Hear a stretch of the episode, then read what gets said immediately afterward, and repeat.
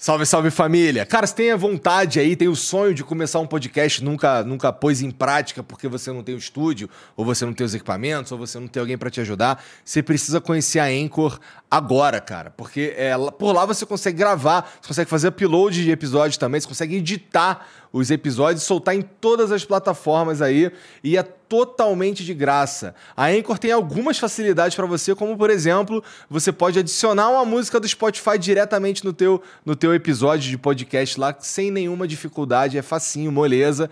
É, além de ser o único lugar que você consegue é, publicar podcasts em vídeo no, no Spotify. Então a, a Anchor, é pela Anchor que você publica é, episódios de vídeo de podcast no Spotify, tá bom? Então entra agora aí em anchor.fm ou baixa o aplicativo, se escreve Anchor, tá bom? Então anchor.fm, entra lá, baixa ou baixa o aplicativo ou e baixa o aplicativo e começa agora.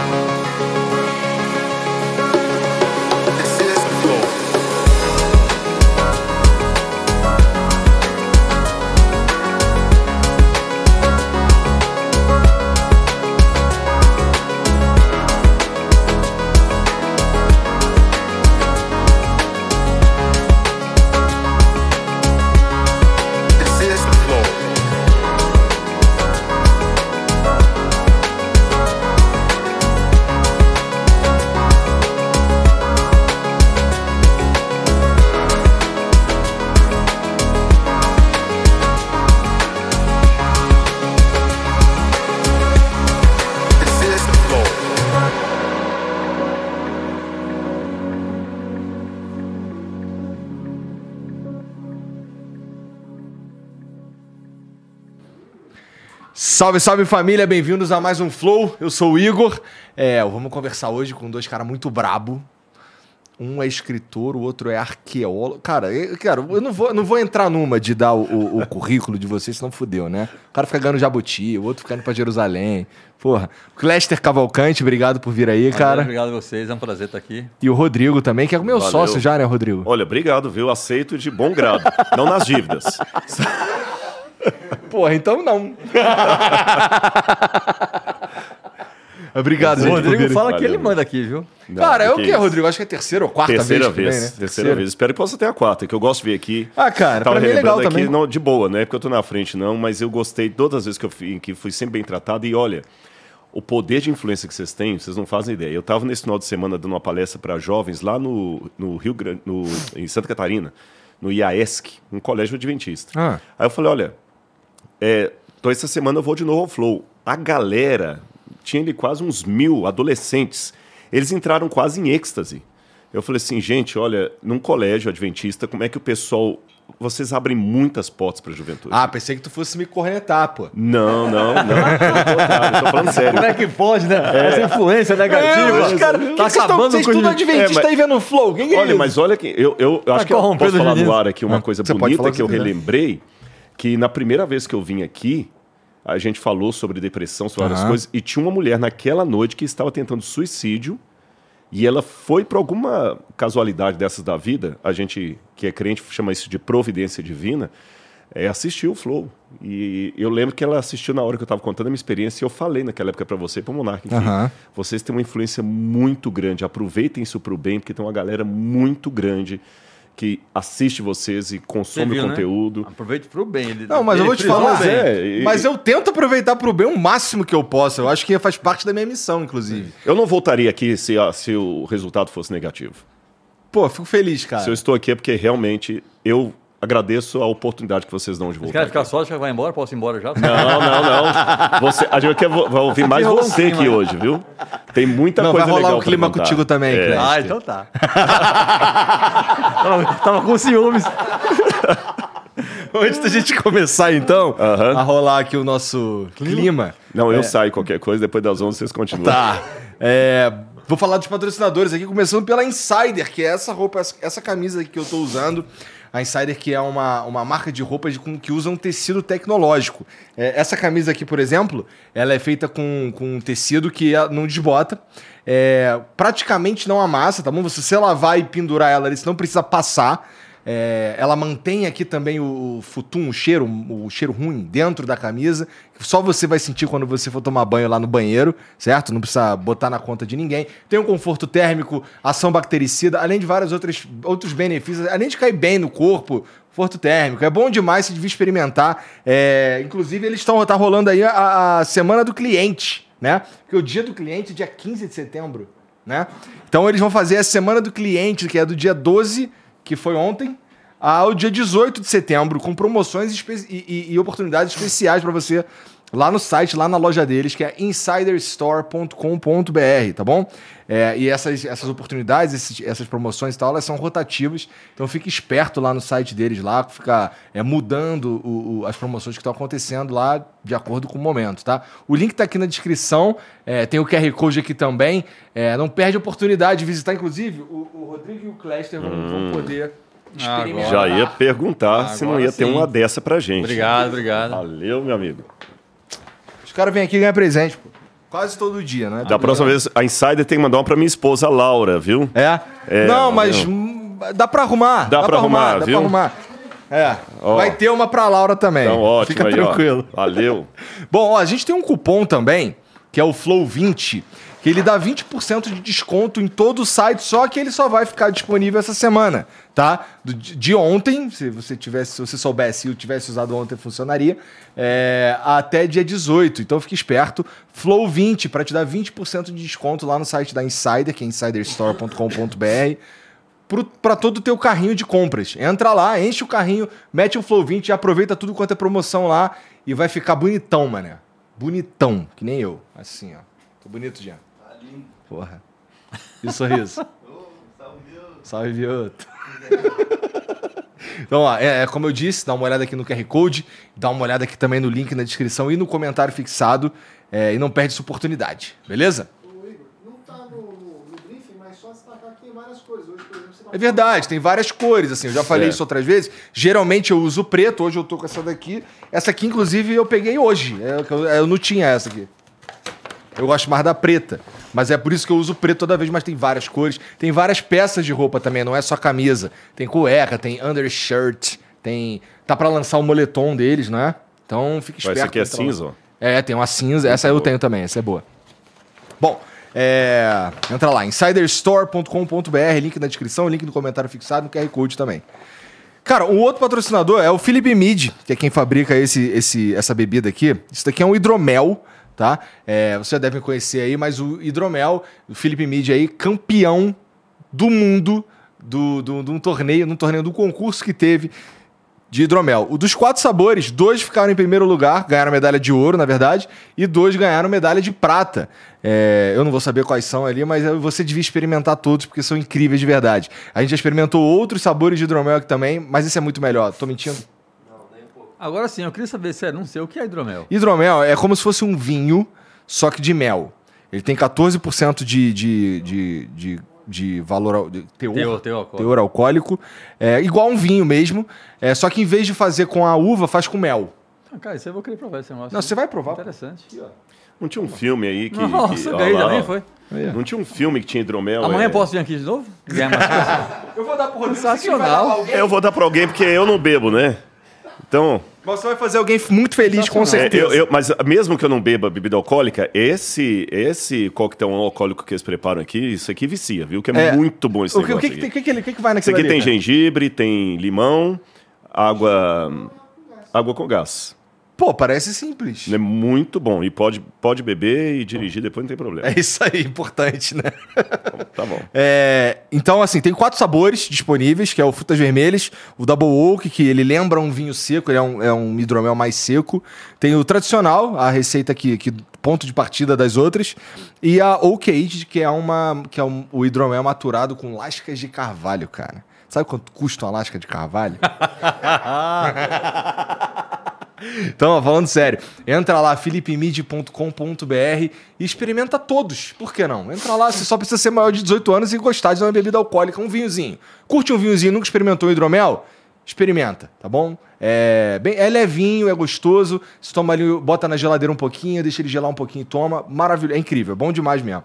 E você ainda pode usar o cupom FLOW10 para ganhar 10% de desconto na tua compra, tá bom? Lembrando que você precisa ser maior de 18 anos para isso aí, né? E beba com responsabilidade, é para tu ficar loucão por aí dirigindo. Fala aí, Rodrigo. Pô, isso é coisa de, de, de burro. É, doido. tá? Tem o link aqui na descrição, no comentário fixado. Tem o link aqui no QR Code também, fique esperto. E não esquece, cupom FLOW10, philipmid.com.br. Tá. E para finalizar, é, vocês ouviram essa música aí, que quando começa o flow, é, quem fez essa música e a música anterior também foi o Vintage Culture, que é um dos principais DJs e produtores musicais do mundo, e ele é brasileiro. E tá participando da votação lá da, da, da DJ Mac, tá ranqueando os 100 melhores DJs do mundo. E, pô, eu queria a sua ajuda aí para ranquear o Vintage o melhor que a gente conseguir, tá? É, se você puder, tem aqui o link na descrição e no comentário fixado. Tem aqui no QR Code também. E para quem tá só ouvindo, é vote.djmag.com, tá? Entra lá, você vai fazer um login bem rápido e você vai ter cinco espaços para você votar. Você vai votar cinco vezes no Vintage, tá bom? É só escrever Vintage Culture cinco vezes. E, pô, vamos usar a força do Brasil aí para fazer o Vintage é, ranquear o melhor possível. Quem sabe a gente consegue um top 10 na, no ranking da DJ Mag, tá bom? É, eu só te peço para andar logo, porque parece que a votação terminou amanhã ou depois de amanhã. Amanhã, às 8 horas da noite, é, vai acabar a votação. Então, se eu fosse. Assim, por favor, entra aí é, e vota lá no Vintage, que, pô, pra ajudar um cara aí que, além de ser nosso amigo, ele realmente é incrível. Se você gosta de música eletrônica, você conhece. Se você gosta de música eletrônica e não conhece, com certeza já ouviu coisa dele e nem sabe. Porque ele é realmente muito importante no cenário musical brasileiro, na música eletrônica, tá? Entra lá é, no site da DJ Mag, links por aqui e aqui em cima também. vote.djmag.com, tá bom? Bota lá no Vintage Culture pra nós aí, pra ficar bonito. E tem um emblema hoje também, né, Janzão? Cadê? Ah, que legal. a carinha, eu tô sempre com chapéu, em todos os sempre emblemas. Sempre chapéu, é a né? marca registrada, viu? cara, eu fiquei tão feliz com uma coisa, eu conheci é quem dois... Oi? É você quem aí? Eu e aquele cara que tá do lado aí agora. Você já eu, bebeu, é já bebeu hidromel e já tá Nem bebeu hidromel, já tá assim, ó. Mas é, eu conheci lá no, no Líbano agora dois é, rapazes que vieram do Kurdistão. Ah. E eu fiquei encantado que um deles, Ali, ele aprendeu português e assistiu os meus vídeos lá do Kurdistão. Ah, isso e... que eu perguntar, como é que vocês se comunicaram? Pois é, ele, não, eu fui conhecer, quando ele cheguei no Líbano, ele viu pelas redes sociais que eu estava lá, e ele falou que queria me conhecer. Conseguiu falar lá, eu fui na universidade, conheci, e ele estava guardando uma cafia, que é um, aquele turbante, cada país dá um nome diferente, uhum. né? É, de lembrança para mim, e ele pediu uma coisa, por isso que eu quero colocar. Ah. ah, o amigo dele não falava português, então ele aprendeu português sozinho, me assistia e traduzia para o amigo. Uhum. O Ali, é, e o outro agora eu me esqueci o nome dele. E aí ele falou assim: agora eu queria pedir uma coisa muito importante para mim. Ele falou: o quê? Será que eu posso tirar uma foto com o seu chapéu? aí eu senti assim. Como é que é interessante essa questão, né? Virou um emblema. Parece Indiana Jones, né? É, é. E, e, um emblema do bem. Eu fiquei tão assim, tocado com isso. Do outro lado do mundo, né? Um jovem lá no Kurdistão, agora está no Líbano curtindo o que a gente faz, é muito legal. Eu Maneiro vi o mesmo. agora, lembrei Maneiro disso. mesmo. Maneiro, Maneiro demais. Bom, ó, e você também pode ter acesso a esse emblema aí totalmente de graça. Serve para você adornar teu, teu, teu perfil e deixar ele bonito, completar sua coleção. Tudo que você precisa fazer é entrar em nv99.com.br barra resgatar e usar o código exploradores. Você tem 24 horas para fazer isso. É, depois disso aí, você só vai ter, só vai ter acesso ao emblema quem resgatou. Você pode usar a mesma plataforma para mandar uma mensagem pra gente que eu vou ler aqui no final. Você, pode mandar uma pergunta, pode mandar, sei lá, fala qualquer coisa. Manda pra gente aí, nv99.com.br barra flow. O link também tá fixado aqui no, no, no chat aí, é é, o, é, o, é o comentário que tá fixado com o link ali, tá bom? Pode mandar pra gente aí. Cara, exploradores, porque você é tal, assim, eu li em algum lugar que você é o, você foi o último brasileiro a pisar em homens. É, com a guerra sim. Com a guerra, o único, né? é o único. Então, e, e, não é só isso. Você foi preso, ficou seis dias preso lá, né? Sem poder falar com ninguém. E, e por isso você decidiu escrever o livro, eu imagino. Isso. Né? O que, que tu foi fazer lá, cara? Então, um monte tô... de lugar tranquilão pra tu ir, pô. Mas Dá pra tu ir pra Jerusalém. Fala pra ele aí, Rodrigo. Mas Jerusalém é... tem umas quebradas complicadas. Ah, né? é? Eu saí de Israel num dia à tarde começaram a jogar 760 e tantos mísseis lá. Agora, Eita. mês passado. Não, então, pô, vai, vamos, vai pro, vamos falar. Vai pra ilha de Marajó, irmão. Búzios, Búzios. é, vai pra Búzios. Búzios. Não, cara, eu sempre falo, tá, tá até falando com o Rodrigo no carro agora sobre isso. É, eu sou muito movido por histórias humanas, né? E aí quando tem um evento global, de importância grande, fico sempre pensando nos, nos seres humanos, né? Uhum. E desde a época de faculdade eu tinha um sonho de cobrir uma guerra. E na minha cabeça só valia se fosse no Oriente Médio, que é onde a coisa né, realmente acontece, né? Guerra no Paraguai não tem graça, né? E aí quando começou a guerra na Síria em 2011, eu fiquei acompanhando, né, lendo notícias, tudo que saía, e o epicentro da guerra naquele momento era a cidade de Homs, né? Que antes da guerra tinha quase 2 milhões de habitantes, uma cidade grande. Né? Nem isso as pessoas que sabiam, porque aqui no Brasil só saíam matérias, a gente chama de matérias enlatadas, né? que vem de agências de notícias. Aí saem matérias só numéricas, né? tipo, morreram 120 pessoas hoje em Homes. Aí você lê a matéria, tinha lá uma declaração da ONU, uma declaração do governo da Síria, uma declaração de alguma ONG ligada a ativistas, e mais nada. Não tinha nome de ninguém que morreu, não tinha história das pessoas, como é que é viver nesse Frio, lugar, né? entendeu? Frio pra cacete. Exatamente. E aí eu fiquei um ano, né? Na época que começou a guerra, eu estava no Estadão, né, no jornal. Meu trabalho não era fazer matéria, eu era editor. Mas acompanhando tudo, visto, eu falei, cara, eu quero ir para esse lugar, entendeu? Eu quero cobrir essa guerra. Mas não era meu trabalho fazer aquilo, cobrir guerra, né?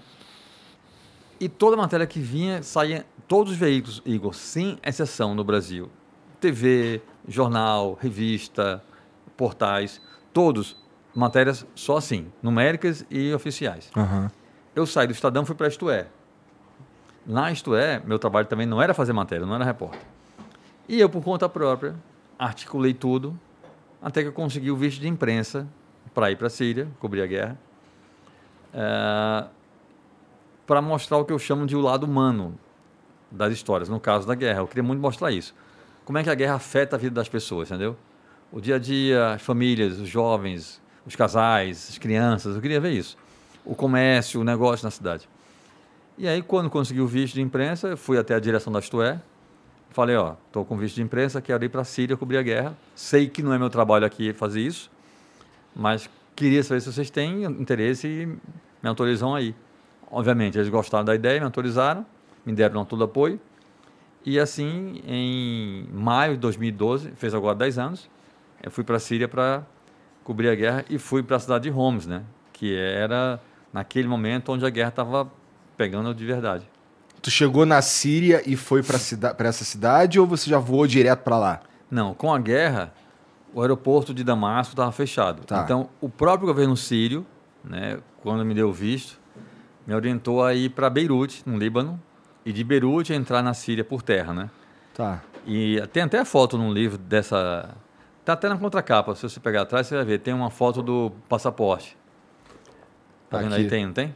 Tem. Tem aqui, ó. Então, nesse visto, tem uma frase manuscrita, assim, perpendicular, você está vendo aí no cantinho, que eles escreveram em português e em árabe a seguinte frase: Procurar o Ministério das Informações imediatamente Exa após a chegada. Exatamente. Eles queriam que, quando eu chegasse em Damasco, fosse ao Ministério da Informação. E eu sabia que isso era para. Eles iam colocar um oficial do governo na minha cola para me impedir de ir para a guerra. Porque em Damasco não tem guerra. Eu fiquei em Damasco uma noite e uma manhã, passei pela cidade, estava tudo normal, cinema aberto, shopping, comércio, pessoas na rua, tudo bem em Damasco. E o governo Naquele momento, até hoje, o governo tem um discurso de que não tem guerra na Síria. Eram só ataques do governo contra terroristas. Só que em Homs, uma cidade gigante, como eu falei, era o governo matando o próprio povo. É lógico que tem também questões terroristas. Tinha células terroristas que também explodiam carros em bairros em Damasco para atingir pessoas ligadas ao governo. Mas não era aquela coisa. Em Homs, cara, se, quem quiser procurar as imagens no, no Google, coloca Homs, H-O-M-S, guerra, e vai ver as imagens. É assim, era o exército do país destruindo a cidade, matando pessoas, rebeldes e inocentes. Então o governo não tinha interesse que a imprensa estrangeira mostrasse isso. Então, por isso, eu não fui no ministério. Eu cheguei em Damasco, não fui ao ministério, consegui dar um drible lá neles, peguei um ônibus normal e fui para Homs para cobrir a guerra lá. E aí, por isso que tu foi preso, porque tu não foi no ministério. Nunca me disseram porque eu fui preso. É? Eu deduzo até porque isso não é crime de prisão, né? Isso, não ir ao ministério, eu apenas não segui uma recomendação deles. Não, não descumpri nenhuma lei. Não, não tem uma lei dizendo que você chegou não, lá, tem que ir no ministério. A lei é o visto. Eu tinha o visto de imprensa para trabalhar no país. Então, fui lá fazer meu trabalho. No máximo, o que eles poderiam fazer se não me quisessem em Homes, seria me mandar de volta para Damasco. Não empreender, né, cara? Eu, fui, eu cheguei em Homes, já estava fazendo fotos e vídeos da guerra, cidade sendo destruída. Tem uma foto também, está na contracapa do livro, de um, um, prédio com chamas no topo. Sim, está aqui. Isso aí foi um, um, um, avião da Força Aérea Síria, jogou uma bomba. Isso aí, essa foto eu que fiz. Eu estava na cidade, em Homs, teve essa explosão. Tem uma cena bem interessante que, que eu conto no livro. Eu faço muitas palestras sobre essa história, né? Ah.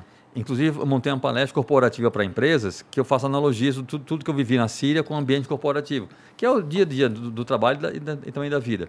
E por que essa foto é interessante?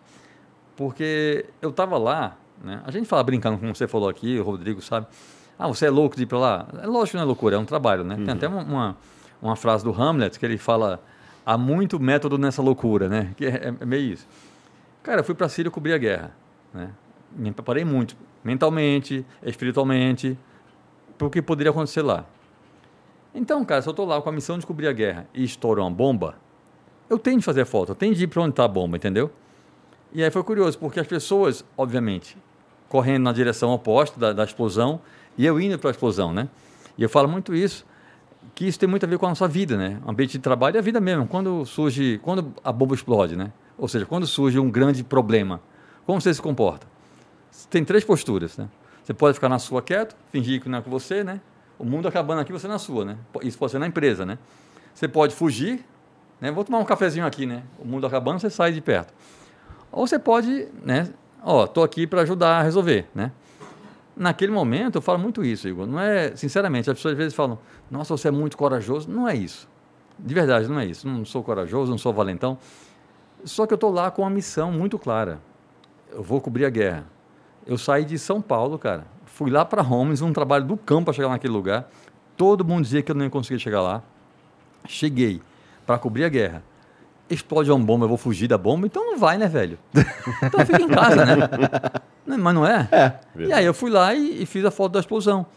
E aí, pouco depois desse momento da, da explosão, é, eu na rua, em Holmes, estava num táxi, indo encontrar com um cara que era a minha fonte lá.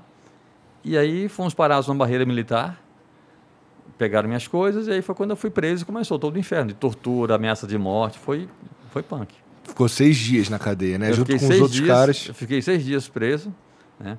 me colocaram num, numa cela, num presídio, numa cela um pouco menor do que. Acho que é o tamanho desse, desse, desse estúdio aqui, da nossa sala aqui do estúdio aqui. É, eu e mais de 20 presos. No presídio eu dormia no chão, comia no chão, foi muito, muito angustiante. É, ninguém me dizia nada do governo, se eu ia ficar lá para sempre, se eu ia ser solto no dia seguinte. Nunca me disseram por que eu fui preso. Não me deixaram dar nenhum telefonema né, para avisar ninguém que estava preso. Então, assim, além de estar preso, eu sabia que ninguém sabia da minha prisão, porque não me deixavam avisar ninguém. E os dias iam passando e a angústia só aumentava, né? É, só que aí, cara, nesse ambiente de, de, de, terror, de medo, de angústia, surgiu uma coisa muito bacana, que é uma parte muito legal do livro, bonita mesmo, que é a minha relação com os presos. Eu fiz três grandes amigos lá dentro. Um deles falava inglês, né, que foi o cara que assim virou meu irmão lá, né? Aliás, graças a esse cara, o nome dele é Amar, Amar Ali. Graças ao Amar, eu consegui entrevistar os outros presos, né? Porque o Amar fazia às vezes de intérprete, né? Então eu consegui conversar com os outros presos e aí tem a história deles no livro de cada um, porque estava lá, como uhum. chegou, não sei o quê. E com esses três caras, cara, o Amar, o Adnan e o Alid, eu fiz uma relação de irmão mesmo, cara. Em, em poucos dias, assim, é, é foi uma coisa assim muito especial, sabe assim, de, de... Mas todos eles eram locais, só você todos, que era estrangeiro. É, eu era o único estrangeiro, o único jornalista, eram todos presos comuns lá, lá da região, todos é, é, árabes, todos muçulmanos. Eu era o único não muçulmano na prisão. É, e foi realmente uma experiência humana muito rica, assim, sabe? Foi algo que é, e é engraçado porque as pessoas que leem o livro, todo mundo, cara, sem exceção, fala isso, que é um livro de guerra, tem muita angústia, sofrimento, mas termina sendo um livro muito mais bonito, positivo, do que pesado, né? Uhum. O Rodrigo contou aqui a história da mulher que estava prestes a se suicidar e viu uhum. né, vocês aqui no programa e desistiu. Teve uma mulher que mandou uma mensagem no Instagram é, dizendo que viu um podcast no qual eu também participei é, e me mandou uma mensagem dizendo que pelo que eu falei, ela nem leu o livro, mas pelo que eu falei da minha experiência na Síria, né, sobre a guerra, que ela também estava pensando em se suicidar, tinha decidido naquele dia se matar, porque é uma questão de filho dela, ela mora na, na Alemanha, brasileira, perdeu a guarda da criança, estava enlouquecida. E aí, me vendo falar sobre postura diante, diante da vida, de não desistir, sabe, de manter a esperança, não sei o quê, ela disse que graças à nossa conversa ela também desistiu, sabe? Então, assim, o que o Rodrigo falou aqui no começo, cara, vocês têm um alcance muito grande, velho. Sabe assim, é impressionante. É, a força que o, os podcasts bons do Brasil hoje têm, entendeu? Vocês chegam em, em, lugares, em pessoas que vocês nem têm ideia, né? E cada pessoa tem a sua, naquele momento, a sua realidade, né? A sua alegria, a sua tristeza, a sua dor. E, cara, saber que a gente, às vezes, fala uma coisa sem nenhuma intenção, está falando do que a gente sente, do que a gente pensa. Uhum. E isso pode mudar a vida de pessoas, cara. É assim, uhum. é muito sério isso. Sabe? É, a, gente, muito... a gente brinca, é legal brincar, mas assim, tem, tem coisas muito sérias que a gente consegue fazer, cara. Interessante demais esse livro aqui. Lerei. Esse daqui virou filme, né? O Nome da Morte. É, O Nome da Morte tá, foi lançado nos cinemas e estreou agora na Netflix. Até ficou no top 10 da Netflix também. Maneiro. Esse daqui, bom, é, eu imagino que o, que o processo para para que se torne um filme é, partiu de você. Você queria que o livro virasse um filme? Ou os caras que Cara, leram tem, o livro. Tem, tem histórias que eu escrevo, porque assim, eu sou cinéfilo, né? Desde garoto. Sempre adorei cinema, sempre. E aí até o, o Meirelles, o Fernando Meirelles, ah. ele fala uma coisa que eu fico muito feliz. Ele fala que o meu texto é muito cinematográfico, né? Que eu escrevo já retratando as cenas, os ambientes. É... Então, quando eu escrevo um livro, como, por ser cinéfilo, eu já penso que pode, pode acontecer, pode virar, entendeu? Por exemplo, o livro da Síria uh, já teve os direitos comprados também para virar cinema. E o Nome da Morte, cara, é uma história muito fantástica, né? Imagina, é uma a história real de um cara que matou quase 500 pessoas profissionalmente. Esse cara, Igor, ele não é nem considerado um serial killer, porque serial killer é quem mata por algum distúrbio, uhum. tem algum prazer, alguma coisa na cabeça. No caso do Júlio, não, ele matava só por trabalho. Alguém pagava, ele ia e matava a pessoa. Não queria saber se a vítima era um estuprador um madeireiro ou um traficante. Uhum. O cara pagou, ele vai e mata. Só que ao mesmo tempo que o cara tinha esse trabalho, ele era bom pai, bom filho, bom marido, muito religioso, um cara gente boa pra caramba. Eu conheci o Júlio, passei três dias com ele. Esse livro foram sete anos de pesquisa. é, entrevistando ele por telefone. Até que em 2006 ele concordou que eu fosse encontrar com ele pessoalmente. E ele morava em Porto Franco, no Maranhão. fui para lá, a gente se encontrou, passou três dias juntos lá. Conheci a mulher dele, os filhos dele. E o cara é um cara super tranquilo, sabe assim, gente boa. Se, se, se você conhecer, você acha que ele, é, que ele é agricultor. É um cara na dele, humilde, não gosta de confusão, não gosta de briga. E viveu matando gente. Foram 35 anos, cara, de carreira como matador de aluguel. E o livro conta a história da, da, vida dele, não só os crimes, mas assim, os dramas pessoais, o amor dele pela mulher, pelo filho, a relação dele com os pais. O livro conta muito isso, essa questão da, da vida dele. E o filme retrata isso muito bem. Sabe? Tu gostou do filme? Gostei do filme. Quem, quem faz o papel dele no filme é Marco Pigossi, um ator genial, cara. O Pigossi é muito talentoso, eu não conhecia o Pigossi. Eu vejo muito pouco TV aberta, quase nada. Quando me disseram que seria ele, o, o ator, até já falei isso para ele, eu falei, fiquei muito receoso, cara, não conheço o cara, sabia que era um cara que fazia novela. Eu falei, bicho, isso não vai dar certo, né? Porque a primeira pessoa que me procurou para fazer esse filme foi o Wagner Moura. O Wagner leu o livro, me ligou, dizendo que queria comprar os direitos para fazer um filme. Uhum. A gente fez reunião, eu e o Wagner, e o Vicente Amorim, que ia dirigir o filme. Aí depois o Wagner fez o Tropa de Elite, e falou, Cléster, é, não quero mais fazer o Nome da Morte porque eu fiz agora o Tropa, que é violento, não quero fazer outro assim agora. A gente desfez o contrato, a gente é amigo e desfez o contrato. E aí eu fiz o, o, o vendi o direito para outra produtora e fizemos o filme e, cara, o Pigos mandou muito bem, cara. Maneiro, cara. Tá, dá, dá pra ver, dá pra assistir. Tá na Netflix, hoje. tá na Netflix. É. Pô, maneiro mesmo. Tem aqui uns caras de peso que, que escreveram sobre, é, é. sobre o livro, né? O Fernando Meirelles, o próprio Wagner, Braulio Montovani, até o jornal Le Figaro. É, o Le Figaro, eles deram matéria porque esse livro foi lançado na França também, né? E o Le Figaro falou que, que o Porra, livro... Isso aqui foi lançado em um monte de lugar, é. pô. Tu me mostrou um monte de capa aí, é, pô. Tá em, tá em cerca de Turco, 20 países, né? em oito idiomas. Turco, é, é tá sérvio, em polonês, né? alemão, porque assim, eu sou um escritor mundial, global, são todos idiomas que eu nem lembro, mas assim. é, é, tá em ó, alemão, polonês, turco, espanhol, francês, inglês, sai agora na Sérvia. São oito idiomas. Maneiro, maneiro. Legal, né? Ô, ô, ô Rodrigo, da última vez que tu veio aqui, tu estava prestes a viajar, acho que para o Líbano, né? É, não, eu ia fazer o Oriente Médio de uma maneira geral. Ah. Eu fui para Israel, Jordânia, Turquia, Grécia, terminei com o Líbano. Esse, esse, essa viagem aí foi para levar uma galera ou Fiz foi... de tudo um pouco. É? É, levei galera para guiar lá, uhum. fiz pesquisa, Fiz gravações para aulas, essa coisa toda, programas, documentário. Foram quase quatro meses, né? Quase quatro meses. E aí eu estava até conversando com o pessoal, com o Bruno de lá, né? E foi muito interessante essa experiência, porque até um dos motivos até que eu estou feliz de estar com, com o Cléster aqui ah. é que eu lembrei muito dele quando estava lá, porque eu fiquei alguns dias visitando um campo de refugiados sírios. Ah. Aí eu não sou jornalista, mas como filósofo eu gosto de conversar com pessoas e aprender histórias, né? E eu estava vendo a história da guerra da Síria contada pelos refugiados. E tanto eu como Laura, a gente ficou muito emocionado. Eu lembro que a, a gente tinha voltado para o hotel e no dia seguinte a Laura foi olhar de novo a, as imagens das crianças lá e ela começou a chorar com a menininha de, de Maria Chiquinha que estava lá. E ela começou a chorar copiosamente. E quando a gente estava saindo, uma hora eles eram todos no carro assim, gritando, né, e, e, saudando, e a gente filmando, e alguns deles pegaram um chinelo e colocaram assim como se estivesse fazendo o celular, sabe? E, e, eu conheci histórias assim absurdas também. Eu posso dar uma absurda e uma história também de, de superação.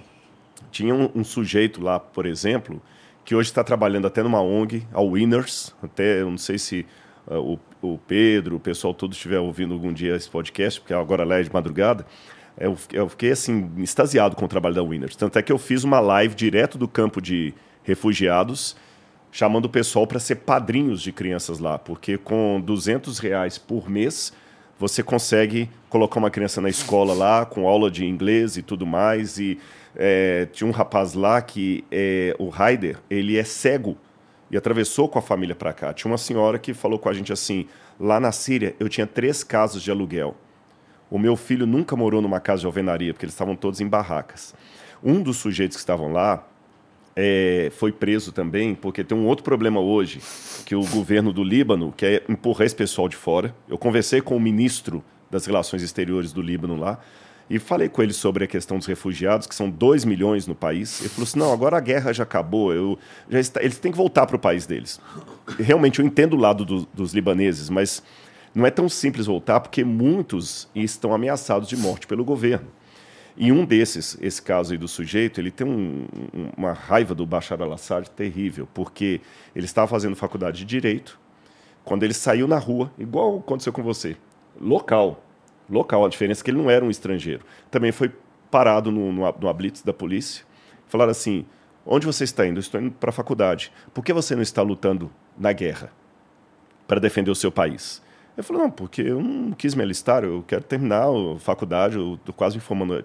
Não, então você não está lutando, é porque você é um espião.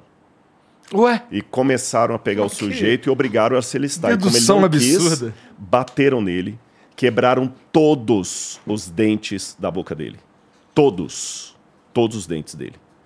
E além de terem quebrado todos os dentes da boca dele, quebraram os dois polegares dele, é, foi torturado. E como era na época do Ramadã que ele foi preso, ele ganhava por dia uma azeitona para comer, sem dentes.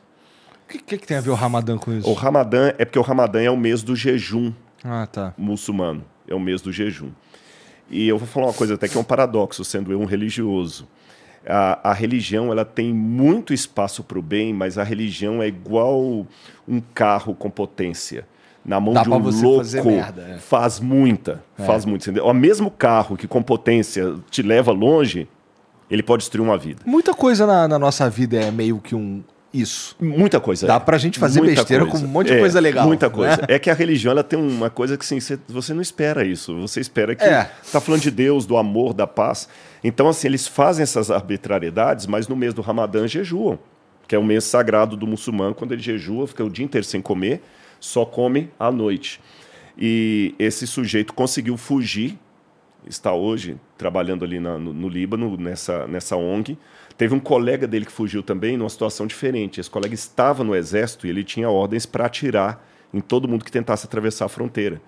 Quando foi um dia ele ficou louco, jogou a metralhadora para cima e saiu correndo, conseguiu passar. Então tem essas histórias. Mas paralelo a essas histórias, tem histórias de superação muito bonitas. Eu fiquei assim muito surpreso que eu esperava que no campo de refugiados eu ia ver um monte de miséria, de mosquito. As tendas eram barracas, todas barracas mas uma limpeza, que o que eu vou dizer que não é um exagero. Eu conseguiria comer sentado no chão daquela tenda ali, as meninas bem vestidas, os rapazes, uma limpeza. Muçulmanos, né? Muçulmanos, é, mas uma limpeza. e, e, mesmo que o, que o esgoto corresse a céu aberto, porque eles não têm canalização, não tem nada, é um, é um, 11 anos morando, né? 11 anos que eles estão naquela situação ali, 11 anos da guerra. É, mas uma limpeza, uma dignidade, um sorriso. E chamando a gente para tomar o chá. Eu sabia que eles iam chamar para o chá. E chamaram para o chá, e as crianças abraçando a Laura, e a gente sendo ali. Eu falei assim, sabe? E até já começo a minha fala aqui colocando isso, Clécio. Eu acho que a sua experiência não foi muito diferente do que eu vou dizer aqui. Igor, se muita gente que está assistindo a gente agora, muita gente está em casa agora acompanhando aí o podcast, se a gente tivesse a consciência que aquilo que nós temos normalmente todos os dias é o desejo ardente de milhões de pessoas do outro lado do mundo, a gente ia reclamar menos da vida. Eu também acho. Você entendeu? Coisa simples. Sabe o que é ter um, é, cara, a gente, a gente um colchão, um teto? Exatamente, exatamente. A gente não dá valor. A gente vê coisas assim, que para a gente são tão fúteis, tão normal a gente ter, assim. Cara, depois de tudo que, que eu eu vim de família muito pobre, né? Então, assim, eu tive uma, uma infância bem difícil e tenho referências muito fortes disso.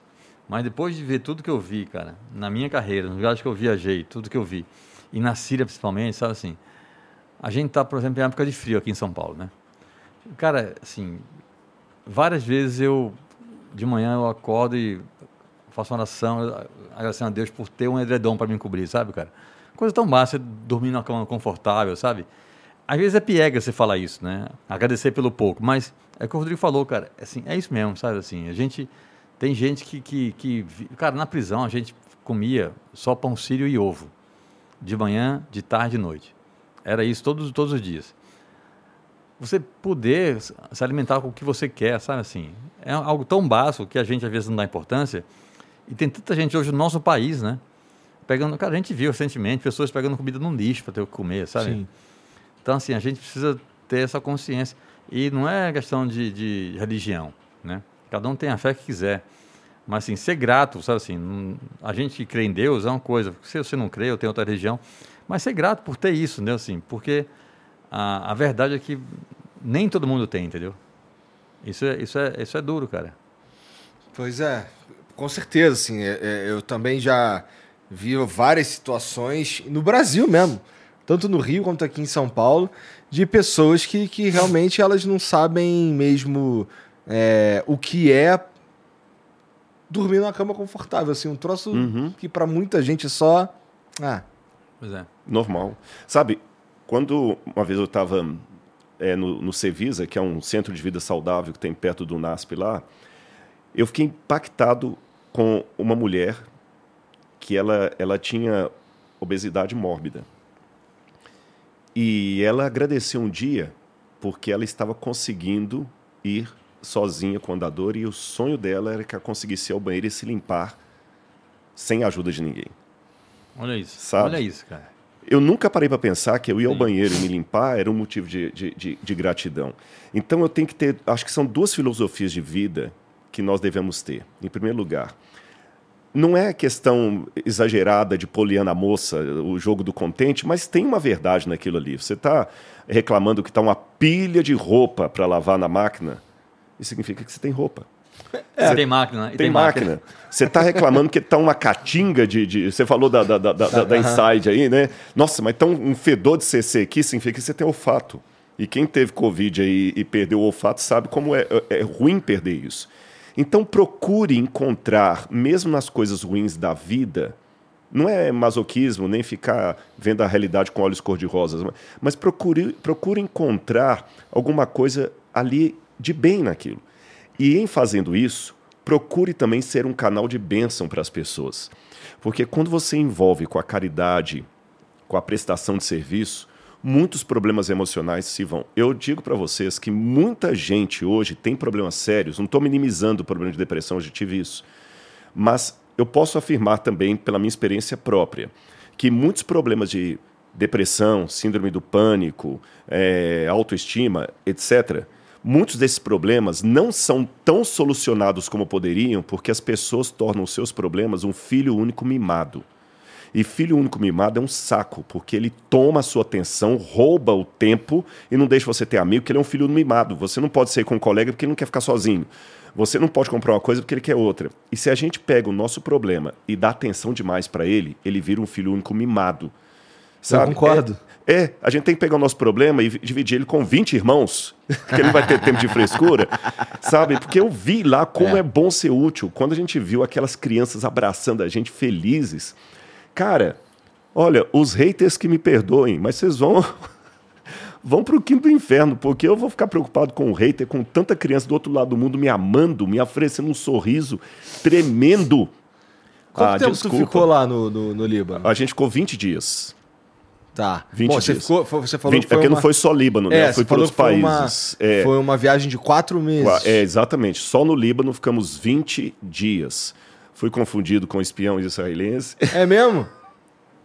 Aí, essa, essa, história é boa. Essa né? história é, é, curiosa. A gente estava assim, gravando. Lá, eles acham que todo é, mundo é estava fazendo um, um, Na Síria também falou isso comigo. A cara do Rodrigo. Rodrigo tem cara de espião, pô. Pois é, já pensou. Ele chega com esse papinho, não, sou arqueólogo, arqueólogo, não, não sei o quê. Não, então já, já, já fui.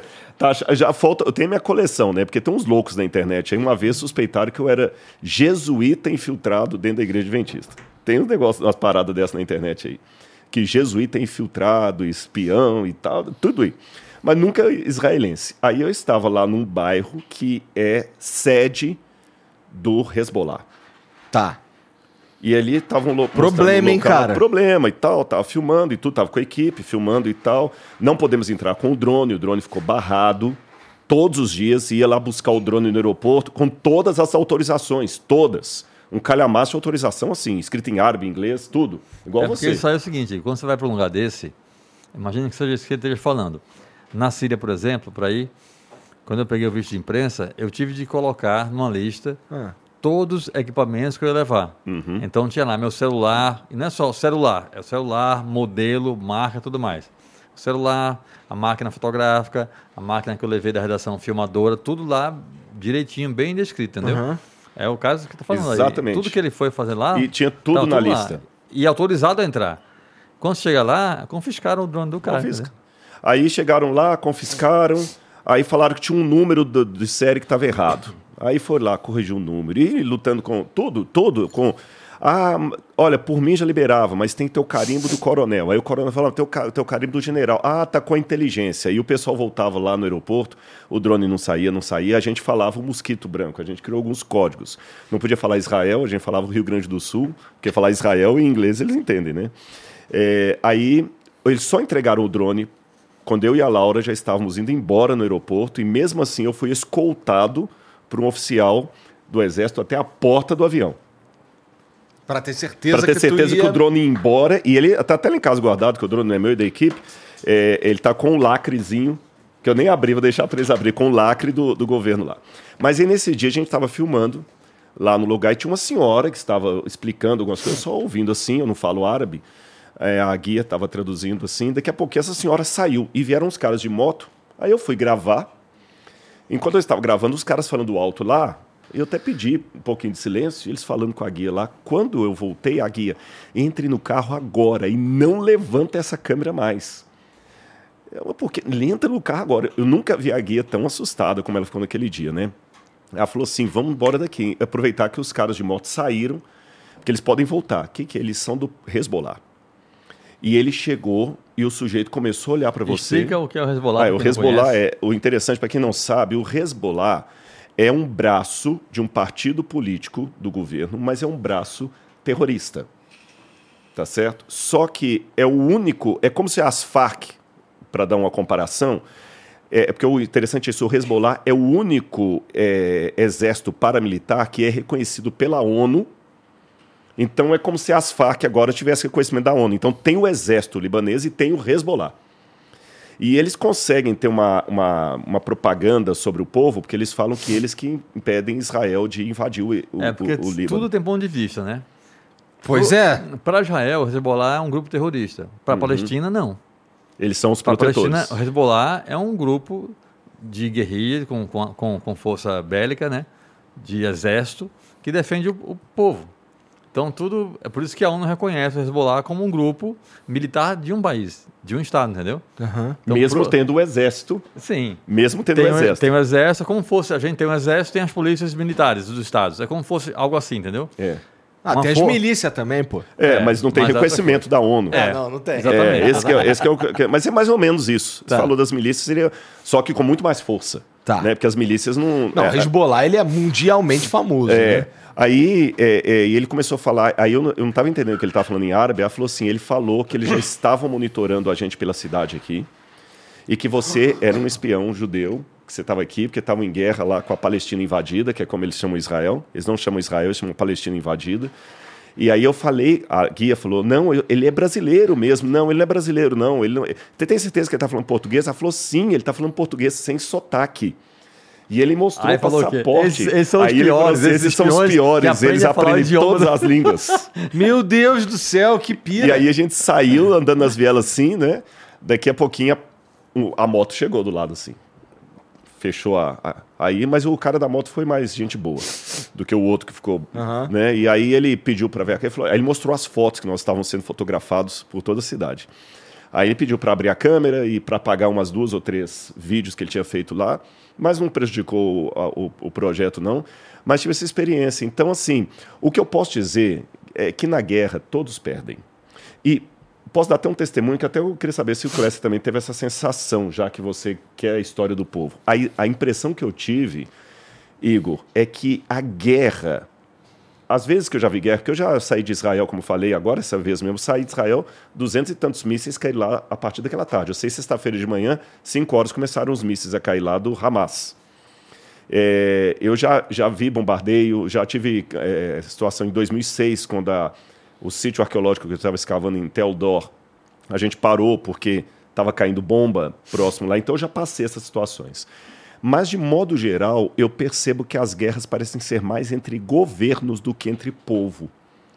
O povo em si, às vezes, não tem aquela ojeriza do outro, a não ser naqueles bolsões onde a criança já é, desde pequena, é, ensinada a odiar. Sabe? Desde pequena ela é ensinada a odiar. Uhum. É... Que é o caso de Israel e Palestina. Sim, é, sim. exatamente. Dos dois lados. Tanto ela já aprende desde pequeno que aqueles do sul lá, eles invadiram a Palestina e querem invadir a gente aqui. Então você cresce acreditando nisso, é difícil tirar essa ideologia. Mas, de modo geral, o povo, eles não estão querendo, eles estão querendo a paz. Para eles até era bom se abrissem as, as fronteiras e, e, e, tudo mais. É o que eu percebi. Eu não sei se a experiência. É, isso do... aí tem uma história interessante, mas é isso mesmo. Quando eu estava indo para a Síria, eu fui com tudo muito bem produzido, Igor, sabe? Tudo, cara. Eu tinha contatos em Beirute, porque eu sabia que eu ia entrar por Beirute, né? O governo falou que eu tinha para Beirute primeiro. Então, assim, eu tinha contatos em Beirute, tinha contatos no governo da Síria, tinha contatos na embaixada brasileira lá em Damasco, tinha contato muito bom em Homs, que era um cara de direitos humanos, e tinha contato com o exército rebelde da Síria. Porque essa parte militar já aconteceu. Quando começou a guerra, mais ou menos um terço do exército oficial da Síria debandou e criou essa força militar contrária ao governo. E grande parte desse contingente rebelde ficava em Homs. Daí, ah. Homs ter virado a cidade que mais era é, atacada pelo governo, né? É, e eu tinha um contato com um capitão desse exército rebelde, né? E antes de ir, eu falei com todo esse pessoal, né? Todas as pessoas para poder deixar tudo, tudo, muito bem costurado, né? Falava inglês com ele, inglês. imagino. E aí, falando com esse capitão uma vez, pelo Skype, ele falou assim, mas o que é que você quer? Como a gente pode ajudar? Eu falei com ele e falei, ó, a Síria me deu só uma semana de visto de imprensa, o governo, me deu só uma semana, sete dias. Um dia era de viagem, né? Para uhum. entrar e sair, então eu teria seis dias. O que é que eu pensei? Falei, ó, eu vou ficar seis dias em Homs eu quero ficar três dias andando pela cidade para ver como é que está viver hoje em Homes, para conversar com as pessoas nas ruas, de repente bater na casa de alguém, ver se a pessoa me atende, conversa, o quê. E quero ficar três dias com o exército rebelde, acompanhando o seu pessoal em combate. Mas, capitão, eu quero estar no combate de verdade. Eu quero ver o seu pessoal atirando no inimigo. Não quero fazer. Porque a gente que já teve situações assim, a gente sabe quando a imagem é produzida. Por exemplo, com certeza vocês e muita gente está vendo a gente já viu fotos de guerra na Síria, um pôr do sol lindo, um cara ajoelhado com uma metralhadora. Não tem ninguém ali, aquilo é só teatro. Eu falei para o capitão, falei, eu sei como faz isso, eu não quero fazer fotinha de mentira, eu quero estar do lado de vocês no combate. Aí ele falou assim, Tá bom, e se é, o meu soldado que tiver com você levar um tiro?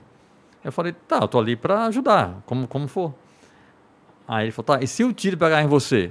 Eu falei, eu tô ali para passar por isso. Eu, assim, eu vou. É um risco que eu corro, né? Por estar ali. Aí ele falou assim: você é louco, né? aí eu falei. é um pouco, vai. Aí eu falei para ele, cara, vocês. Aí tem o que o Rodrigo falou.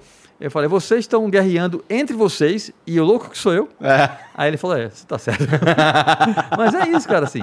E aí, voltando ao que eu falei antes, né? quando você vai fazer um trabalho desse, você tem de ir muito consciente né, do risco, né? Eu lembro, cara, de uma matéria que eu vi quando começou a guerra na Ucrânia, né? É.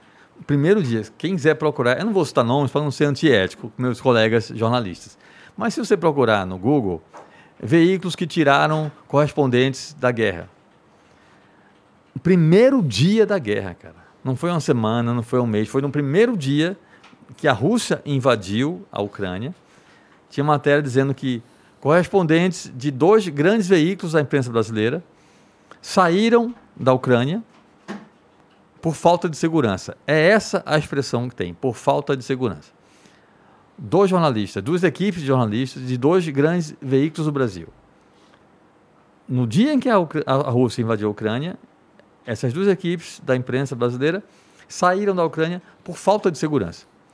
Amigão, ah, já, já tinha, você foi já tinha uma, uma música que, que, que falava peidar agora, pra não peidar na hora. então, pois é. Então peida agora logo. Cara, o cara vai cobrir uma guerra, meu amigo. e vai sair do país por falta de segurança, porque você quer segurança numa guerra. É. É tipo, o cara... Eles, mas eles estavam lá para cobrir a sim, guerra. Sim, foram para cobrir a guerra. E saíram por Sa falta de segurança. começou a guerra. É, é, é. Aí quando, começa a guerra, sai a guerra. Tipo, você vai, Tô para cobrir aqui a você, ameaça de guerra. Você vai cobrir um mundial de surf. Quando começa, eu saio. Não, saio porque tem muita areia na praia. Tem muita areia na praia, então assim, com, com, com calor não vou ficar, né? tem muita onda. É isso. Como é que pode, cara? É, é, patético, né? Sinceramente, não tem outra palavra, velho. Você vai. E aí o que eu falo, não é questão de ser valentão, não é isso. É foco no trabalho, velho. Você vai fazer um trabalho.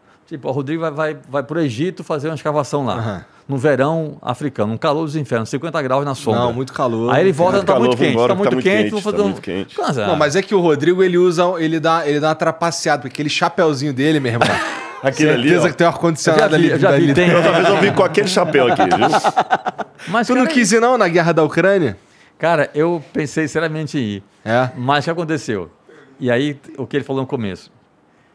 As guerras são de governos, né? Principalmente quando é uma guerra como a da Ucrânia e da Rússia, que são dois países. A Síria é diferente. A Síria é um conflito interno, é eles entre eles mesmos. Uhum. E tem uma questão política envolvida, também, como sempre, econômica. Obrigado. É, mas é diferente. Não, não depende de, de, decisão de um indivíduo. Porque Rússia e Ucrânia, se o Putin decide naquele momento sair, acabou, não teria guerra. É. Se o Putin entrasse um dia, dois, três dias, vai deu merda, sai todo mundo, acabou. Né? Mesma coisa o presidente ucraniano. Se ele dissesse, ó, vamos dar para eles o que eles querem, pronto, não ia ter guerra. Então eu estava com receio de fazer todo esse trabalho que eu faço de produção, né? articular tudo, falar com um monte de gente, não sei o quê, me mandar lá para a Ucrânia para chegar lá no dia seguinte e acabou a guerra. Aí. Que pena que você. Que pena que você errou. Porque se você tivesse acertado, já, já teria, teria acabado. acabado. É, é, exatamente. É Porque é. tem uns seis meses, quase é por sete, aí, por, né? É, por guerra. aí, por aí, por aí. Nossa, ninguém aguenta mais, cara. Na moral, acabou de sair da pandemia, mané. e a da Síria tá, tem 11 anos já de guerra. Porque a Síria hoje, a, a guerra está bem menor do que já foi, está assim, muito menor, mas ainda tem. A gente sabe que ainda tem algumas cidades que, vez ou outra, tem um ataque, tem uma explosão, mas não se compara com o que era. Eu fui para lá em 2012, estava muito pesado o negócio. E depois que eu saí foi piorando. 2012 foi. Começa em 2011. Começa em 2011. É. Tu vai para lá assim logo no comecinho depois dela, de um ano, de certa depois forma. de um ano. Uhum. E tava bem pesado Também tinha lá. a expectativa dessa acabar logo, não? Não, Essa cara, é diferente. Não, não nunca né? tive, não. Essa é uma guerra civil, não é? Tem até entrevistas minhas, assim, que filmaram em palestras, coisas assim. Eu falando, me perguntavam, né, quando, quanto tempo eu achava que ia demorar a guerra da Síria. E eu sempre dizia, isso em 2012 eu falei, eu falei, ó, com muito otimismo, mais uns 5 anos aí. A gente está já com 10 anos, é. né? depois que eu fui, entendeu? É, você sabe que foi nesse ano que eu entrei para a USP para começar meu doutorado sobre a Síria. Começou a guerra, eu terminei a tese, tive que pesquisar o sítio arqueológico em Yale, porque eu não pude ir para a Síria por causa da guerra. E o sítio que eu estudei na minha tese doutoral hoje está destruído. Puta merda. Eu até é estranho Significa isso. Eu tenho a tese doutoral de um sítio que eu não pude visitar. Oi? Significa que o que tinha lá está perdido? Provavelmente. Porque muitos terroristas do Estado Islâmico, é, eles, eles faziam um buraco assim no chão para pegar é, antiguidades para vender no mercado negro. Entendi. Entendi. Você está entendendo? Vender no mercado negro. Mas eles vão ter a técnica arqueológica de escavar. Não, destrói tudo destrói, no processo. Vai fazendo, vai, vai, pega... Pega vai... esse, o do lado destrói exatamente, e tudo mais. Exatamente. Ó, o, o Estado Islâmico, que o Rodrigo citou aqui, que todo mundo viu, né? Estado Islâmico, aquela coisa, o mundo inteiro assombrado com o que eles faziam. Quando eu estava lá, eles estavam começando ainda. No livro fala de um cara que era um cara que ficava na cela ao lado da minha, né? Isso, isso é engraçado, inclusive. Nossa cela, eu fiquei preso numa ala que era uma ala subterrânea no presídio. Né? E só depois eu vim saber que era uma ala de presos não perigosos. Então o presídio tinha aqueles blocos grandes, né, tipo Carandiru, né? E tinha essa ala nossa subterrânea que eram só quatro celas. Na minha cela éramos eu e mais uns 20 caras. Nas outras celas também, das quatro, né? Só que tinha uma cela que só tinha um preso. Ah. Nossa cela a gente tomava água da torneira, uma água péssima, péssima, muito, muito, muito ruim. Na cela do meio, onde ficava esse cara sozinho, eu dormia no chão. Nossa cela tinha dois, três beliches e uma cama. Tudo ocupado, né? Eu dormia no chão. Eu mais um monte de gente dormia no chão. A cela desse cara, que era só para ele a cela, tinha dois beliches. E aí eu passei um dia assim, a gente não tinha acesso ao pátio. A gente andava só no corredor dessa ala. E aí eu curioso, né? Passei assim, olhei pela portinhola de cima da, da porta, dois beliches, uma TV de teto, passando um, um videoclipe da Beyoncé, eu era, acho, que, acho que era do Justin Timberlake. Um bom gosto. E esse cara de galábia, galábia, para quem não sabe, é aquela roupa do homem muçulmano, que uhum. é um uhum. vestidão, né? E aí eu vi uma coisa, sabe aquele desenho animado que a gente, quando é pequeno, a gente via? Tipo, o desenho olha para o cara tá com muita fome, aí ele olha para alguém e vê um galeto. Uhum. Quando eu olhei para a cela do cara, cara, tinha um monte de garrafa PET de água mineral assim no chão. E eu tomando aquela água amarga, péssima da minha cela. Eu falei, cara, quem é esse sujeito, entendeu? Depois esse cara me chamou para conhecer, que ele soube que tinha um brasileiro, jornalista, ele quis me conhecer, entendeu? Ah. Então me chamou na sala dele para vir conhecer. E os guardas aceitaram isso? O cara mandava na Não, prisão. Se o cara tinha água mineral é ali. Isso. É isso, o cara mandava. Muito idiota, desculpa. É, exatamente. Esse cara, o nome dele era Anansi. O Anansi, ele era contrabandista de armas. O cara vendia armas no mercado negro. Ele negociava armas com o exército rebelde da Líbia. Ele comprava armas da Líbia e vendia para o exército rebelde. Tinha muita grana, um cara influente, foi preso e ficava lá mandando no presídio. Digo, cara, eu falei aqui, né? A gente comia só pão sírio e ovo, de manhã, de tarde e de noite. Um dia que eu fui na cela desse cara para conhecer ele, para a gente conversar, fomos eu, o Amar, né? Meu amigo falava inglês, e, e o Anansi lá. A gente entrou na, na, na cela do Anansi para conversar. Daqui a pouco, Igor, chegou o agente penitenciário nunca esqueço disso. Bateu na porta e o Anansi autorizou o cara a entrar na cela. Quando o cara entrou, o cara entrou com duas. Sabe aquelas bandejas de papelão, de, de prata, assim, prateado, de alumínio? Duas bandejas daquela, cada uma com um galeto no meio e arroz marroquino amarelinho assim em volta. Cara, foi o melhor jantar da minha vida, cara. A gente comia com a mão assim, um galeto, o arroz e tomando água mineral. Obrigado. E tomando água mineral, assim, uma coisa maravilhosa. E aí o cara contou a história dele, que negociava armas, que ajudava o exército rebelde. Eu ele já estava lá há muito tempo? Ele estava lá, acho que tinha cinco, era seis meses. Tá. E isso ah, foi, modificaram isso foi, Isso foi em 2012, né? E ia ter a Copa do Mundo no Brasil em 2014, né? Uhum. Aí ele falou, não, adoro futebol, quero ir para a Copa. Eu posso te procurar? Eu falei, claro, fica lá em casa. Eu falei pro cara, se você for lá, fica lá em casa. Em casa. Será um prazer. É, e aí a gente ficou lá essa noite toda, né? Conversando com o cara, jantamos, sei o quê, e depois voltando para nossa cela. E teve uma cena legal nesse dia, que, que eu falei, cara, tomar água mineral depois de tantos dias aqui, tá... Nossa água é péssima. Aí ele falou, não, a água da torneira aqui não dá para beber, não. Ele falou. E aí quando eu fui para voltei para minha cela, né, eu e o Amaro, ele me deu uma garrafa PET, né? De água para eu tomar. Aí eu falei, Anansi, eu só levo se você me der seis, né? A caixinha toda, né? Para mim e para os caras lá também tomarem. Ele, não, aí não, só vou te dar uma. falei, tá, então não quero não. Aí não levei, né? Porque se não puder para todo mundo, não quero não. Não levei. Chegou na cela, o Amara contou para os caras, né? Ó, oh, o Anansi deu para ele uma garrafa de bebê, mas ele não quis, só se trouxer para todo mundo. A galera aplaudiu, sabe? Os caras acharam legal a minha postura. Então teve muito essa, essa que eu falei aqui, né? essa coisa da, das relações humanas, né? Você conhecendo as histórias de cada um, né? E o curioso, eu tô, cara. Eu tô bem curioso para saber por que, que alguns desses caras estavam presos junto com você, mas eu não vou perguntar porque tá tudo aqui. Tá, tá. Né? Tá bom. Então tá, tá mas você ia falar algo curioso então, também. eu ia falar isso, que é o seguinte, exatamente isso que eu ia falar. Uma coisa interessante, cara, que assim, ter sido preso para essa experiência humana foi e pro livro, porque assim, não tinha ideia de livro. Eu fui lá fazer a matéria. Eu ia ficar lá uma semana e ia voltar, nem ia fazer um livro, não? Só que, ao ser preso e passar tudo que eu passei, cara, fui torturado, ameaçado de morte, sabe? Foi muito punk. Ao passar por tudo isso, eu passei a ter uma história única. Né? Uhum. Até hoje sou o único jornalista do mundo que entrou na Síria, na guerra, com visto de imprensa e foi preso pelo próprio país, pela, pela Síria, e saiu. Então, ao ter essa história, eu fiz um livro legal, e aí o livro ficou legal por quê? Porque se eu ficasse solto, como era o meu plano inicial, eu ia ficar três dias andando pela cidade. O Rodrigo sabe como é que é o clima nessas situações. Uhum. As pessoas na cidade, em Homes, na rua, no comércio, em suas casas, muito dificilmente iriam receber um jornalista estrangeiro para conversar na boa, por medo. Porque o governo considera a imprensa estrangeira inimiga. Tinha um cara preso, por exemplo, comigo, que foi preso porque fala francês ali naquela região, a Síria, Líbano, falam francês, muita gente fala francês pela colonização francesa. Tinha um cara que era corretor de imóveis, falava francês fluentemente e foi preso porque estava ajudando, estava trabalhando como um tradutor para um fotógrafo francês. Então foi preso por estar, segundo o governo, ajudando o inimigo.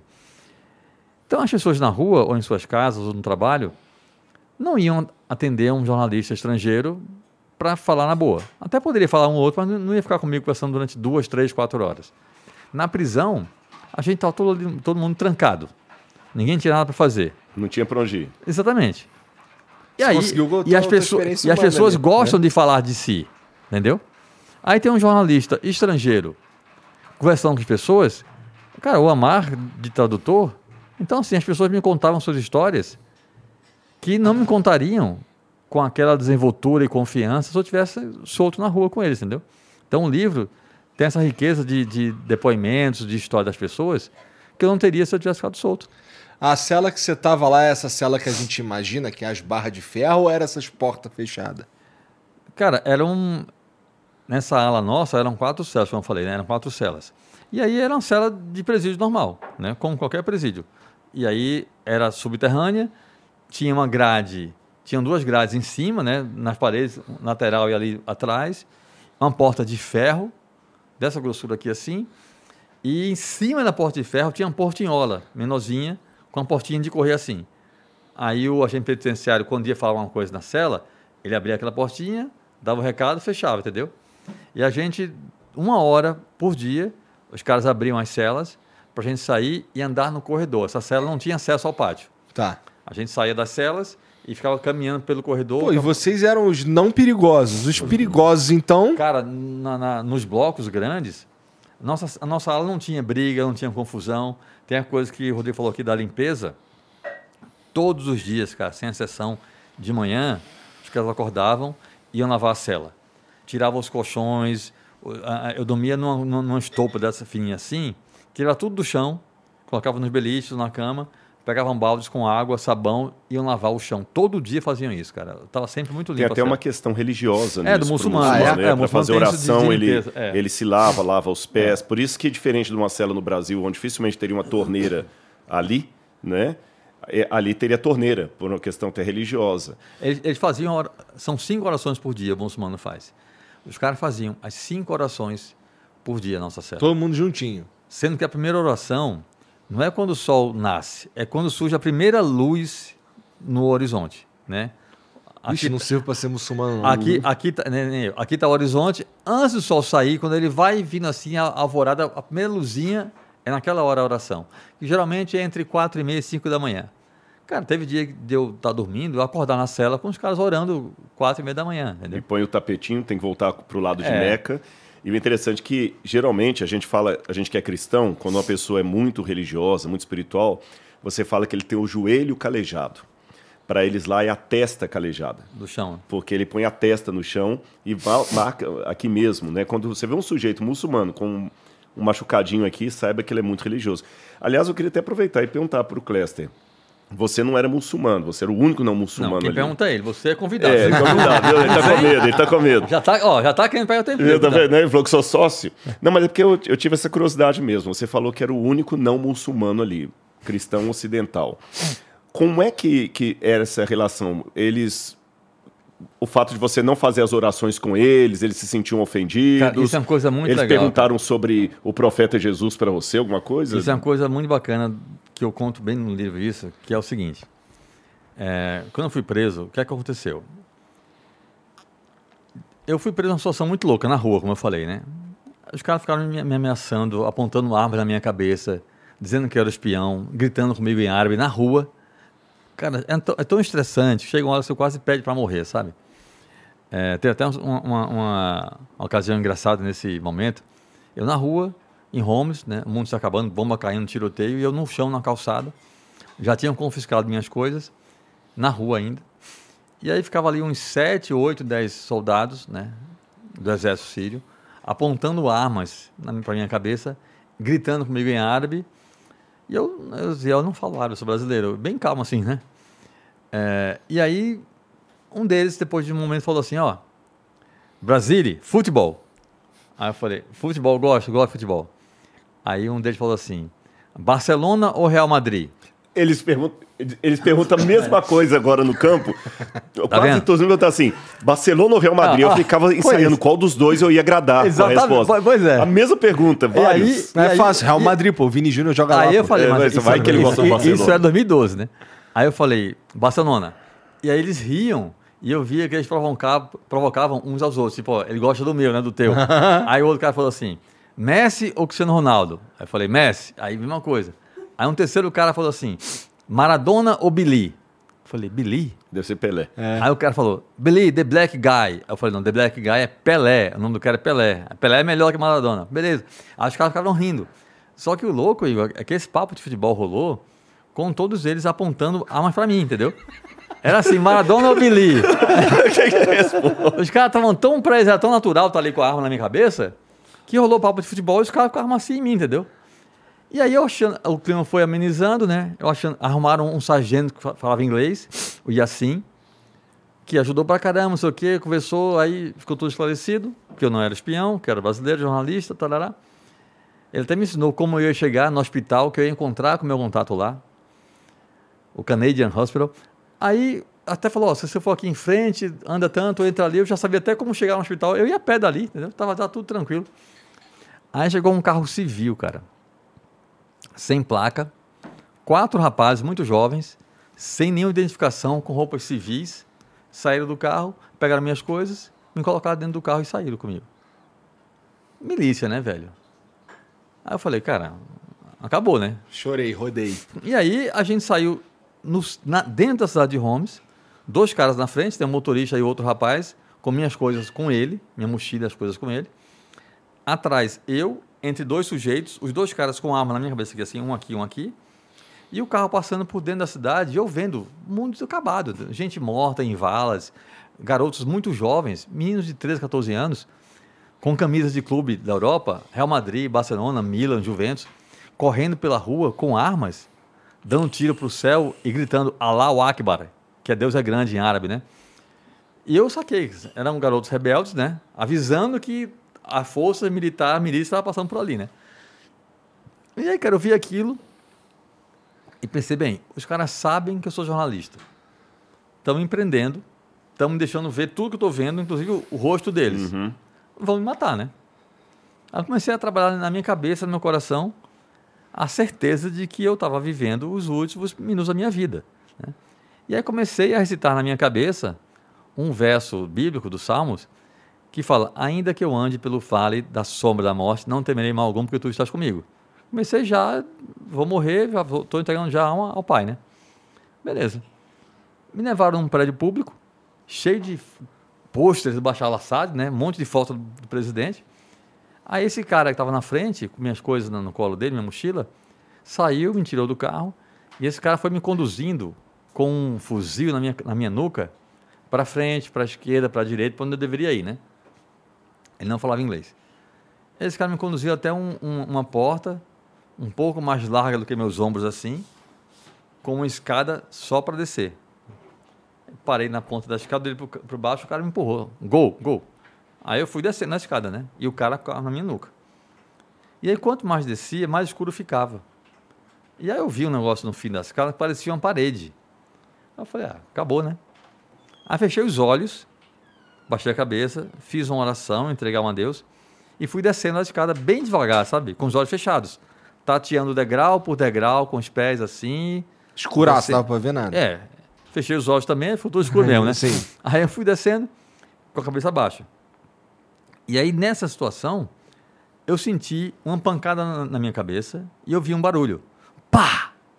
E aí, cara, quando eu falo isso nas palestras que eu dou, por exemplo, é, a galera ri porque é engraçado, mas na hora não foi. Né? Uhum. Né? Quando eu senti a pancada na cabeça e ouvi o barulho, eu pensei realmente que era o tiro na minha cabeça. E tu vai morrer assim? Parece que eu tô vivo. É. Estranho. Não, não, não, a gente nunca morreu, né? A gente nunca morreu, não sabe é, não é. sei como é morrer, é. Aí eu pensei de fato que era o tiro do cara na minha cabeça. E aí deu um alívio, cara. Eu falei, nossa, acabou, que bom, né? Aí pensei, ainda pensei assim, ainda bem que foi rápido e não doeu, né? Aí fiquei parado lá com os olhos fechados e Bem leve, leve mesmo, cara. Aí alguém me empurrou. Aí eu falei, agora lascou, acabei de morrer, já tem alguém empurrando aqui já. e, eu, e eu não abri o olho, fiquei lá de olho fechado ainda, né? Aí o cara empurrou, abriu o olho já para brigar com o anjo, né? Eu falei, quem é que tá aqui empurrando aqui? Quando eu olhei para trás, cara, era o cara. E aí foi que eu vi que na minha frente não era na parede. Era uma porta de ferro, daquelas de correr assim, sabe? A pancada na minha cabeça e o barulho que eu ouvi era a minha cabeça batendo na porta. Que eu tava assim, né? Aí bateu. E ali atrás da porta tinha uma sala grande, era meio que uma delegacia improvisada, né? Ali fui torturado, foi um inferno. Passei a noite toda algemado. E disseram que no dia seguinte eu ia ser solto, né? E aí no dia seguinte eu não dormi, obviamente, naquele estresse extremo, né? Não dormi. No dia seguinte, que eu deveria ser solto, me colocaram num caminhão baú, algemado, com mais um monte de presos, e levaram a gente para o presídio. E lá no presídio, a maior parte dos presos foi para um, os blocos né, grandes, né? E eu e mais uns 10, 15, não lembro, fomos para essa ala subterrânea. Porra, de presos se a maioria foi para um lado e 10 ou 15 foram junto contigo, tinha uns 40 cara no, no baú, então, no, no caminhão. Tinha uns 30, eu acho. É? Tinha uns 30. Grande. Eu acho que uns 10 por aí, 15 fomos para a ala e o resto foi para outra. Tá. E aí, Caraca. quando a gente desceu né, para essa ala subterrânea, eu tentando explicar para o agente penitenciário que eu não, não, tinha feito nada de errado, que disseram que eu ia embora, não sei o quê. Falou um cara em inglês e o cara não falava inglês. Aí foi quando o Amar, que eu não conhecia, né? Vi o cara naquele momento. Ele estava em pé quando a gente estava entrando novos. novos eu, eu, soube depois, por exemplo, que a, a, nossa ala era muito flutuante, a população carcerária. Entrava gente e saía gente todo dia. E aí, quando vai entrar novos presos, tem aquela curiosidade, né? Os caras abrem as celas e fica todo mundo na porta olhando que está chegando. A única cela que nem abria a porta era do Anansi, do, do traficante de armas. Aí o Amar estava em pé na porta da cela, da primeira cela. E ele me ouviu falando inglês com o agente penitenciário. E viu que o cara não sabia falar inglês, né? Aí ele falou assim: Posso ajudar? Eu falei: Por favor, explica para ele isso, isso, isso, beleza. O Amar explicou para o cara e falou: Ó ele falou que teus documentos estão em Damasco, estão com o governo e vão esperar eles autorizarem a tua saída, mas que você deve ir embora amanhã. Eu falei, cara, vou dormir aqui então, passar a noite aqui? Ele falou, é. Eu falei, não, não tem condições, cara. Isso era tipo quatro da tarde. Eu tenho de ir embora hoje, não, não vai rolar, enfim. Aí eu pensei, bem, ao menos aqui tem um cara que fala inglês uhum. e que demonstrou que está afim de ajudar. Vou ficar aqui nessa cela, né? Entrei na cela. Isso era umas quatro e pouca da tarde. Assim que entrei na cela, rolou uma curiosidade muito grande dos outros presos em relação a mim. Aí rolou meio que uma coletiva. Os presos faziam perguntas em árabe e o Amar traduzia, né? Uhum. E aí perguntaram, você veio de onde, por que está aqui, veio fazer o quê, não sei o que, dará. E aí isso tudo falei para voltar para a pergunta do Rodrigo. Dos 20 e poucos presos que estavam lá, tinha só uns 4 ou 5 de galábia, que é a roupa do homem muçulmano. E quem usa galábia é o cara que é mais conservador, mais tradicional. Os jovens não usam, é muito raro, né? Jovens usar galábia, uhum. né? Usam roupas normais, como a gente, né? mas são muçulmanos. Então, quando o cara está de galábia, é o cara é mais conservador. E aí, um preso desse de galábia perguntou se eu tinha religião. Aí eu falei, tenho. Só falei isso, tenho. Porque, assim, eu, eu, tenho origem italiana, que é essa cara também de árabe, né? O rosto fino, uhum. narigão. E eu fui para lá de propósito, assim, eu sempre brinco, eu fui fantasiado de árabe, porque assim, eu peguei muito sol, fiquei bem bronzeado, barba grande, então, tem foto minha no livro, você vai ver, eu parecia um árabe. Todo lugar que eu ia lá, os caras iam falar comigo em árabe e eu fingia que entendia. Aí, é, quando chegou lá na, na, na cela, esse cara perguntou: tem aí a foto? Você passou agora, não tem um caderno de Aí, aí, por aí, vê. Tem uma foto minha aí, não tem? Essa aí, ó. Eu tava assim lá, entendeu? Uhum. Isso aí, Igor, tem uma foto aí, o um detalhe, é uma queimadura no meu rosto que o delegado queimou com cigarro para me obrigar a assinar um documento policial em árabe. Eu fui, eu assinei um documento policial sobre tortura, cujo conteúdo eu não sei. Mas enfim. Aí esse cara perguntou se eu tinha religião. Eu falei, tenho. Aí ele perguntou assim: Você é muçulmano?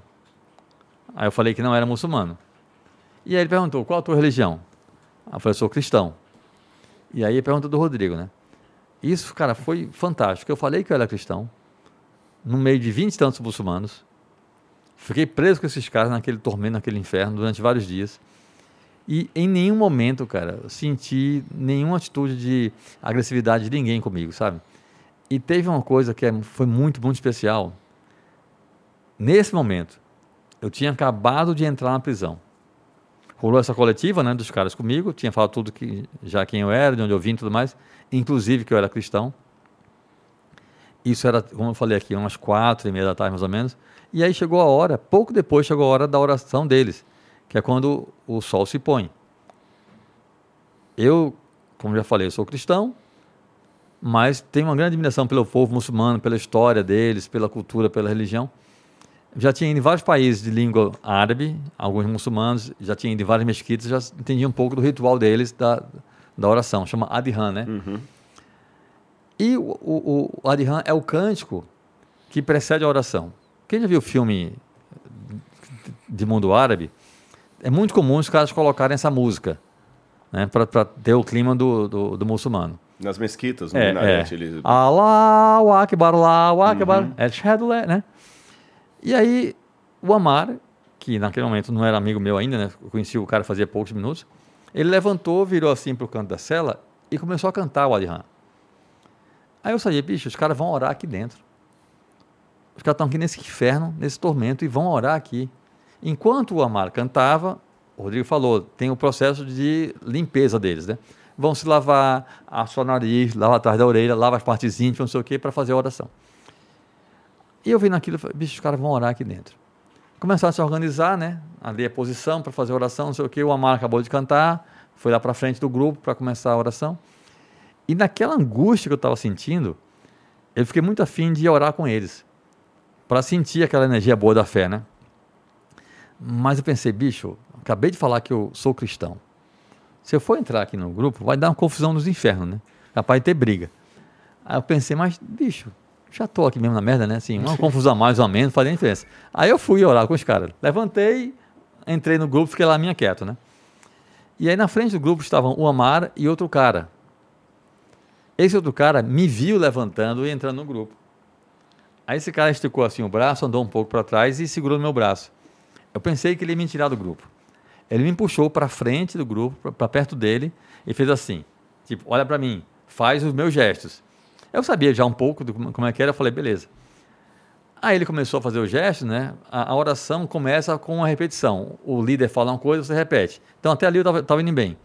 Aí depois para, os caras vão orando, né? E aí começa o que o Rodrigo falou, de agachar, colocar a testa no chão, Allahu Akbar, Allahu Akbar. Ia fazendo isso com eles. Só que aí, quando, quando entrou na parte da oração que vai mais, né, entre, em árabe mesmo, eu fiz lá todo o ritual, mas orando na minha cabeça em português. Quando acabou a, a oração, cara, eu estava muito emocionado, cara, porque é, é, foi muito forte. Assim, toda aquela angústia, o sofrimento, depois aquela coisa de estar ali orando com eles, sei o quê. E eu senti muita vontade de chorar. Mas eu pensei, cara, não vou chorar aqui, sabe? Eu trinquei os dentes e senti o olho lacrimejando, mas assim, sabe? Não, não chorei. E é só que os caras viram eu emocionado. O Amara e mais outros dois caras, justamente o Adnan e o Walid. E aí o Amar e o Adnan, que viraram, tipo, o Amar foi o irmão mesmo, assim. O Adnan e o Walid viraram amigos muito próximos. Aí o Amar e o Adnan, o Adnan me viram emocionado e os dois caras vieram e me abraçaram, velho. Igor, aquilo fazia pouco mais de meia hora que eu tinha entrado na prisão, velho. Ninguém era meu amigo ainda, né? Os caras vieram por solidariedade, por generosidade, né? me abraçaram, me confortaram. E é o que o Rodrigo falou. Cara, eu sou, eu sou cristão, eu sou evangélico. Eu tenho plena certeza, infelizmente, que se você pegar um sujeito hoje no Brasil, de Galábia, com roupa muçulmana, e esse cara entrar numa igreja evangélica ou católica, não sei se ele vai ser espancado. Talvez até seja. Mas com certeza vão ficar olhando para esse cara de cara feia. Não vai ser eu falando da, acolhido. eu estou falando da minha religião. Uhum. Com certeza vão olhar, no mínimo, vão olhar para esse cara de cara feia. Enquanto isso, eu isso estou falando numa igreja. Eu ia falar em inglês agora, pensando. Por outro lado, eu fiquei numa cela, num presídio, no meio da guerra, bomba e tiro na rua o dia todo, com mais de 20 muçulmanos. E em momento algum, ninguém sequer me olhou de cara feia, velho. Assim, é, e tem outra coisa que é o seguinte, Igor. A, a minha angústia lá na prisão era só minha. Porque eu sabia que meus pais, meus irmãos, meus amigos estavam todos bem e seguros. Uhum. Eles não além da agonia deles, da angústia deles, eles tinham a angústia de saber que seus pais, irmãos, esposas, filhos estavam na rua sofrendo, entendeu? E as pessoas foram boas comigo, cara. Tá? E a, a gente está tá vivendo um momento no, no, Brasil, cara, muito difícil de, de essa coisa de ódio, sabe? Alimentada pelo presidente da República, cara. Um cara que tem vídeo o cara dizendo tem que metralhar petralhada, sabe? Eu não sou PT, nunca votei na minha vida no PT, sabe assim? Para mim Lula é um ladrão da pior qualidade. Mas o que esse cara faz, sabe assim? Bicho, a gente até falei, não sei, não foi contigo, foi com outro amigo meu esse dia falando. Cara, há uma semana a gente viu a notícia, um sujeito deu um tiro em outro dentro da igreja, cara. Sim. Que é isso, velho? Porque o pastor estava falando contra a esquerda, defendendo Bolsonaro, e aí um irmão da igreja Falou, mas isso não, eu não estou aqui para isso, não vim aqui ouvir política. Aí um outro, que era um policial militar, a paisana, estava armado. Por que é que leva um ser humano a entrar na igreja com um revólver, velho? Também não sei, cara. O que é que se passa na, na cabeça de um idiota desse? Sentido. Aí o cara não gostou da colocação do irmão, irmão, né, da Bíblia, né, da, da igreja. O cara pegou o revólver e deu um tiro no outro. Dentro da igreja, velho. Dois evangélicos. Imagina se, se é um muçulmano que entra num lugar desse. É. E aí eu estou lá preso com muçulmanos e fui bem tratado, assim, senti amizade, solidariedade, generosidade parte deles, sabe? Tu ainda conversa com esses caras? O Amar teve uma, coisa muito bacana. Eu saí da prisão, eles ficaram lá, né? Aliás, quando digo eu fui solto, esse anel aqui, ó, eu ganhei do Adnan. Tem uma foto dele aqui no O Adnan, ele vendia anéis e chaveiro na prisão. Aí, quando eu saí, ele foi me dar um anel, eu já tinha um anel, que eu nem estava com ele na prisão, deixei em casa, que eu usava um dedo mindinho. Sem mostrar de anel. Aí ele me deu um anel dourado, feio pra cacete. Eu falei, não, não quero isso não, não sei o quê. Eu achando que ele queria vender, né? Pô, o cara querendo te dar o um anel e tu é, fazendo pois um é, pouco anel. Vai, vai, vai, dar o anel pra outro, vai dar... Vai, vai dar, vai Pô, dar na primeira eu segurei, hein? Na primeira eu não, não. já deve ter visto. Eu falei, vai dar o um anel pra outro. Falei pra ele. Aí ele pegou outro anel e eu, aí eu tenho, eu joguei vôlei muito tempo, eu tenho o dedo aqui torto, tá vendo aqui mesmo, tá vendo? Aí o anel não entrou.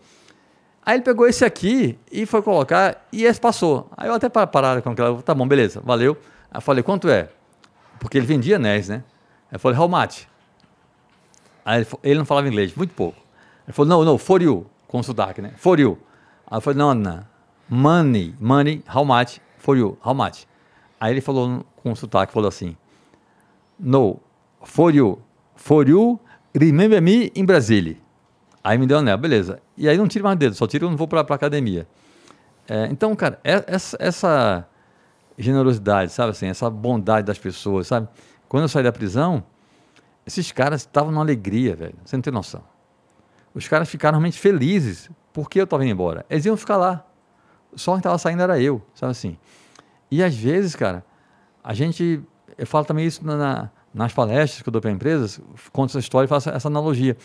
Às vezes você trabalha com uma pessoa 5, 10 anos do seu lado, o cara é seu amigo, sai para beber, vai na casa, e aí sai uma promoção, o teu amigo é promovido, e você é incapaz de, se alegrar pelo cara. Você fica com raiva do cara, porque foi ele promovido, não foi você. Entendeu? E lá, só quem ia sair da prisão era eu, eles iam ficar lá, e os caras ficaram uma alegria, cara, tão linda, sabe? Porque eu estava sendo solto. E aí, quando eu saí da prisão, voltando à tua pergunta, eu dei por Amar o meu cartão, né? Da revista, que eu estava na época, na Isto É. Com o meu telefone celular e o telefone da redação, na minha mesa. Fui embora, eles ficaram lá. Depois de uns três, quatro meses, eu estava um dia trabalhando, o telefone tocou, eu atendi, era o Amar. Aí, cara, super emocionante. Né? Meu irmão, mas está, conversamos, conversamos. Beleza. E aí, desde então, a gente fosse falando a cada dois, três meses. Ele me ligava, eu ligava para ele. Até que já faz um bom tempo, até desistir de ligar. Eu fiquei ligando para ele, o telefone dele não atendia, nem em casa, nem no celular. Eu quero crer que ele tenha ido embora para outro país, com a mulher dele, não sei o quê. Mas o Amar foi o único com quem eu falei depois da prisão, da, dos presos, uhum. né? Mas eu fiz amigos fora da prisão, no governo da Síria, inclusive, um cara muito bacana, o Fadi. E até eu sou amigo de um cara que, o vice-cônsul do Brasil, que era o vice-cônsul em Damasco na época, foi esse cara que me tirou da Síria. É, eu saí da Síria, vê que coisa louca, Igor. Eu saí da Síria dentro de um carro oficial da Embaixada Brasileira. O motorista da embaixada, eu e o, o João, que é esse vice-cônsul, ele me levou de Damasco, porque do presídio me levaram para Damasco, né? Ainda fiquei mais três dias lá em Damasco, sendo monitorado por um, por um cara do governo da Síria, que é o Fadi, que virou também, também meu amigo.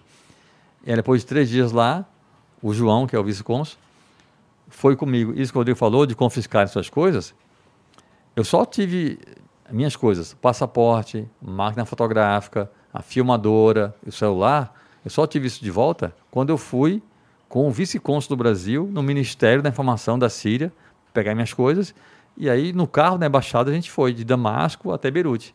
Eu saí da Síria dentro de um carro da embaixada brasileira, cara. No fim das contas, tu ficou lá quanto tempo? Seis dias preso, mais? Eu fiquei ao todo, acho que dez dias. É. Acho que foram dez dias. Os sete, mais dez, onze dias por aí. Entendi. Meu pai. Caraca, que, que, que, que briga, hein, cara? Foi pesado o negócio, cara.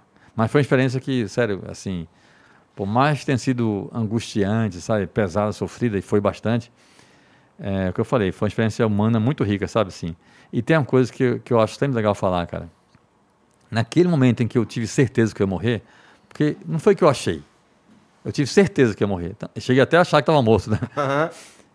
O mais legal desse negócio todo, cara, é que naquele momento em que eu estava né, com a arma na minha, na minha nuca, o corredor escuro, a escada ali descendo, eu tive certeza que ia morrer. Eu não me desesperei, não surtei, não entrei em pânico, não me arrependi. Aquele pensamento que a gente tem às vezes, né? Tipo, maldita hora eu vim para cá, para quem? Não, isso aí em momento algum passou pela minha cabeça, cara. Até porque eu fui para lá muito consciente de que podia acontecer aquilo, né?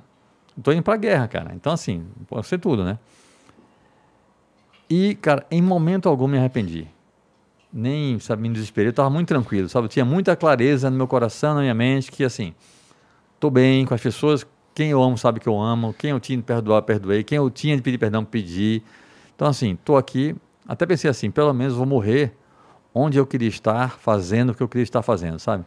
Eu falo muito isso, porque existe hoje uma ideia que eu acho muito equivocada, que é bonitinho, mas não é verdadeiro, que é o seguinte: se você fizer algo com dedicação máxima do coração, vai dar certo. Não vai, amigão. Sinto informar, mas não vai.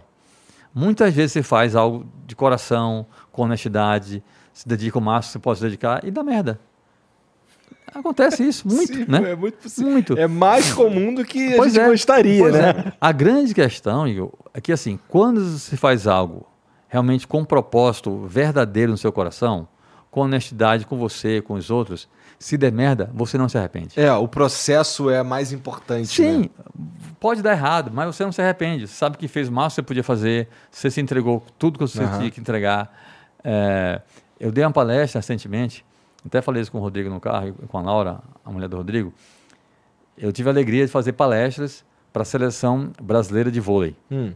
Masculina, há uns dois, três meses, e agora há uma semana a seleção feminina.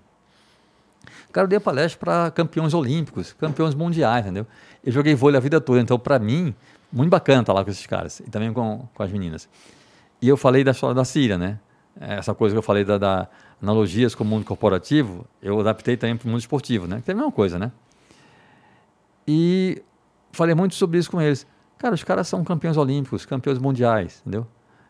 E é lógico que nem sempre ganharam, né? Esperem também, né? Só quando você perde sabendo que entregou o máximo, né? se você se dedicou tudo que tinha para dedicar, você não, não fica frustrado, você fica triste. Você quer ganhar, lógico. Uhum. Mas você perder faz parte da vida, né? do esporte, do trabalho, em tudo.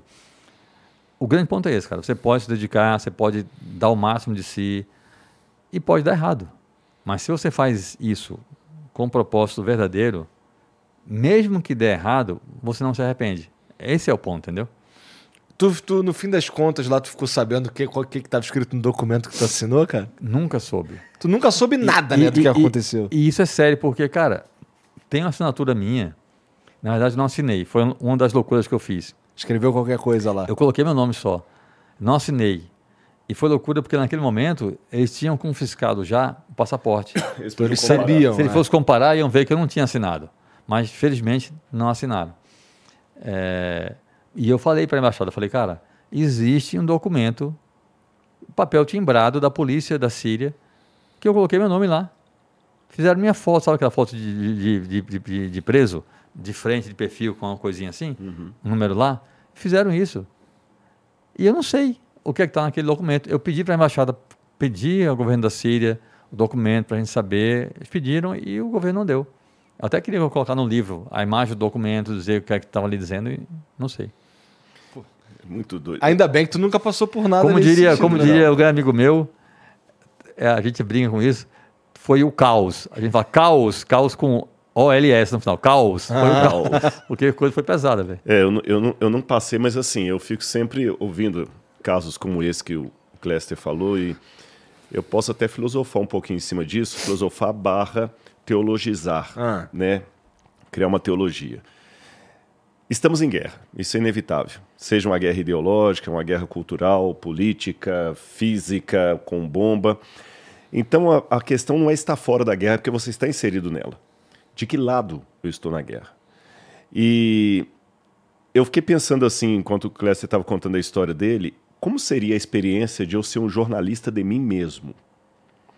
Eu cobrir a minha reação diante dessas situações. Porque a gente cobre muito na terceira pessoa do, do, singular e do plural. Né? Eu quero ver como eles vivem, como ele reage e eu. Então, quando ele falou, por exemplo, aí, a questão lá do, dos muçulmanos, a gente tem os bons exemplos em todos os lados. Você Sim. tem muçulmanos como esse que o atenderam bem, mas você tem também muçulmanos que querem odiar em nome de Allah. Com certeza. Um, alguns loucos chegaram lá de destruir o World Trade Center, Sim. né? É, na igreja, Fez aniversário Chris, dois, dois dias atrás. Exatamente. É, na, é verdade, agora. Na, nas igrejas, realmente, tem algumas situações que é exatamente o que ele descreveu. Uma vez, um, um autor chamado Philip Yancey, ele descreveu uma situação que ele, é, conversando com uma prostituta, ela falou o seguinte: eu não vou para a igreja porque é mais fácil encontrar sexo numa esquina do que um abraço dentro de uma igreja. Olha isso, olha isso, né? cara. olha isso. Então tem isso também. Só que uma pergunta honesta que a gente tem que fazer, eu sou religioso, você também é evangélico, se 90% da igreja que eu frequento fosse Rodrigo Silva, ela estaria melhor ou pior do que está hoje? Se 90% do Brasil fosse Rodrigo Silva, Cléster Cavalcante, Igor, se fosse, eu tava, se fosse eu, tava ferrado. É, não, mas aí mas que tá. Tem que fazer essa pergunta. Eu, mas tava... essa pergunta, ela, aí ela virar um caos mesmo. Para um cara que não tá disposto a admitir os próprios erros, para um sim. cara que não tá disposto a fazer sua autocrítica, ela é uma pergunta que ela sempre vai ter resposta sim. E sim, até melhor. Exatamente, exatamente. É, mas não, na verdade não. Sabe por quê? O camarada pode até mentir e falar, não, está melhor sim. Mas ele sabe que, não ia. que ele está mentindo para si mesmo. Então, quando eu coloquei essa pergunta aqui, eu não a peguei no sentido de é, político da palavra, de eu maquiado, dizer assim, não, eu sou uma boa pessoa. Estou falando aquela pergunta lá do fundo da alma, aquela pergunta quando você está com um travesseiro na mão. Sabe? É, o que, que eu estou fazendo pelo meu semelhante? Então, enquanto o Clécio estava falando, falando tudo isso, eu estava pensando aqui, né? É, ele perguntou: se o, o, muçulmano entrar na igreja, qual vai ser a reação da igreja com o muçulmano? Eu perguntei assim: qual seria a reação do Rodrigo com o muçulmano? Né? É, ah, porque estavam dois é, é, é, irmãos na igreja lá brigando por causa de político, uhum. um, um, Bolsonaro, o outro Lula, não sei como é que foi a questão, ouvi essa história. Tá, e se eu estivesse lá, se eu fosse a pessoa que tenho preferência pelo candidato A e estou vendo o candidato B, né? E se eu fosse o provocado? Eu acho que é sempre bom a gente fazer essa leitura na primeira pessoa do singular, até nesse momento tenso que o Brasil se enfrenta, porque é, é, muito fácil, a gente sempre escreve os problemas na terceira pessoa do singular ou plural. Por que, que o trânsito em São Paulo está caótico? Ah, mas o paulista não sabe dirigir. Né? Por que, que tem um problema na política? Porque o povo não sabe votar. Mas quem é povo? É sempre outro. Quem né? é sempre, é sempre, um é sempre outro, outro né? né? Então eu, eu, eu, até agradeço essa experiência do, do Clécio. Eu queria que vocês ouvissem essa experiência aqui. Por isso que eu até pedi para ele estar aqui. E eu estava fazendo essa reflexão aqui, Igor, sincero, e que eu gostaria de convidar todo mundo que está assistindo a gente fazer. E se fosse eu? Né? Como é que eu faria? É, se eu estivesse lá na frente, porque vai ter um dia, eu acredito nisso na Bíblia, Mateus capítulo 25, que o rei vai voltar. E ele vai dizer não na terceira pessoa, mas ele vai dizer na segunda, né? Ele vai falar para alguns e falar o seguinte: Venham benditos de meu Pai. Entrem no reino que está preparado para vocês desde a fundação do mundo, porque eu tive sede, vocês me deram de beber. Eu tive fome, vocês me deram de comer. Eu estive nu, vocês me vestiram. Eu estive preso, vocês foram me visitar. E quando esses perguntarem, Senhor, quando é que a gente fez tudo isso? Ele fala o seguinte: toda vez que vocês fizeram isso ao menor dos meus irmãos, a mim o fizeram. E Deus tem pessoas que, mesmo não sendo cristãos, o, tem um teólogo católico chamado Karl Rahner, ele chamava essas pessoas de cristãos anônimos porque eles acabavam cumprindo o que o evangelho mandava, mesmo sem conhecer o nome de Jesus, um budista, um ateu, por que não dizer, que às vezes não conhece a Cristo ou rejeitou. Eu não sei, é, uma vez que eu falei isso aqui, deu muita polêmica, mas o que eu estou querendo dizer é que eu não conheço o coração de ninguém. É lógico, claro e evidente que, como cristão, tem que ser coerente com a minha fé. A única maneira que eu tenho de entrar no céu, desculpem os muçulmanos, desculpem os budistas, desculpem os, os, os que têm outros é, segmentos religiosos, na minha compreensão, o único modo que eu tenho de entrar no céu é pela graça de Cristo Jesus. Ponto. Não posso abrir mão disso, senão estaria sendo incoerente. Porém, é, muitas pessoas não conheceram o Cristo da maneira teológica como eu conheço. Então, às vezes, ele conheceu Cristo através do gesto de amor pelo seu semelhante. Às vezes, até o nome Cristo chegou para ele de uma maneira tão traumatizante que ele tem ojeriza por causa desses maus exemplos que o, que o Clester falou. É nesse sentido que eu falo. Uhum. E às vezes o último segundo de vida de um ateu vai ser aquele segundo que ele vai, poxa Deus, eu queria que isso existisse. Sabe, eu se eu conhecesse o ladrão da cruz, eu ia falar, esse cara nunca vai entrar no céu. E se eu não tivesse aquela revelação de é, Lucas 23, 43, eu ia falar, esse cara foi para o inferno de cabeça para baixo. Então ninguém conhece. Por isso que eu falei que eu não estou a, assustado de chegar no céu e encontrar um muçulmano ali, um, um, budista, um ateu. É Deus que sabe todas as coisas. Cara, tem, tem... Agora eu tenho que preocupar comigo mesmo. E que lado que eu estou nessa guerra? Porque esse é um ponto, Cléster, que eu pego da sua experiência fazendo uma leitura espiritual dela. Estamos em guerra. Uma guerra do bem contra o mal. E os dois lados querem você. As suas atitudes, o seu modo de ser, não é justificação pelas obras, não, mas o seu comportamento perante Deus e o seu semelhante norteiam em qual dos exércitos você está lutando. Então, por isso que eu fiz essa reflexão aqui com base em tudo isso. No, no grande conflito, eu estou neutro ou eu estou tomando um partido do lado da luz? Isso aí que o Rodrigo falou, Igor, é o seguinte. É, Lembrando que a gente não está falando de candidato A ou B, tá? Estamos falando de atitude na vida. Não, claro, sim, claro. Sim, porque o que, é que a gente fala? Você falou aí. Porque tem os é, caras sequestrando esse também, discurso. Não, não, tenho... não, é claro. Não, deixa é. bem claro aqui. É. O Cléster emitiu a opinião dele, mas eu não omiti a minha nem a sua. Emiti. Sim, é, né? Não omiti, nem, nem emiti a minha opinião nem a sua. Ele deu, deu Não, eu basicamente dele. quero que ele se foda. É, então, entendeu? É, da mas forma eu, geral. É, mas eu, assim, é, eu, eu até já que tocou nesse assunto, até é bom esclarecer que não é questão de ser o isentão. Uhum. Mas por ser um líder religioso, a igreja a qual eu pertenço, ela tem uma posição muito interessante. Ela não assume é, postura política oficial para um candidato. Que eu uhum. acho que é o correto, né? Você está entendendo? Eu também é, acho. Vou dar um exemplo. Se dentro da igreja, estou falando no caso daí que eu frequento, tá. adventista. Se o Cléster está lá e quer candidatar, candidatar a deputado federal pelo PSDB. Uhum. E você quer candidatar pelo PT. Uhum. Qualquer coisa assim. É, a igreja não vai excluir vocês do rol de membro, não vai ter nada disso. Porém, uma vez que todos os membros participam, não é só o pastor que prega, todo mundo pode pregar, que tem o dom, é claro, uhum. né? Pregar, cantar. A partir do momento que vocês dois registraram a candidatura de vocês, daquela data em diante, vocês não podem passar a lição de escola sabatina, não podem pregar, não podem dar discurso, não podem usar o nome da igreja. Pô, legal demais, é, cara. Por quê? É perfeito, é. Porque seria uma coisa muito estranha. Por que, que eu vou dar o púlpito para ele? E, ele, vai fazer campanha política. E não vou dar o púlpito para é. você. Você está entendendo? Pra eu poder fazer então, também. é. Então a posição da igreja é nesse sentido, ela é, é de neutralidade. É de neutralidade. A gente é lógico, tem que orientar as pessoas a alguns princípios de ciência política. Eu vou, posso dar alguns aqui. É, eu não voto por partido, é bom votar por candidato. Eu também, mesma coisa. Você está entendendo? Não voto o partido, é bom votar o candidato. Veja a postura que cada um está tomando, o que, que está mais condizente com aquilo que você acredita, com aquilo que você não acredita, etc, etc.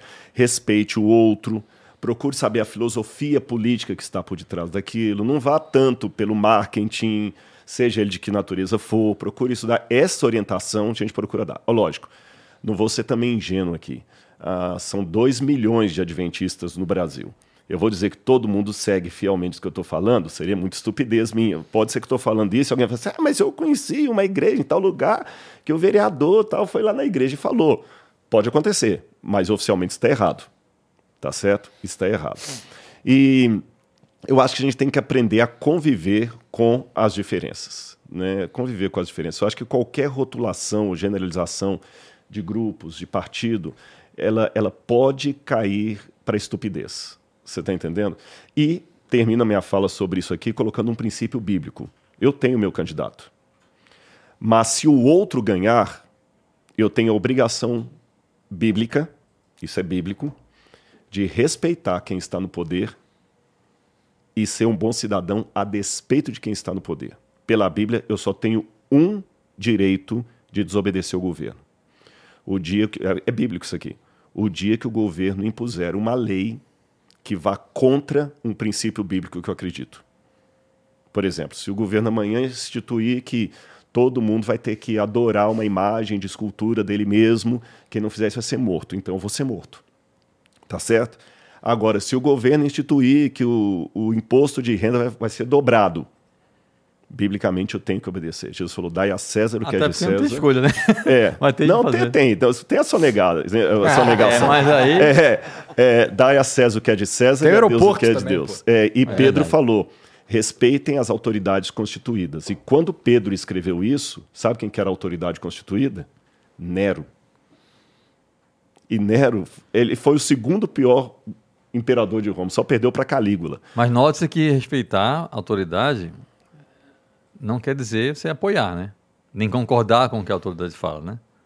Tem, tem coisas que a gente não tem escolha. Se o cara for, o presidente for eleito, quem for agora presidente próximo, eu gostando ou não, eu vou ter de me submeter às decisões dele.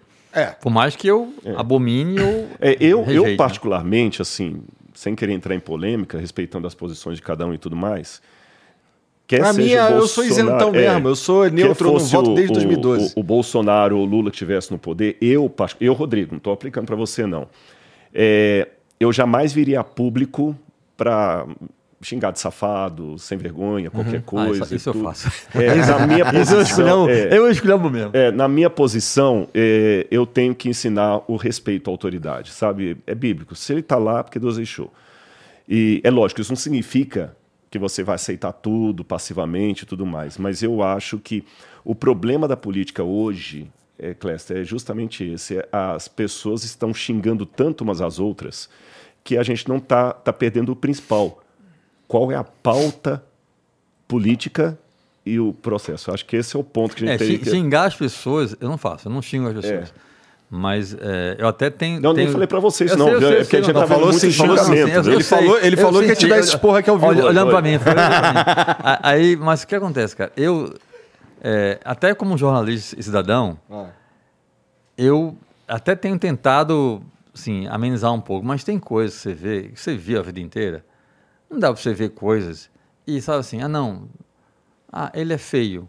Ah, menino malvado. Cara, sabe assim Velho, alguém que vier falar hoje que acredita, por exemplo, que o Lula é honesto, não faça isso, né?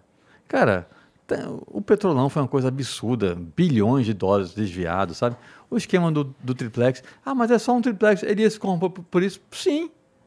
Quem já viu, cara, um cara que foi presidente da República e ver um triplex com a própria esposa e ser recebido pelo dono da construtora, não foi um corretor, foi o dono da construtora isso, alguém achar que isso não era propina, mas não tem nada no nome dele. Claro que não é propina, amigão. Se tivesse o nome dele, não era propina. O meu apartamento é meu nome porque eu paguei por ele. Ninguém me deu debaixo dos panos. Alguém vinha com esse discurso, não. Lula é honesto. Não é honesto. Alguém me dizer, Bolsonaro é honesto. Não é honesto, é outro ladrão. Como é que um sujeito, como é que a família de alguém compra 51 imóveis, Igor, pagando em dinheiro vivo? Quem, pelo amor de Deus, paga um imóvel em dinheiro vivo? Imagina um caminhão chegando com um monte de dinheiro. Eu fiz um cálculo. Ah. Eu fiz um cálculo bem curioso. Mas na época do o teu cálculo, ele levou em consideração a nota de 200? Não, não, escuta, não, não, não. Eu, até, até isso, você é esperto. Até isso eu fiz. Eu peguei uma nota média, 50 reais. Tá. Nem 5, nem 10, nem 20, nem 100, nem 50 reais. Um dos imóveis da família Bolsonaro custou 6 milhões de reais. Você pegar, pagar 6 milhões de reais em espécie com nota de 50, dá mais ou menos um prédio de 20 andares de altura, empilhando as notas uma em cima da outra. Uhum. Imagina alguém levando isso para pagar. Imagina o trabalho de quem recebeu o pagamento contar esse, esse dinheiro. É óbvio, é óbvio que isso é corrupção, meu amigo. Então não vem com discurso. Não, vou votar num porque é honesto. Não, são dois ladrões. Agora tem um ponto que o Rodrigo falou aqui bem interessante, que é a coisa da, da postura de vida. O, é, os cristãos, é que é? Gente que não é. Não, cristão omisso aí, você falou? Camuflado, não é que é? Você falou?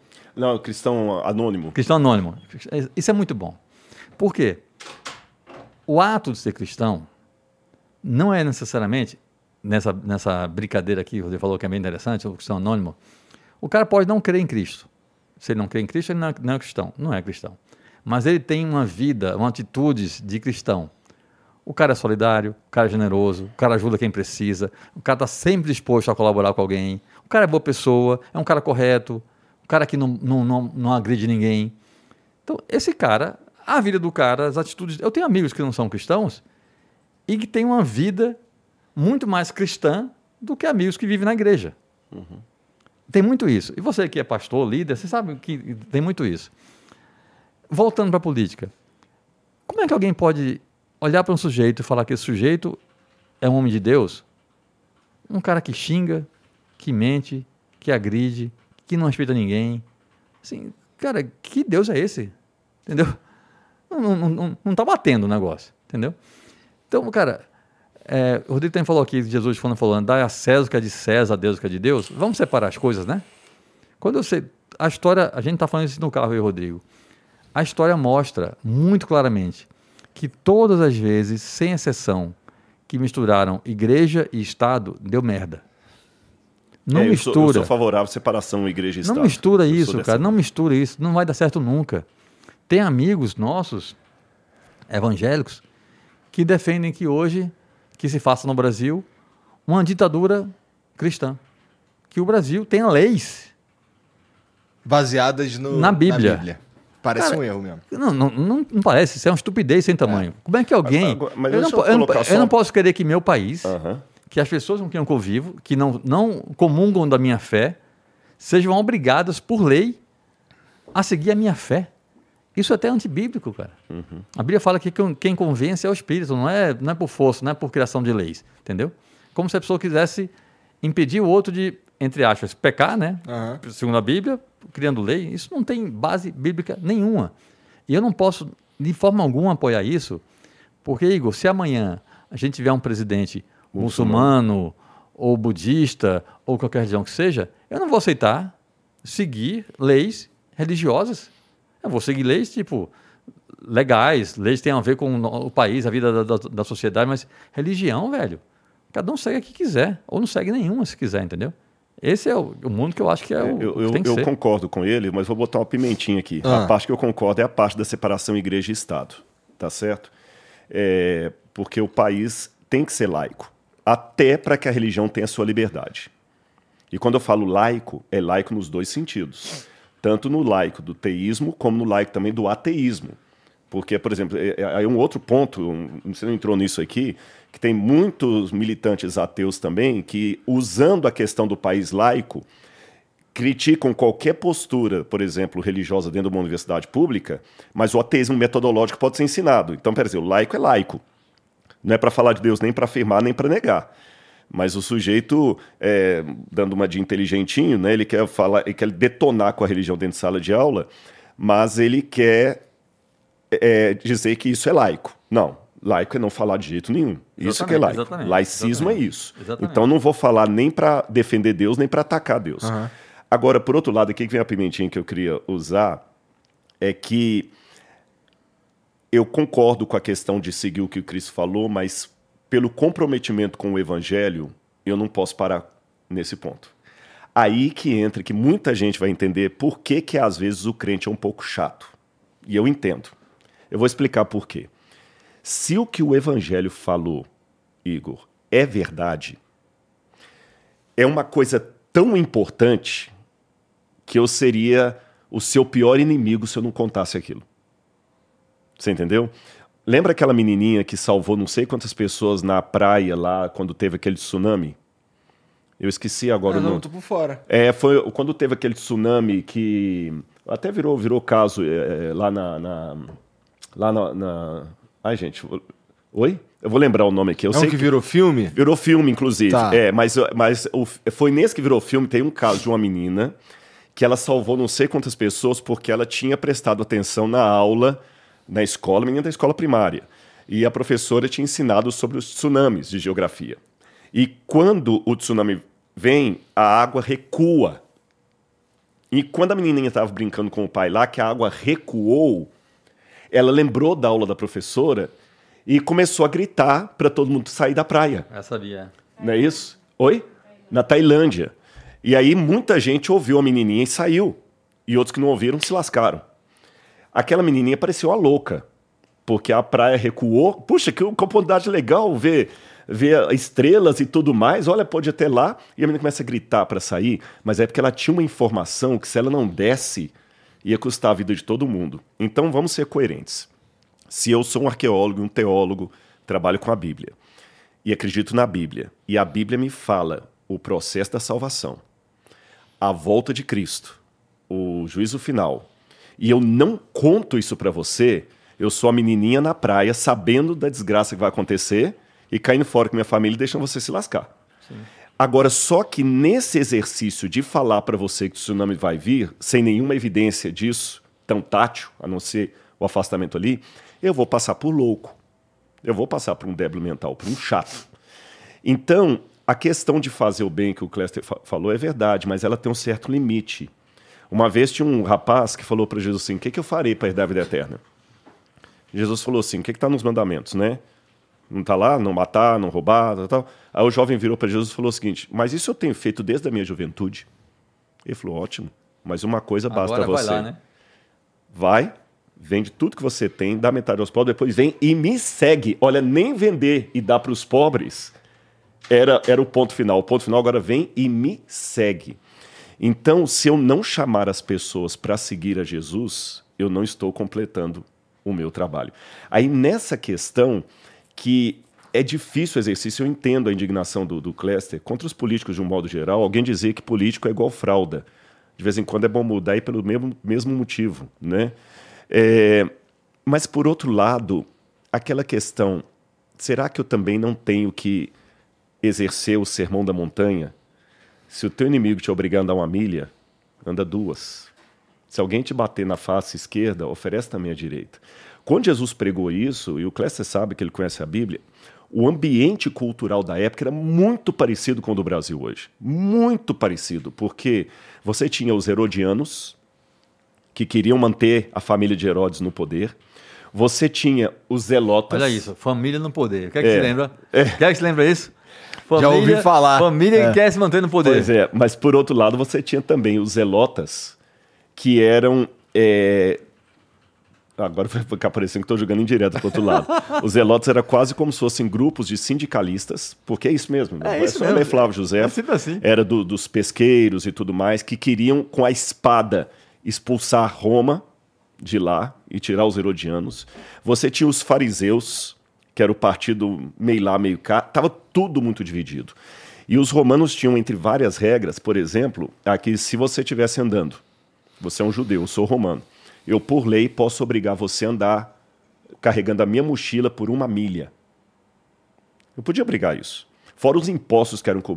Nossa, muita coisa. Roma ia lá, muita gente cresceu. Eu estou escrevendo um livro sobre Maria Madalena. E a história de Maria Madalena, onde Maria Madalena foi criada ali em Magdala, em frente você tem a parede de, do Monte do Arbel, onde Herodes mandou matar muitos judeus. Muitos. Ela cresceu naquele ambiente ali. Era um poço, sabe, de para explodir. Aí vem Jesus, que diz que é o Messias, e fala assim: devemos dar tributo a César? Todo mundo estava esperando assim, não, que ele fosse quebrar o pau. É. Daí ele falou assim: não, Dai a César o que é de César a Deus o que é de Deus. Ah, o templo de Jerusalém está corrompido. Pedro, vai lá e dá a oferta do templo, a oferta do templo por mim e por ti. E no sermão da montanha, ele virou e falou: Se o teu inimigo te obrigar a andar uma milha, anda duas. Se o teu olho esquerdo te faz pecar e ir para o inferno, arranca o olho e vai para o céu. É lógico, é uma figura de linguagem. Aí que eu fico pensando, até que ponto eu, como cristão, vou dar argumento para o ateu de que essas palavras são mera retórica, que elas não têm valor prático. Essa que é a questão. Eu tenho, é difícil, é quase impossível, se não for pela graça eu não faço, mas tem valor prático. Isso não estou falando para ser vaquinha de presépio, nem ter sangue de barata. Mas é aquela oração de São Francisco. Onde houver ódio, que eu leve o amor. Onde houver ofensa, que eu leve o perdão. Onde houver discórdia, que eu leve a união. Não porque eu sou um cara legal. Não, mas porque a graça de Deus trabalha em mim e eu tenho. É, eu vejo mas tu assim. tem a pretensão de ser, vai, governador, presidente? Nunca. Então você está no lugar certo. Nunca. Eu acho que você está é, tá fazendo, eu imagino aqui, o que você devia estar tá fazendo, que é espalhar a palavra de Deus conforme você acredita uhum. e tudo mais, e todos os ensinamentos bíblicos, e agir dessa forma e tudo mais. É, eu, só, eu só não sei se eu gostaria que você fosse presidente. Ah, mas aí que tem um detalhe. Aí tem um detalhe muito, muito importante. Ah. Nós temos exemplos bíblicos, exemplos bíblicos de homens de Deus comprometidos com a religião mais do que eu, que ah. foram ministros de Estado, o profeta Daniel, por exemplo, José do Egito, que é uma história bonita que está no, no, no, no Gênesis. E eles deixaram um excelente papel ali. E eu vou responder a pergunta que você não fez diretamente. E se eu fosse presidente? Ah. Eu ia lembrar que eu não seria presidente dos Adventistas do sétimo dia, sou presidente do Brasil. Então eu tenho a minha convicção religiosa por um lado e tenho a minha obrigação como, como, como presidente do outro. Não é que eu estou negando os meus princípios. Mas eu posso explicar de maneira muito clara. Não precisa dar o um exemplo como presidente, não. É, eu, como, por exemplo, se eu fosse um psicólogo, um psicólogo, eu tenho as minhas convicções que aquele camarada ele está errado. Mas eu tenho que deixar ele descobrir isso. Eu não posso enfiar a goela abaixo. Se eu for um, um, um médico, vou dar, ah, vou dar um exemplo que vai cair, caber para mim, para vocês três, vocês dois estão sentados aqui. Todos nós aqui somos contra o estupro. Concordam? Vocês ah, com certeza. Eu também sou. Mas, e se nós fôssemos médicos e fizéssemos o, o voto de Hipócrates de salvar a vida, seja ela qual for, e o estuprador chegou baleado no hospital? Tem que salvar. Tem que salvar.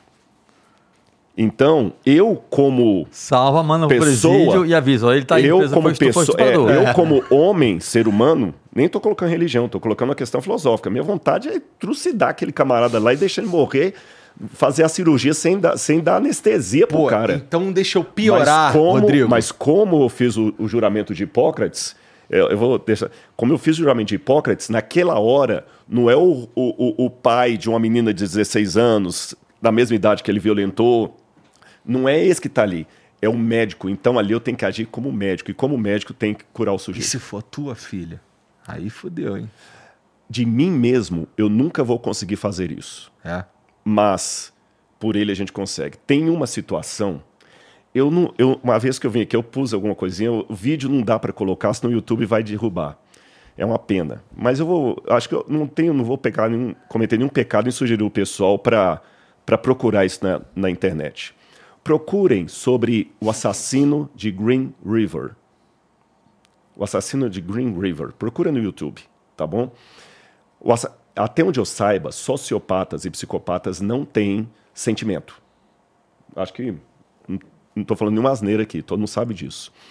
E esse psicopata de, de Green Hill, é, River, ele matou mais de 40 mulheres. Daria quase um livro. E quando ele estava ali, eles prenderam o sujeito, e você sabe que lá na América tem essa questão de levar a vítima para o. Júri popular. Júri popular, e as pessoas podem enfrentar. Uhum. Então tem vários vídeos das pessoas falando assim: Você deve morrer no inferno. A mulher estava até cuspindo aqui. Eu odeio você. Se eu pudesse, eu picava você. Te ódio, você é um monstro. Aí outro falou assim: ela era minha filha, ela você acabou. E, não, cada um. E ele olhando assim, com um olhar bem, de. Bem frio, né? O frio. E o, única, o único sentimento que ele esboçava, além da frieza, era o desdém. Sabe a ironia? Aquele camarada que fala. Aí chegou um senhor de é, suspensório, assim, uma barba grande, e falou assim: é, Mr. Vou lembrar o nome dele aqui agora. O senhor tornou minha vida muito difícil, embargando a voz. Eu sou um cristão. E o senhor está me obrigando a colocar em prática o mandamento mais difícil que Jesus me deu, que é o de perdoar. Eu sei que essas pessoas aqui odeiam o Senhor. Mas pelo que o meu mestre mandou, apesar do que o senhor fez com a minha filha, eu perdoo o senhor. Sinta-se perdoado. You are forgiven. Naquele momento, contrariando todos os prognósticos que dão de sociopata, o cara chorou. Ele chorou. Agora eu termino essa resposta dizendo assim: o Rodrigo tem condição de, de fazer como aquele pai? Não, nem aquele pai não tem. Mas entra uma coisa que eu não conseguiria explicar aqui no Flow, Igor mas eu consigo convidar as pessoas a experimentarem. A graça de Deus capacita você a fazer coisas que o velho homem não faz. Não me peço explicação. Você pode até perguntar ou falar, não sei. É como esse essa bebida não alcoólica. Importante lembrar. É importante lembrar, porque tem sempre o chatinho de plantão. Eu vi colocando é. vodka ali dentro. né? Olha lá, né? Tá vendo? Já, mas colocaram vodka. É, eu vou contar como é que eles te torturaram lá, viu? tá vendo aí? O cara trai você. Não, é, você, viu, você vê a história do anel, né? Mas falando sério agora. Viu? Que é... vodka? Viu? já, já, já, como é que ele tá? Ah lá, é feito do álcool isso aí. Tá vendo? Mas falando é. sério, é, eu posso tentar explicar o gosto dessa bebida aqui? Eu não vou conseguir. Eu posso falar assim, ela é legal, ela tem um gosto parecido com isso, mas não dá. Agora eu posso convidar você. Experimente. Você está entendendo? Então a graça é a mesma coisa. Eu posso tentar dar uma aula dela aqui com PowerPoint, quadro e toda a didática. Mas é como um sabor, você precisa sentir. Sentir. E quando você sente, pode acreditar. Você faz coisas que você duvidaria. E eu nunca tive que perdoar nenhum assassino de minha filha, mas já tive que soltar algumas pessoas, sabe? E sabe o que é pior do que perdoar o assassino da sua filha? é se sentir perdoado quando você causou mal para alguém. Quando você é o pai lutado, não menosprezando a dor, é mais fácil, porque todo mundo vem te consolar. Você é a vítima. Agora, e quando você é o cara que bebeu mais do que deveria e dirigiu e, e por estar embriagado matou uma criança de 5 anos? Como é que você se perdoa? E a graça ela é tão maravilhosa que ela me dá o poder de perdoar e de me sentir perdoado por ele. Parece complicado mesmo. É. Mas, pô, imagina. Já que a gente estava falando. Tá voltando à questão de ser presidente. Mas é. você entendeu o lance? Entendi, entendi, entendi. Eu não entendi nada que ele falou agora. é a vodka. Tô brincando. É a vodka. É a vodka. Mas, pô, ó, deixa eu jogar mais uma pimenta, então, já que a gente está falando uh -huh. sobre é, um Estado laico ou um líder político e religioso ao mesmo tempo. Não, digo só, um, digo só uma coisa, o Rodrigo falou aqui. Você falou, cara, não tem nenhum problema em, em, um líder político ser religioso. O cara pode ser religioso. É normal que as pessoas tenham algum tipo de, de, de fé. O problema é quando ele quer usar Misturar a fé dele e impor a outras pessoas o que ele está crendo. Exatamente.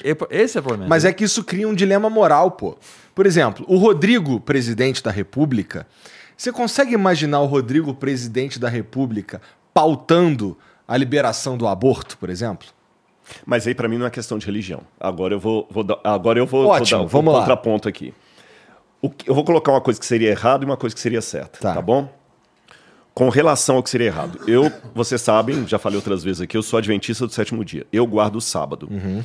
Se eu fosse o presidente é, do Brasil, eu não tenho o menor direito de sancionar uma lei que é proibido trabalhar no sábado só para beneficiar os da minha religião. Sim. Isso seria completamente ridículo, é meter as mãos pelos pés. Uhum. É o que o, o, o Cléster advertiu aqui. Eu estou pegando a minha religião e estou colocando como plataforma do meu governo, tá certo? Agora, existem alguns princípios que, para mim. Só uma coisa. Uhum. Nesse ponto que ele falou, ele jamais iria querer impor uma lei proibindo o brasileiro de trabalhar no sábado. trabalhar no sábado. Por outro lado, ele também não iria querer instituir uma lei obrigando uhum. todo brasileiro a não trabalhar no sábado, entendeu? Esse é, é o ponto de, de, de, conflito entre a política e a religião, entendeu? Você, cara, é, cada coisa no seu lugar. É, agora tem alguns elementos para mim que eles fogem à questão religiosa. Ah. São elementos que eu posso conversar até com um ateu, porque fazem parte da, do ethos, da ética humana. Tá. tá certo? Então a discussão da questão do, amor, do aborto. Mas a tua exemplo, visão da ética humana não é uma visão religiosa? Não necessariamente. Mas Porque é se você olhar... é um líder religioso, sim, então deve ser. Sim, mas eu acho que eu, eu, já, eu já naveguei um bastante. Eu, eu sou um queijo feito de várias vacas. você está entendendo? Eu já li muito. Eu li, eu li de Freud a, a, a, a Nietzsche, Wagner e também Martinho Lutero e João Wesley e Calvino, você está entendendo? Então, a própria modo que eu, que, eu, que eu sei de pensar com o chapéu do outro, o próprio fato de eu estar pela terceira vez aqui é um exemplo disso. Né? Você vê, eu sou um cara religioso conservador, estou aqui pela terceira vez e, graças a Deus, sempre deixei as portas abertas. Então eu sei dialogar com isso. Agora, o que, que eu estou querendo dizer? Tem algumas questões que são princípios morais. Uhum. Então, é, nem vou falar da ética, vou falar de princípios morais. E esses princípios, mesmo sem religião, sem igreja, eles têm que ser seguidos. Olha que eu posso fazer, falar isso até como ateu, para o bem-estar da sociedade. Por tá. exemplo, eu não preciso ser um religioso para dizer que é errado o estupro. Eu não preciso. Você está entendendo? E se tiver um grupo aí querendo sancionar a lei do estupro? Eu não vou aceitar isso, independente de ser religioso ou não. Agora, é lógico que o fato de eu ser religioso me dá mais motivação para não deixar passar uma coisa daquela. Se eu for um religioso, que eu estou preocupado com o evangelho, né? Uhum. Religioso, as avessas, não. Vocês entenderam o ponto, né? Sim. né? Então, por exemplo, eu, eu não preciso ser um religioso para saber que é, eu não vou ter aqui o apartheid. Eu, como ateu, eu falo assim, tá errado. O racismo. Agora, por outro lado, a gente tem que ver o seguinte, tá? Vou dar um exemplo mais perigoso aqui: liberação das drogas.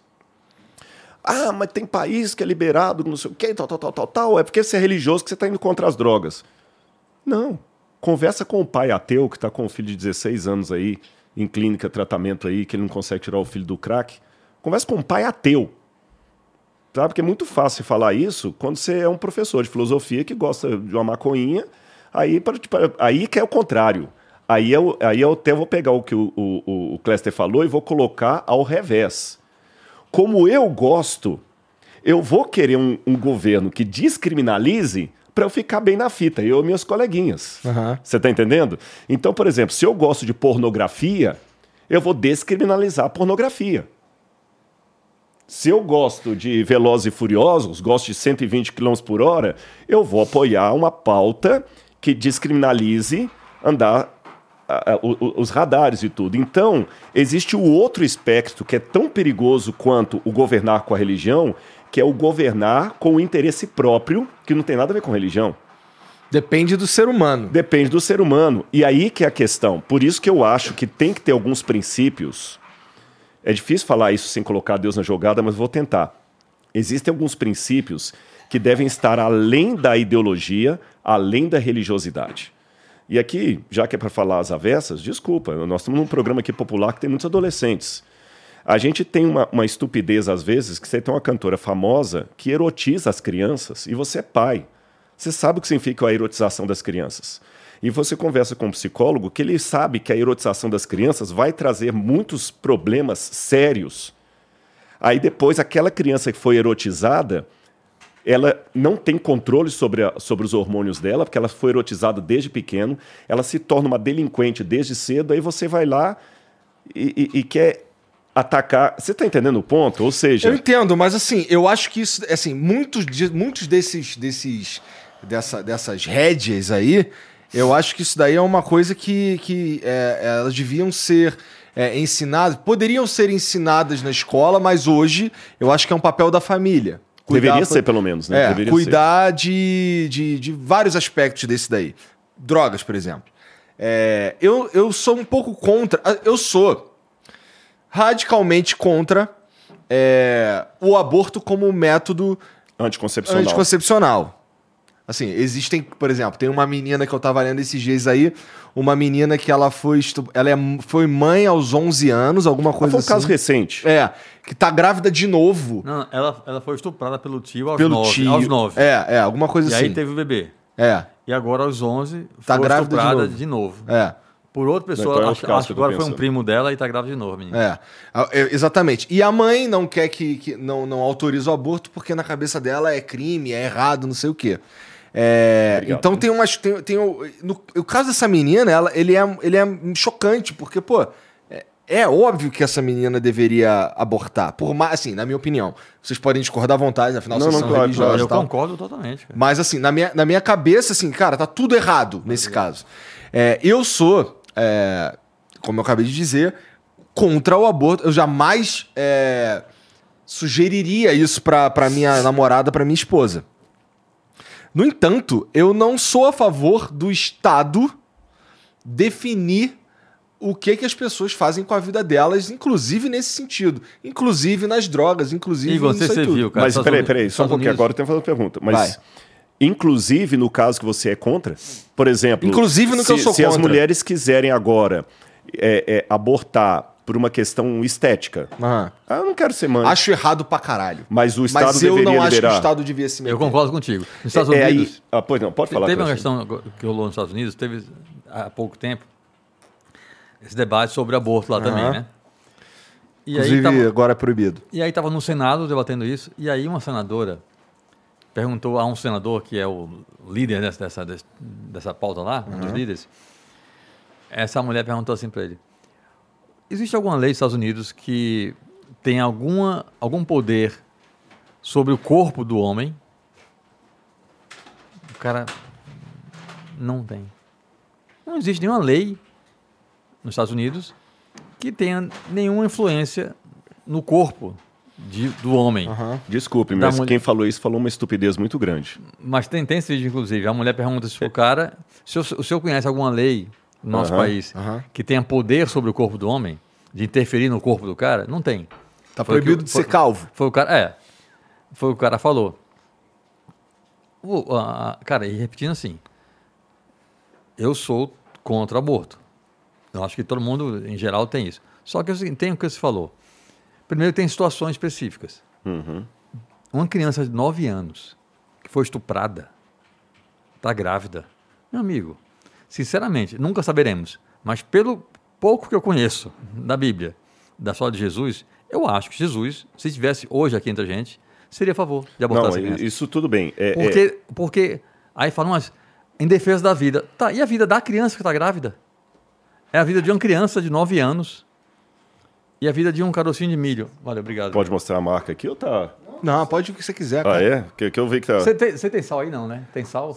O, o, Meu o, Clécio, eu, eu, eu, concordo com o que você está falando aqui. Então, aí tem a questão é, humana. O, é humana, cara. É, Sério, assim, eu... eu não consigo imaginar uma pessoa que tem alguma bondade no seu coração. E aí, o que o Rodrigo falou, não interessa se é cristã, católica, budista, ateu. Uhum. Basta ser humano, né? Basta ser humano para entender que uma criança de 9 anos, velho, que foi estuprada, que está grávida, você não pode deixar essa, essa gestação evoluir, porque assim, você coloca em, em, risco a vida da criança de 9 anos. Mas eu vou ainda além. É. Eu acho que o Estado não devia se meter é, nem não, é, para forçar é, o aborto. É, isso tá. que eu ia entrar. Deixa, segura só um pouquinho, não, deixa eu fazer aquela oração básica que eu quero comentar uma coisinha sobre ah, tá isso bom, aí. Vamos lá. Desculpa, vou, Não, não, não tem problema não. Deu, né? deu, o Estado não vai intervir. Tá bom, tá bom. Tá batata tá bom, tá bom. Vamos lá então. Ô, senhor, obrigado por esse bate-papo aqui tão amigável, obrigado por esse alimento. E obrigado, senhor, por estar de volta aqui ao Flow. Eu te agradeço porque, apesar de tantos problemas que eles passaram, o senhor permitiu que eles continuassem aqui firmes e fortes e o Igor e a equipe sempre atendendo a gente tão bem aqui. Fica conosco, Deus. Obrigado por esse alimento. Ajuda-nos a repartir com o nosso semelhante, em nome de Jesus. Amém. Amém. Eu quero dar um, um, uma pentadinha assim, eu não expus ainda a, a minha posição, que coincidentemente é da minha igreja. É, existem casos excepcionais. É, não, é coincidentemente, porque não significa que tudo que está ali eu concordo, você está entendendo? Uhum. Necessariamente. Tá eu bom, concordo tá. com as doutrinas, mas tem os e costumes que às vezes eu. Né, música, alguma coisinha, cada um tem às vezes tá a liberdade. Não é monolítico. A religião não é monolítica. É, existem casos excepcionais e seria estupidez negá-los. Você falou é criança de seis anos, estuprada. Uhum. E não for colocar só isso, não. É, mesmo uma mulher adulta que foi estuprada, não precisa ser criança. O estupro é uma violência independente da idade que ele acontece. Com certeza. Ele potencializa mais quando é uma criança indefesa porque, do que uma mulher adulta, mas não, não é menos violento porque é uma mulher adulta que foi estuprada. Uhum. Ou uma situação congênita. É lógico que no, no, na doutrina moral católica, na teologia moral católica, não existe exceção para o aborto. Tá, tá, certo? Na doutrina moral católica, tem católicos assistindo, não existe exceção para o aborto. Mesmo que houver o risco de morte da mãe, eu fiz bioética quando eu estudei na igreja católica, não tem exceção. Um padre iria discordar de você. você na religião, a vida da criança em risco. É, na é religião é, é, mais evangélica, eu falei da, da minha aqui e outras o mais. O padre pode, é, não pode é o a gente, a gente entende que há situações excepcionais. E a minha postura é o seguinte: vou colocar uma situação hipotética aqui. Uma menina de oito anos foi violentada na comunidade e tudo. Qual a orientação que eu recebo como pastor? A orientação é a seguinte: que a gente deva providenciar para a família todo o apoio psicológico, médico, se for família de baixa renda, não tem condição de pagar, espiritual, mas eu sou proibido hum. de opinar se a criança deve prosseguir ou tirar. Deve ser de cunho da família, da família, e eu tenho que, caso seja uma família de baixa renda, eu estou falando, providenciar o seguinte: a igreja vai providenciar um psicólogo para acompanhar a criança. É, se for o caso dela querer ter a criança e adotar, providenciar situações de, ado de adoção, uhum. é, o apoio ali, várias coisas. Mas nunca, nunca eu posso Se chegar e falar assim: vocês vão fazer isso ou aquilo. Vocês entenderam que é uma participação respeitosa, mas também não é uma omissão ao dever? Claro. Agora, é diferente do caso que você mencionou aí da mulher que, ah, eu quero abortar porque eu não quero ficar gorda. Né? O meu corpo é meu direito. Né? Então, é, nós estamos concordando nesses pontos aqui. A minha preocupação, Igor, eu vou te falar qual é. A questão do Estado se meter ou não, concordo que nessas coisas, se eu, como pastor, não me meto, que é que o Estado tem que se meter. Mas algumas frases que são muito repetidas hoje, na sociedade líquida, é, deixa cada um fazer, e essa frase que você falou, ela tem um, um establishment dela. Muita gente hoje fala o seguinte: ninguém tem nada a ver com a vida, o Estado não tem que se meter. Mas isso, principalmente para a juventude que ouve o, o flow, uhum. levado a, a, a, assim, a falta de regras, sabe o que, que pode gerar? Hum. Por exemplo, quando eu falei que é estúpida a mulher falar que nos Estados Unidos não tem lei para o corpo do homem, claro que tem. Tanto é que você não pode decidir se matar, se suicidar. Se você tentar suicidar, ninguém vai deixar. Mas é contra é todo mundo, não é só homem. Não, não, mas, sim, sim, sim, mas, sim, mas, mas não tem problema, mas afeta, que ela falou que não existe leis para o corpo do homem. Tem, agora é lógico. A, a lei do, do, do, corpo da mulher, ali não é o corpo da mulher. É o corpo do bebê que está dentro da mulher. Isso é outra atrocidade. Mas também é um bebê no caso do estupro. Sim, sim, sim, mas como eu falei, o problema da, da, da frase é que às vezes a gente está tratando regras. Perdão, vou corrigir. A gente está tratando exceções como regras. O questão não é o cachorro bater o rabo, é quando o rabo começa a bater o cachorro. Então, essas, é, hoje eu estou vendo muitos nos discursos de aborto. Olha, que eu já pus minha posição aqui, que vocês veem que é semelhante a de vocês. Mas em muitos discursos pró-aborto, pró-liberdade, de, de, expressão e tudo mais, discursos feministas, por que não dizer, mas discursos também machistas, é, a gente acaba colocando uma situação quase de anarquia.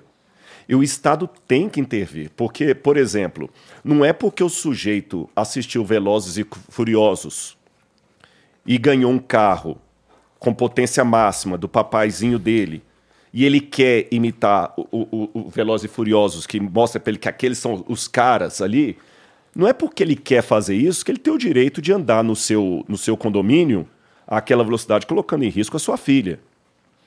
O Estado tem que intervir e falar: não, aqui você não vai andar nessa velocidade. Mas meu carro tem capacidade para ir a 300 km por hora. Que se lasque, você não vai. Você está entendendo? Não é porque o cara quer vender drogas. É, eu quero vender droga. Você, você, você quer fazer a vida ganhando podcast, eu quero fazer a vida vendendo drogas. Peraí. Não é porque eu quero fazer vida vendendo drogas que eu vou deixar. Rico. Vou ficar mais rico, você está entendendo? Então, há situações que o Estado tem que intervir para o bem coletivo.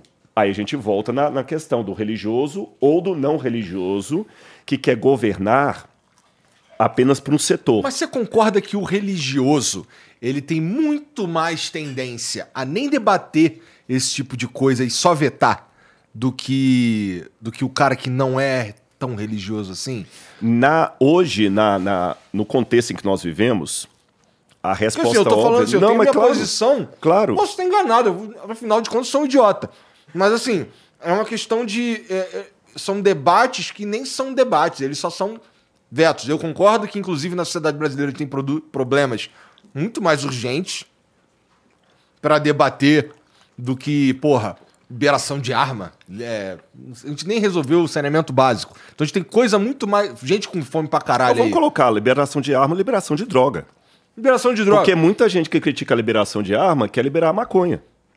Sim. Então, quer dizer, é outro setor extremista também. Agora, o... Eu, inclusive, sou a favor dos dois. É... Mas eu não acho que. Eu não acho que, que, que assim, é, era um, um tópico para a gente votar com urgência agora, inclusive. Não, eu acho que, que, assim, tem muita coisa pra gente resolver antes. O meu ponto é, é eu, eu, eu não tem... Não, que sua pergunta foi se o religioso não tem mais a tendência Exato, a é. A história, no contexto que a gente está é, vivendo, parece que sim.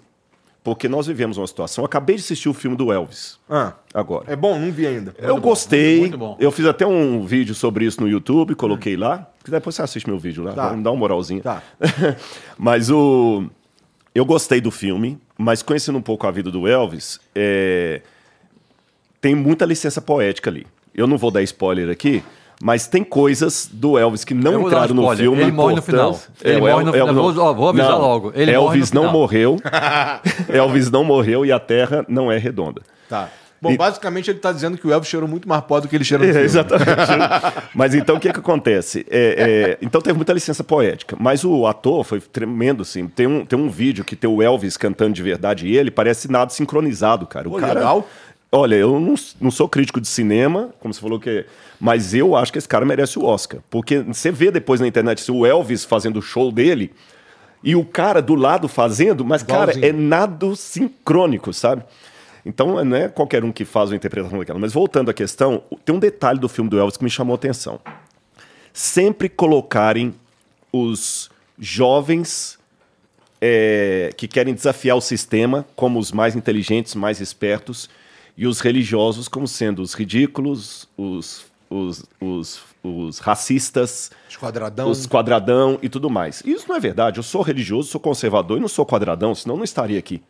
Você está entendendo? Então existe esse estereótipo hoje, essa propaganda do crente ridículo, que não tem doutorado, que só fica falando besteira, que não sabe o que fala. Eu trabalho com método científico, eu participo de banca da USP, eu, eu acabei de participar de, de, uma, de, uma, de, uma, de um mergulho arqueológico agora para ver uma questão bíblica lá. Eu fui no Oriente Médio trazer. Quer dizer, eu não estou brincando com a minha fé, e como eu, tem muitos aí. Mas eu já notei que às vezes a, a, a minoria barulhenta faz pensar o que você acreditar. Uhum. E aí eu termino minha resposta, que minha batatinha está esfriando, dizendo o seguinte: é muito perigoso o problema da propaganda. Tá certo? É, quando a gente fala da propaganda, essa ideia de que o, o, o, ateu, o não religioso é mais light, mentira. A prova maior é que morreu muito mais gente na mão do comunismo chinês, tá certo? Do comunismo soviético, do que da Inquisição espanhola. Os dois estão errados. Tanto é errado matar em nome do Estado quanto matar em nome de Deus. Os dois casos estão errados. Mas se for para jogar com números, você está entendendo? É, pergunta o pessoal de Cuba se eles estão felizes. Lá é só cara radical, pô. Vai na Europa, lá no, no, no, na, na Rússia lá, o cara é radical. Lá na, na, na, na, na China, radical. Então, o, o, os que não são religiosos também gostam de enfiar a goela abaixo. Gostam, coisa. gostam. Então, para mim, a questão não é se o camarada é religioso ou se ele não é religioso. É que tipo de ser humano ele é. Concordo. Porque dependendo do tipo de religioso que você é, você vai ser um ateu gente boa ou um ateu endemoniado. Sim. Ou você vai ser um religioso gente boa que espelha Deus no seu coração, ou você vai ser um religioso que eu tenho vergonha. Endemoniado. Endemoniado. endemoniado. Cara, tem, tem, tem, um episódio bíblico que eu falo muito sobre isso. Que mostra muita coisa licença, do... eu vou, já volto. Pode ir. À vontade. Está liberado. liberado. é, que é o seguinte, Gil. Aquele episódio em que a gente fala muito sobre religi religião e pessoas religiosas, né? Na época de Jesus, é, a lei dos judeus era os dez mandamentos, como é até hoje. E a lei judaica mandava apedrejar a mulher adúltera. E aí tem um episódio em que tem uma mulher adúltera na rua, as pessoas estão prestes a apedrejá-la e Jesus chega, né? E ele fala: atire a primeira pedra que nunca pecou. Vê que ele não falou que a lei estava errada. Uhum. Jesus era judeu, teve educação judaica. Mas aí ele coloca as pessoas né, diante da, da seguinte questão: se você também peca, porque não interessa se é adultério, se é homicídio, se é mentira, é pecado, segundo a Bíblia, né? Ali naquele momento. Jesus fala isso. Quem nunca pecou, atira a primeira pedra. E aí todo mundo para. Ninguém apedrejou a mulher. Jesus ali, ele colocou o contrário à lei. A lei religiosa da época. Ele foi, aliás, Jesus foi, foi crucificado por ter essa postura contra o poder, contra as autoridades, contra muitas vezes contra a lei. O Rodrigo Adventista respeita o sábado. Jesus fala, está na Bíblia, claramente. Não é o sábado que é senhor do homem, é o homem que é senhor do sábado. Jesus trabalhou no sábado, Jesus curou no sábado. E ele fala isso. Ou seja, a vida de Jesus inteira, eu, digo muito isso. Jesus era um cara de esquerda. Jesus ele se colocava contra o sistema, né? É essa postura que o Rodrigo falou de você, independentemente da sua fé, você se colocar como uma pessoa boa, entendeu? Que se preocupa com o outro, que se coloca no lugar do outro, que quer ajudar. Eu acho que esse é, é o grande ponto da questão. Não interessa se o cara é evangélico, católico, budista. Um grande amigo meu, que eu considero um irmão, é pai de santo, é do candomblé. A gente sabe a fé que tem, que eu tenho, a que ele tem. A gente se ama e é um cara maravilhoso. Então importa muito mais, saindo da questão da religião, entrando na vida da, da sociedade, que vai entrar, claro, na política, importa mais que tipo de ser humano aquela pessoa é, aquele governante é, do que a fé que ele tem ou diz ter, porque deve ter isso, né?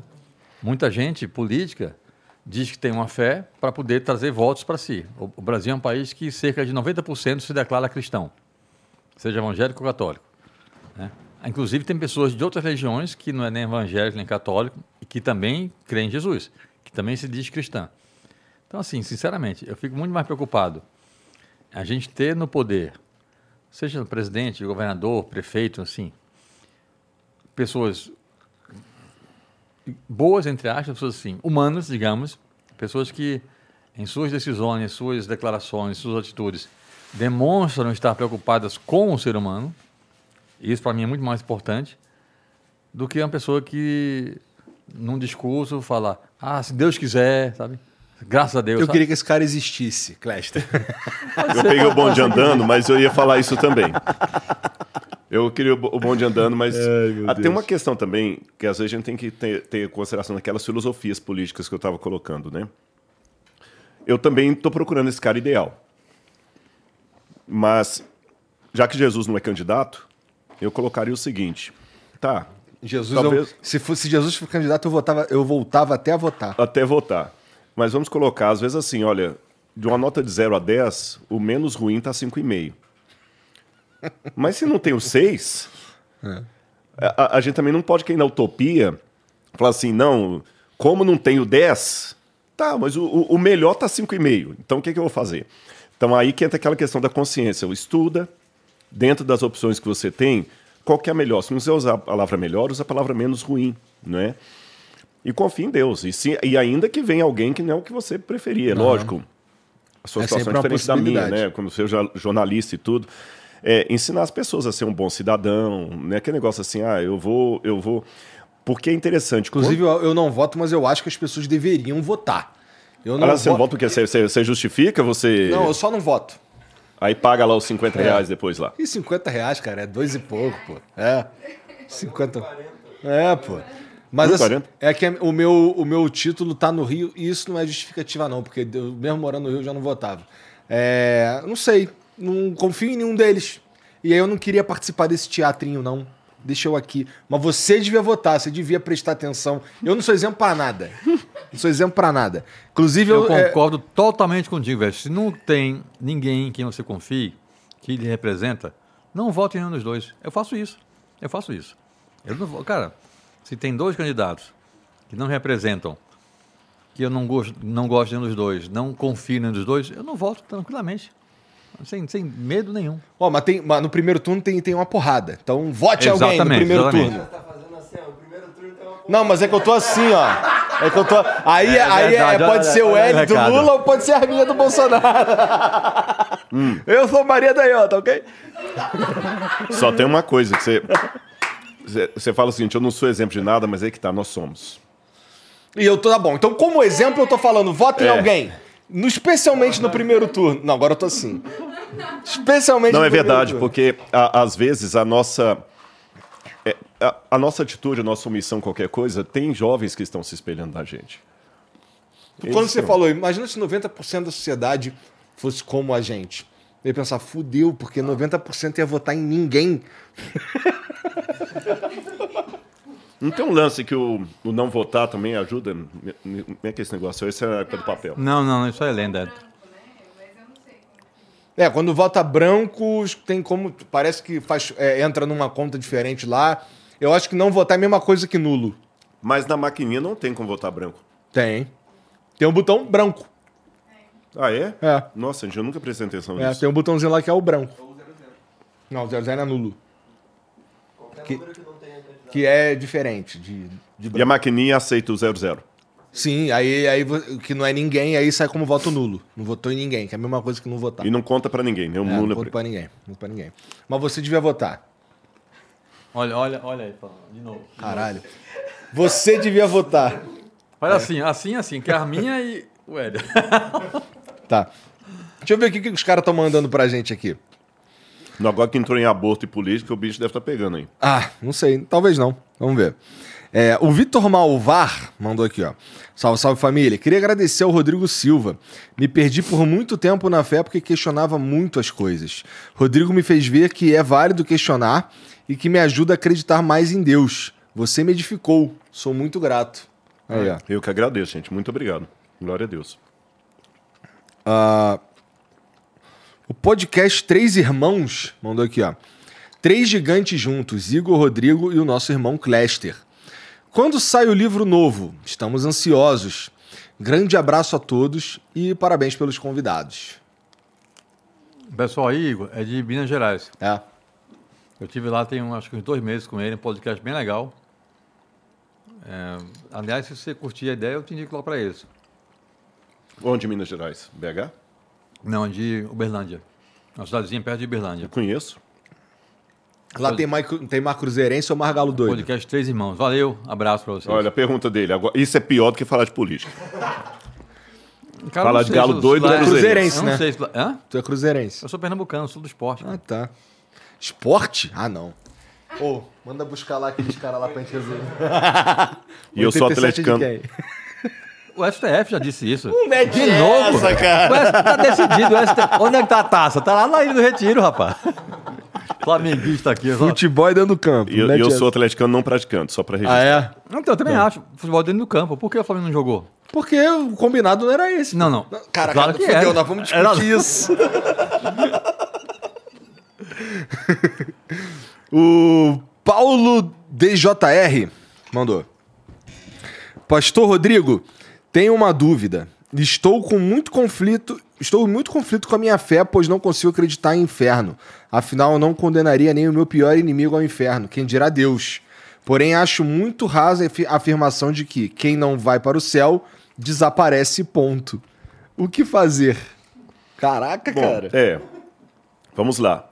Eu também tenho dificuldade, mas aqui eu tenho que falar que eu tô minoria, que a maioria dos teólogos católicos ou protestantes acredita no inferno perpétuo, ah. a maioria deles. É, eu, Rodrigo, particularmente não, mas eu estou sendo honesto aqui. Tá. Eu estou minoria na, na academia teológica aí. Eu acredito que inferno é a ausência absoluta de Deus, tá certo? Se as pessoas ficassem para sempre queimando no fogo do inferno, eu acho que o mal triunfaria. Porque o mal vai ser perpétuo. Imagina a conta, Porra. o gás no preço que tá, é. o fogo eterno. Você tá entendendo? Eu, eu já teria dificuldade de imaginar um Deus assim, tendo prazer, ou mesmo nós, assim, se tá lá no, no, no céu sabendo que a pessoa tá queimando lá. Eu tenho dificuldade com isso. As passagens da Bíblia que falam do inferno, elas falam como algo de consequência eterna, não necessariamente de estado eterno. Por exemplo, no livro de Judas, fala que a cidade de Sodoma e Gomorra foram queimadas para modelo do que é o inferno. E a cidade de Sodoma e Gomorra não está sendo queimada até hoje, mas acabou. É, eu costumo explicar esse, isso que ele falou, que é o seguinte: não é Deus condenando as pessoas ao inferno de maneira arbitrária, quando você fala assim, ó, sai daqui, você está demitido. Uhum. É mais ou menos assim. Se eu puder dar essa, essa, ilustração, que eu até acho que eu dei no outro programa, acho que foi aqui mesmo com vocês no outro podcast. É, Deus não é aquele namorado ciumento que fala com o menino assim: ou fica comigo ou eu vou te matar, que você não vai ficar com mais ninguém. Não. Esse é um cara possessivo, ridículo. Ela tem milhões de opções melhores do que a dele. Não é essa a ilustração. A ilustração é o seguinte: é como se a água dissesse para o peixe: fique em mim, senão você vai morrer. E alguns peixes falam o seguinte: não quero ficar aqui, você não manda em mim? Aí o peixe sai e pula para lado de fora. Ele vai morrer. Não é porque a água condenou o peixe à morte. É porque o peixe, por recusar ficar na água, só tinha um outro caminho, a morte. A única fonte de vida de todo o universo é Deus. Fora de Deus não há vida. Então, quando as pessoas não querem viver com Deus, Deus não vai obrigá-las. Olha que interessante, vou pegar uma paráfrase aí. Ó. Você falou do, do Estado intervir. Deus não intervém de maneira arbitrária, falando assim: não, você vai ser salvo porque eu quero e acabou. Não. Ele respeita. Com dor no coração, porque ele queria o nosso bem, com muita dor, uma dor indescritível, que é a dor de Deus, ele permite que o peixe pule para fora da água, mesmo que ele tenta, tenha tentado fazer tudo para trazer o peixe para cá. Mas se o peixe for um tal estado que não dá para pular mais para dentro, ele vai morrer. O inferno é isso, a ausência absoluta de Deus. Agora, o ponto mais bonito de tudo isso eu acho que mais do que a preocupação se existe ou não um inferno, é ficar extasiado diante da beleza de saber que Deus está mais interessado em salvar uma pessoa do que uma mãe de tirar um filho de uma casa pegando fogo. Então, preocupe com o céu. O inferno, deixa para lá. Gostei. Talvez seja a melhor forma de encarar a questão mesmo. Uhum. Foca no, no que é maneiro.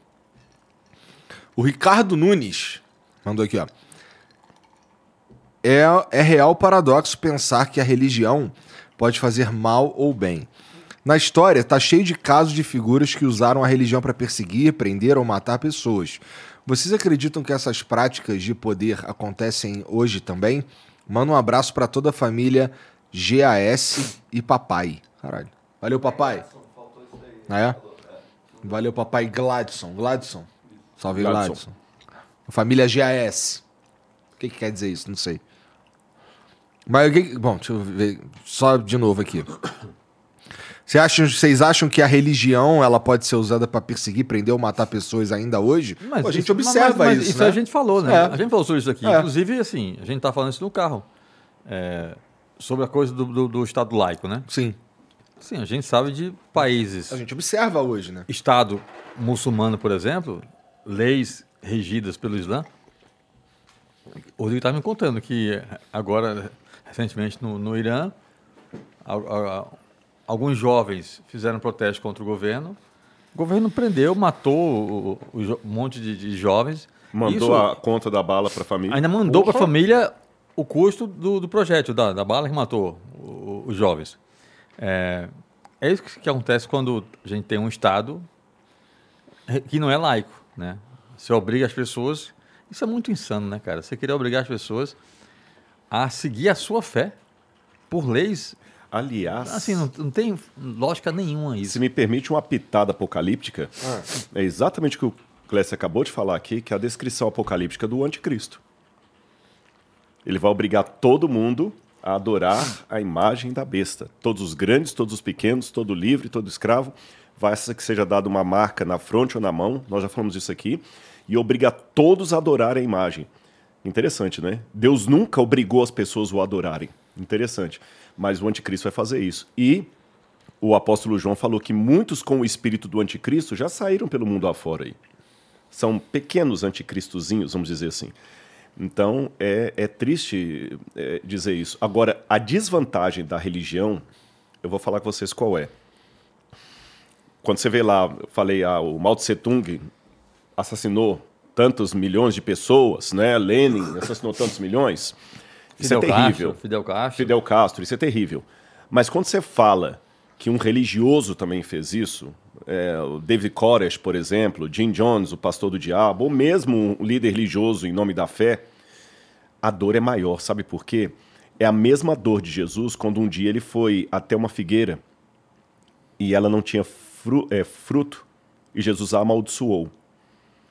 E quando os discípulos passaram e viram a figueira seca, eles entenderam a maldição de Jesus me perguntaram: por que, que só amaldiçoou a figueira? Ele falou: porque ela não dava fruto. Ela, Jesus não amaldiçoou a figueira simplesmente por ela ser infrutífera. É que ela aparentou dar um fruto e não deu. Você percebeu? Porque se ela não tivesse toda cheia de folhinhas, Jesus nem ia perder tempo de ir lá procurar fruto. Se ele foi procurar fruto na figueira, é porque ela tinha alguma coisa que parecia ter fruto. Então, quando a pessoa é um líder do tráfico do Rio de Janeiro, do São Paulo e mata um monte de gente, você não está esperando outra coisa do sujeito. Agora, quando ele é um pastor, você está entendendo? E faz, igual ele falou lá dentro da igreja, o sujeito. Por que, que choca mais isso? Porque até que você, tudo bem você encontrar um cara doido que dá um tiro no outro no trânsito, mas dentro de uma igreja, com um pastor pregando, um ancião, né? Porque essa igreja não tem pastor é, essa que teve esse episódio aí, é mais dolorido. Aí eu admito que o ônus pior fica para o nosso lado. Nós, nós que falamos que temos fé, que somos de Deus, porque a figueira está cheia de folhas. Então, então o pessoal está esperando encontrar um fruto ali. Vai ali para. Pra... Procurando algo, procurando Deus, encontra o oposto. O oposto. Exatamente. É, então é pior. Nesse caso, eu só penso o que é que faz um indivíduo entrar numa igreja com um revólver? É. Também não sei, cara. Parece absurdo. Ó. O Zé Guilherme mandou aqui, ó. Se Deus é amor, por que então que ele permite sofrimento? E por qual motivo os filhos, os filhos maus irão para o inferno? Sendo que um pai amoroso jamais desejaria o inferno eterno de ranger de dente para o seu filho. A gente acabou de falar isso, Acabou né? de falar. E, e, a, e a pergunta dele está dentro de uma situação hoje uma, uma forma de amor que é uma madeira muito nossa. Você sabe que o romantismo, a partir do século XIX ali, final do século XVIII, XIX, criou o romantismo. E esse romantismo hoje, ele está muito aí. Não um pai de amor. É, sabe, são frases que são perigosas. Igual eu falei aquela lei, não, o Estado não pode intervir. Eu entendi o que você quis dizer. Mas isso levado a extremo, então o Estado também não pode intervir com o cara que quer dirigir o carro em alta velocidade, porque ele quer. O Estado não pode intervir em um monte de coisa, né? É, se, se, amanhã o seu filho começar a, se cortar todo, você não pode intervir. Ou seja, um sujeito que queria suicidar e o corpo de bombeiros foi lá e, impediu o suicídio dele, ele pode processar o cara porque impediu ele de fazer o que ele queria com o corpo dele, que era se jogar do prédio. É uma insanidade isso. Agora, com isso colocado, existe também uma outra frase tão perigosa hoje, levada a extremo, é claro, que é esse negócio: quem ama não julga, quem ama não condena. Isso é uma estupidez é, é, é pós-moderna ou, ou, líquida, para citar o Bauman aí, de uma sociedade de jovens que foram criados sem limite. Sabe? É proibido proibir e tudo mais. Não estou não tô desrespeitando quem fez a pergunta, viu? Quero deixar bem claro. Estou apenas colocando o contexto de algumas frases que a gente fala, não percebendo o Sitzenleben, como fala em alemão, o contexto de vida que está por detrás daquilo ali. Quem ama, condena sim. Quem ama, pune. Pune. Ou você acha que aquela mãe que com dor no coração chamou a polícia para o próprio filho quando ela descobriu que ele estava traficando drogas, ela falou: leva. Você acha que ela não amava? Sabe? É, é, é, é, é que, que vai lá no, no Caburã e fala assim: por que você está fazendo isso com sua mãe? E, e, e ela dá um safanão lá. Ela está amando. Ela está amando. Uma que acorrentou o filho para não sair para usar drogas, ela está amando. Então, assim, o amor, ele está ligado também ao castigo. Jesus falou o seguinte: eu disciplino e castigo a quem amo. E a gente que está na vida, você sabe que o crescimento demanda sofrimento. E se estamos num grande conflito, como eu falei, entre as forças do bem e do mal e os dois lados nos querem, você não treina um soldado para uma guerra jogando baralho com ele. Você põe o cara na, na, na, na barraca e joga gás lacrimogêneo lá dentro. É pede para sair, igual o, o tropa de elite. Então Deus às vezes permite as provações para que a gente amadureça e vá para o céu, né? Para que a gente acorde qual que é o nosso papel nesse mundo. Se a gente sofrer demais, a gente não suporta. Mas se a gente sofrer de menos, a gente não sabe qual mal é o mal e não. Quantas vezes você parou para pensar na realidade da vida com um caneco de cerveja enquanto seu time estava ganhando? Zero. Agora recebe uma notícia que você está com câncer. Você começa a pensar em coisas que você não tinha pensado. Descobre que a sua filha agora está com tá, leucemia. Ou está na, na, Síria com arma na cabeça, né? Ou está na Síria com arma na cabeça. Ah, cara, Você tem, é um exemplo vivo. Tem... Eu posso falar que sua vida tem do, dois clusters aí. O antes e o depois da Síria. Tem muita coisa que você até já sabia teoricamente. Passou a valorizar mais. Sim, sim. Tem um amigo meu mandando aqui umas coisas, está rolando no, no, nos comentários lá do, do programa. E aí tem a galera me esculhambando porque eu falei que Jesus era de esquerda, né? É. Acho que o pessoal não entendeu o que eu falei. Porque assim, não é política, não é que Jesus era do PT, não é isso, para quem não entendeu. Se você tem uma pessoa que suas atitudes, várias vezes, Rodrigo está aqui. É, para mim, Rodrigo assim, é o cara que mais entende de teologia, de arqueologia do Brasil, assim. É, não, tem muita é, gente boa. Não, não, não, mas assim, sabe, Sabe, você, você entende muito, você, você conhece muito. Jesus, o que eu falei aqui quando você estava saindo, não, não, foram duas, três vezes, várias vezes Jesus colocou contra o poder instituído, né? Contei aqui a história da, da mulher adúltera, né? Uhum. A lei mandava apedrejar, Jesus uhum. colocou contra, não contra a lei, contra a atitude, né? Uhum. É, quando ele foi lá no templo e quebrou os comerciantes, destruiu tudo, Jesus foi perseguido foi crucificado justamente por não se adequar às leis do Estado, ao que o Estado queria fazer, a dominação. Jesus tinha sempre essa postura. Jesus ajudava todo mundo que precisava, estava sempre disposto a, a, a, curar, curou no sábado. Então, isso que eu falei, a postura de Jesus diante do poder instituído era de um cara que era contra aquilo. Isso, se você pensa, eu sempre digo que assim, eu sou oposição sempre. Quem está no poder, eu sou contra. Então, na minha cabeça. Se há governo, eu sou contra. Exatamente. Por suposto. Che Guevara. Aí o que, que eu penso? Eu sou sempre de ah, esquerda. Che, che Guevarinha. Não, che, che Guevara pra mim. Eu até me enrolei nessa, né? Che, che Guevara pra mim era outro. Ele não deu a fonte, como jornalista, ele preservou a fonte, né? Che Guevara pra mim era, era outro, outro idiota, mesma coisa, violento, intolerante, enfim. É, esses caras nunca me enganaram. É, mas o, o que eu falei foi isso. A postura de Jesus, a vida de Jesus, as ações dele, os discursos dele, eram sempre nessa linha de esquerda, de você tá, porque no mundo acabou, parece que você ser de esquerda, se você é por defesa ao meio ambiente, por defesa aos direitos humanos, pelo bem das pessoas, parece ser de esquerda. Isso não é ser de esquerda. Isso é ser, isso é ser uma boa pessoa, uma pessoa solidária, uhum. preocupada com o outro. Tanto é que eu falei aqui e repito sempre: não tenho partido, nunca votei e nunca na minha vida votei no Lula. Para mim é um ladrão, corrupto. Não, não, isso não está em discussão. Só que, na minha concepção, pelo que eu entendo, do que houve na vida de Jesus na época dele, inclusive foi esse um dos motivos. Claro, não estou falando de fé. A fé claro, a gente claro, sabe por que claro. foi. Uhum. Mas o contexto social político da época, Jesus foi crucificado por se colocar, por atacar os interesses do governo. Porque esse era um, uma das preocupações do governo. Quem é esse cara que está aí, né, levantando pessoas para segui-lo e falando coisas que podem tirar a nossa estrutura, entendeu, religiosa, né? Então, foi nesse sentido que eu falei e repito, Jesus tinha posturas de esquerda, sim. Não de esquerda petista, não é isso. Para quem não tem a cabecinha, uhum. não sabe entender, não é que ele era petista. Mas ele se colocava contra o governo, né? É, eu, eu, Jesus eu, manda na Bíblia aí, seja é, petista. Eu só, eu só mudaria um pouquinho, Clécio, se você me permite aqui, uma cronologia dos fatos. É, Jesus que tinha. Ô, Igor, quando ele fala, se você me permite, eu tenho chance dele, não permito, não, né? Não, no é Estado só, não é pode intervir. Falar. Fala, é o meu você corpo. permite só para dizer é que foi educado. Não, né? O corpo dele é regras. É o meu dele. corpo, minhas regras. É... A voz sai do corpo, A voz sai do corpo, então. Mas aí o que, que acontece? Foram colocar a vodka pro cara ver? Que... Ah, vamos lá. Não, mas a questão é a seguinte: será que é Jesus que era da esquerda ou a esquerda que imita algumas coisas de Jesus? Mesmo porque Jesus está no primeiro século. A, a, questão esquerda e direita é século XVIII. Não, mas não estou falando de política, falando de posturas. É, é de posturas. De... É, é, é, porque, às vezes, é porque, como eu sempre preocupa assim não só com o que está sendo dito, mas igual eu falei do, do Igor, eu entendi o que o que, que o outro pode entender lá, né?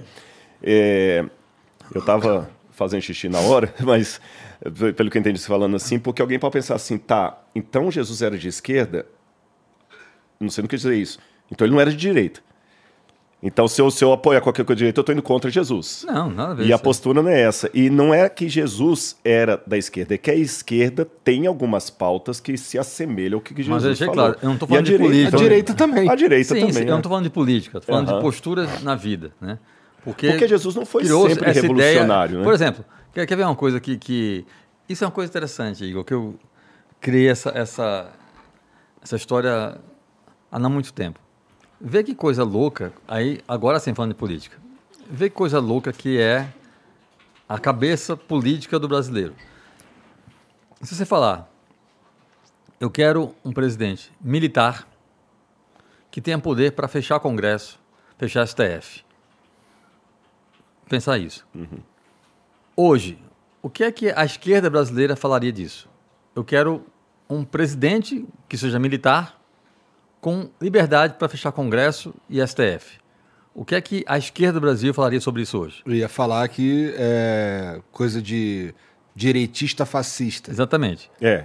Se eu falar, eu quero um presidente militar com poder para fechar o Congresso e STF, o que é que a direita do Brasil extrema vai falar? Quero. Uhum. Um presidente militar com direito e poder para fechar o Congresso e STF era Fidel Castro. Exato, então. É só porque a situação hoje no Brasil é um só avatar que, de um, de só que aí, um fantasma de direita. A esquerda é brasileira, é verdade, a esquerda brasileira adorava Fidel Castro, que era um militar que passou quase 50 anos governando seu país sem dar ao povo o direito de votar. Em Cuba, isso é legal. Aqui eles não querem. Aqui a esquerda não quer isso. A direita brasileira extremista acha absurdo Fidel Castro, que era militar, dominar o país durante quase 50 anos, com poder para fechar tudo que ele quisesse.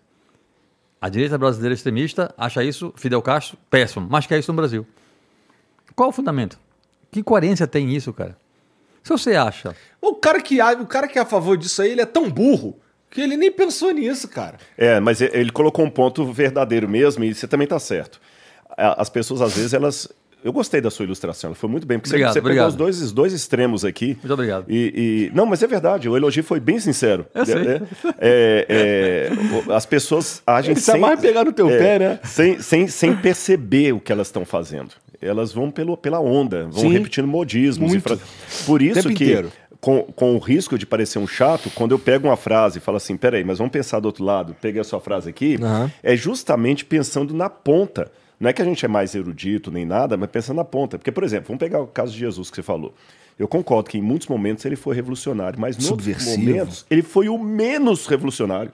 Porque quando eu comparo Jesus com Bargiora, a, a, o, o Barrabás, Barrabás era um líder revolucionário. Tanto é que Barrabás tinha dois é, capangas com ele ali, e eram três cruzes. Jesus ficou na cruz de Barrabás. E a palavra que é usada para Barrabás, ali no Evangelho de João, fala que ele era chefe aí tá, dos salteadores, mas no grego está a palavra lestai. Aí quando você vai para o grego, lestai significa aquele que pratica violência política para adquirir os seus intentos. Rapaz. Era um líder sindical. Tô, não, eu, eu não usei a expressão assim, mas o, o, e a gente tem muitos revolucionários da época e até, por um lado, por isso que eu gostei da história do Fidel Castro, porque ela bate nos dois lados. Por um lado, Jesus não agradava aquela elite conservadora, chauvinista que estava lá, do Anás, Caifás, etc. Isso é verdade. Mas, por outro lado também, Jesus não agradava os que queriam botar fogo no parquinho. Afinal, colocaram ele na cruz. Por, tanto é que quem, quem, é. quem pede é o próprio povo. É. Uhum. Crucificam. E quando eles pedem crucificam, queremos Barrabás. Porque agora vamos pensar com a cabeça do povo da época. Pô, já tá de saco cheio dos romanos. Você tá entendendo? Os romanos, eles estão aqui, eles estão. É, é porque é o pior do que ter um governo corrupto é ter um governo externo de outro país impondo regras aqui. Pior do que ter o governo, como você falou, sancionando coisas que você acha que a pessoa deveria ter o direito, é ter um governo estrangeiro falando que você não pode ter o flow aqui porque. Horrível. Muito pior. Você tá entendendo? Então ele estava de saco cheio. Aí vem Jesus e fala: repita o sermão da montanha. Se o teu inimigo te obrigar a dar uma milha, anda duas. Tome a sua cruz e me siga. Isso era ridículo na época. Né? Agora, o que me chama atenção é que lá no meu museu eu tenho uma moeda é, dos rebeldes. Uma moeda raríssima, que eles cunharam moedas para eles, para não usar a moeda de Roma. E eu tenho uma moeda do resultado dos rebeldes uma moeda que é chamada Judea Capta, que você tem, ou Jerusalém capturada, que você tem Jerusalém sentada de um lado, com a palmeira assim, e o templo sendo destruído pelos romanos no ano 70, por ordem do general Tito e Vespasiano, e o templo foi arrasado. Destruíram o templo, destruíram Jerusalém. E toda vez que eu vou para Jerusalém até hoje, e olho lá do alto do Monte das Oliveiras e vejo no lugar do templo um domo da rocha, eu me lembro qual, qual é o resultado daquilo? as revoluções que fizeram contra Roma. Em contrapartida, o pacifista Jesus, que aparentava ser um, um sangue de barata, aqui, ele tem dois discípulos aqui até hoje, três. Você está entendendo? Não sei, mas pelo menos admirar Jesus, eu sei que você admira, não sei até que ponto você fala, eu sou discípulo dele, é desconhecimento mesmo. Mas quem hoje segue Bar Corba? que é do ano 132 Acho depois de ninguém, Cristo. Né? Você nem sabe quem é, né? Não sei nem quem é. Foi um rebelde judeu. Aliás, falando em Palestina, a Palestina existe também por causa de Bar Corba. Bar Corba era outro revolucionário judeu que queria arrebentar com os romanos na base da, da, da espada, do, do pega para capar, vamos dizer assim. E Bar Corba foi, Adriano, 132 a 135 depois de Cristo, acabou com a revolução de, de Bar Corba, expulsou os judeus do país, trouxe outros grupos para lá e falou: a partir de hoje aqui vai se chamar Filistina, terra dos filisteus. E a palavra P e F em hebraico, é, tanto como no árabe hoje, é a mesma letra. No hebraico, se você colocar um daga, tirar Filistina, Palestina. E ficou desde 132 até 1948 e continua hoje a questão dos. Entendeu? Então, olha o que, que a revolução na marra trouxe: a falta do templo, um ponto de problemas, e o lado pacífico de Jesus trouxe pelo menos um bilhão e tantas pessoas que, bem ou mal, pelo menos dizem seguir o evangelho. Então é só para a gente pensar nisso aí. É, aliás, em relação a Jesus aí, é, lá na, na, poucas pessoas sabem disso, mas o muçulmano ele considera Jesus um, um grande profeta. profeta. É verdade. Né? As pessoas pensam que o muçulmano é anticristão, quer matar cristão, isso aí são extremistas. Né? Mas o, o muçulmano, é, ele considera Jesus um grande profeta. Para eles, o Messias de Deus foi Maomé, mas eles consideram Jesus um grande profeta. Não, desculpa corrigir só uma coisinha. O Messias foi Jesus. Maomé foi o maior dos profetas. Sim, sim, sim. É, é, é ele só não acredita que Jesus é, o é. filho de Deus. E, tá, e, vou mais além. O Hadisha, Hadish, que, é o, que é, são aquelas comentários muçulmanos que vêm depois ali da morte, eles acreditam que Jesus, Issa, em árabe, vai voltar para executar o juízo final. Ou seja, eu posso, através do islamismo, falar da volta de Jesus. Eles falam do anticristo, ah. vai vir um anticristo, Jesus vai vir para destruir o anticristo, ele é um grande profeta, ele nasceu de uma virgem, ele operou milagres, Maomé não operou nenhum milagre, isso aqui é interessante. No Alcorão tem vários milagres de Jesus, Maria nascida de uma virgem, no Alcorão. Isso é muito interessante, essa, isso que ele levantou aí. E os caras curtem Maomé. Uhum. Interessante mesmo. O José Guilherme mandou aqui, ó. Rodrigo, no livro de Judas, capítulo. Pô, não vai nenhuma pergunta pro Clécio, só pra mim? Não, então... a, galera, a, galera, tá gostando da religião. Eu tô gostando é. aqui. Desculpa, vou falar. É, no livro de Judas, capítulo 1, versículo 14 e 15, contido na Bíblia, está escrito uma profecia de Enoque, o qual este trecho este trecho está contido no livro de Enoque, uhum. porém esse livro não foi adicionado à Bíblia. Sendo citado claramente o livro de Enoque, não deveria estar dentro da Bíblia? É, na verdade, o livro de Enoque ele foi produzido no período intertestamentário. Nós não temos todo o livro completo. Nós temos alguns fragmentos que foram encontrados nos manuscritos do Mar Morto. Tem o, o Enoque etíope, que foi encontrado uma versão antiga na língua etíope. Mas o que tudo indica, esse livro que foi aí na, no período intertestamentário, o que, é intertestamentário? Entre o final da produção do Antigo Testamento e início do outro. Eu estou falando em torno de 300 anos antes de Cristo ali. É, esse livro ele continha apenas memórias do que o povo falava que o Enoque tinha, tinha dito. E não era necessariamente o, as profecias de Enoque, como você tem as profecias do Apocalipse de João. Uhum. Tá certo? Tanto é que a comunidade judaica. Você está dizendo basicamente que era, um, era é, o livro de João foi João que meteu a mão e escreveu. João que meteu a mão e escreveu, tá. exatamente. O Enoque não foi Enoque que meteu a tá. mão e escreveu. É, são, é, são tradições que foram passadas de pais pai para filho do, dos, das, pre, das profecias de, de Enoque. Só uma notinha de rodapé. Alguns teólogos um, de uma ala mais liberal vão dizer que não foi João que escreveu o Apocalipse, mas a gente tem argumento sólido para dizer que foi ele, tá bom? Voltando ao que eu estava dizendo, então os judeus nunca reconheceram o livro de Enoque como um livro sagrado. Nenhum momento da história. E a gente entende que o fato de um livro trazer uma verdade não o torna necessariamente um livro religioso da Bíblia. Por isso que o livro de Enoque, embora contenha uma profecia de Enoque que foi mantida oralmente, preservada por escrito ali, não entra na Bíblia Sagrada. Aí alguém pode perguntar, e por que, que não entra? Quem decidiu os livros da Bíblia?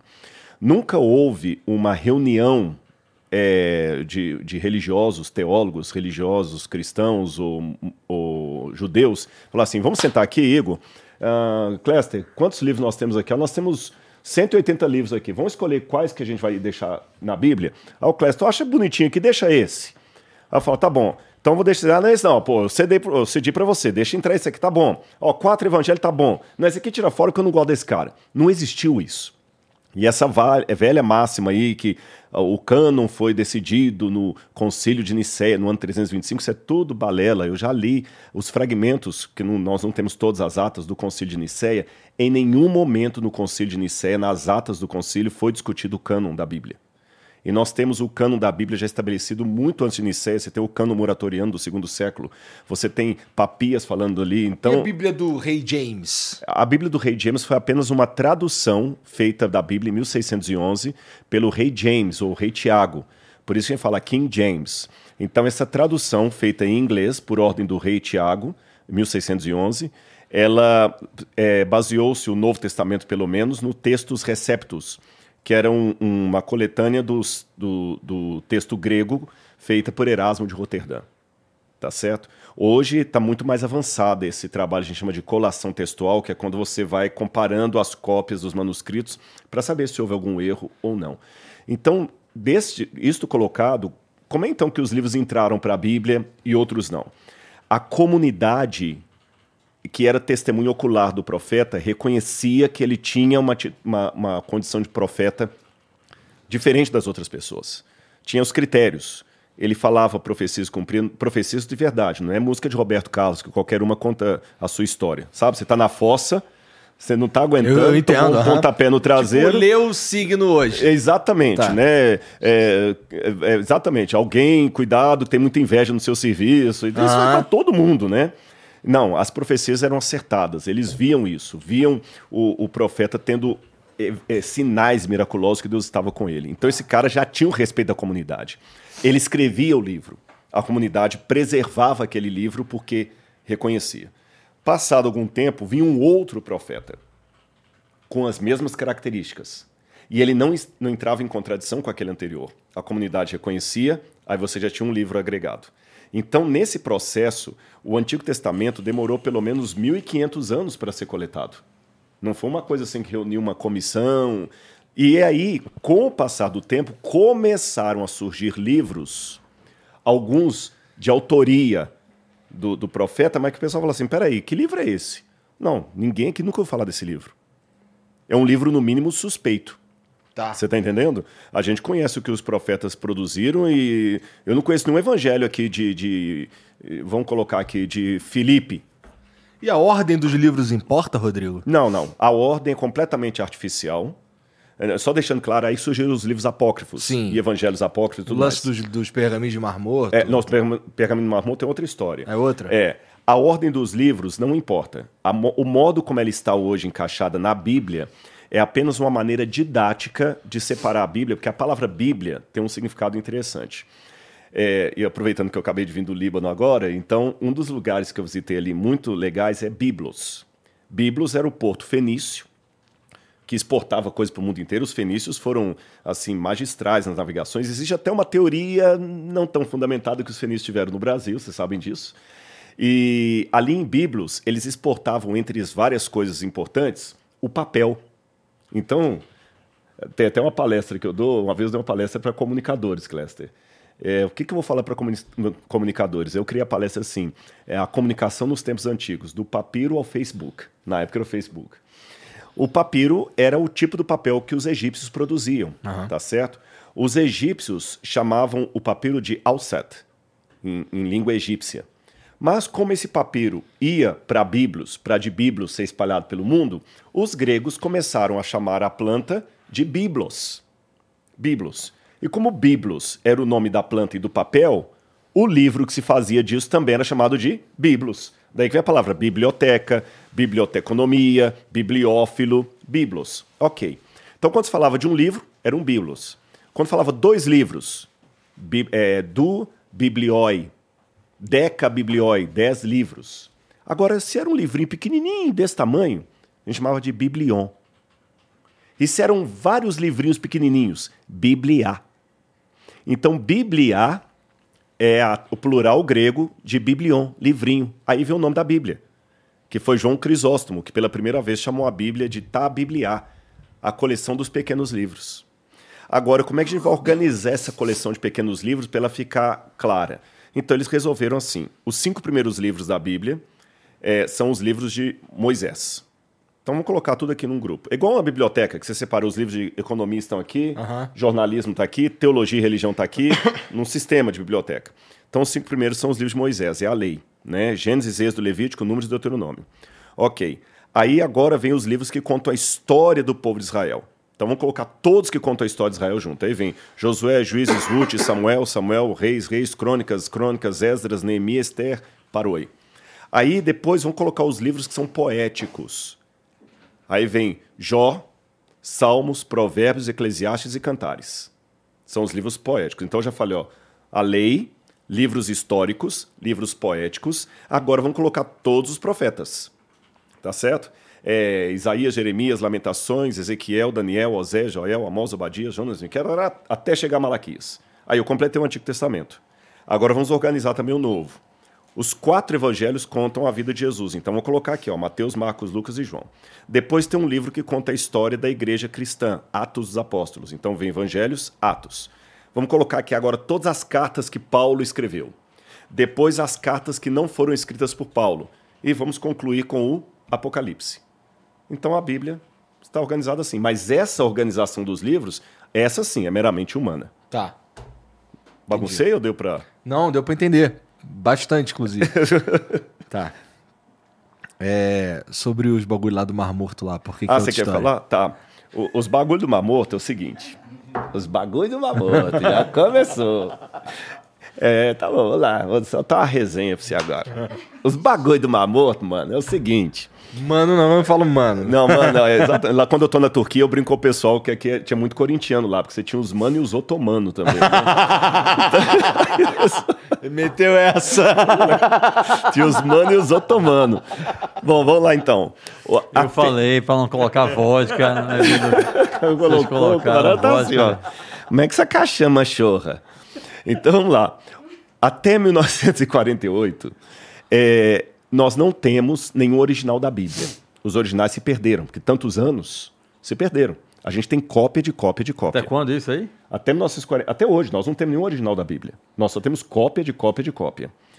Aí, até 1948, a coisa ficava mais séria com o Antigo Testamento, porque a cópia mais antiga em hebraico que nós tínhamos datava do ano 970 depois de Cristo.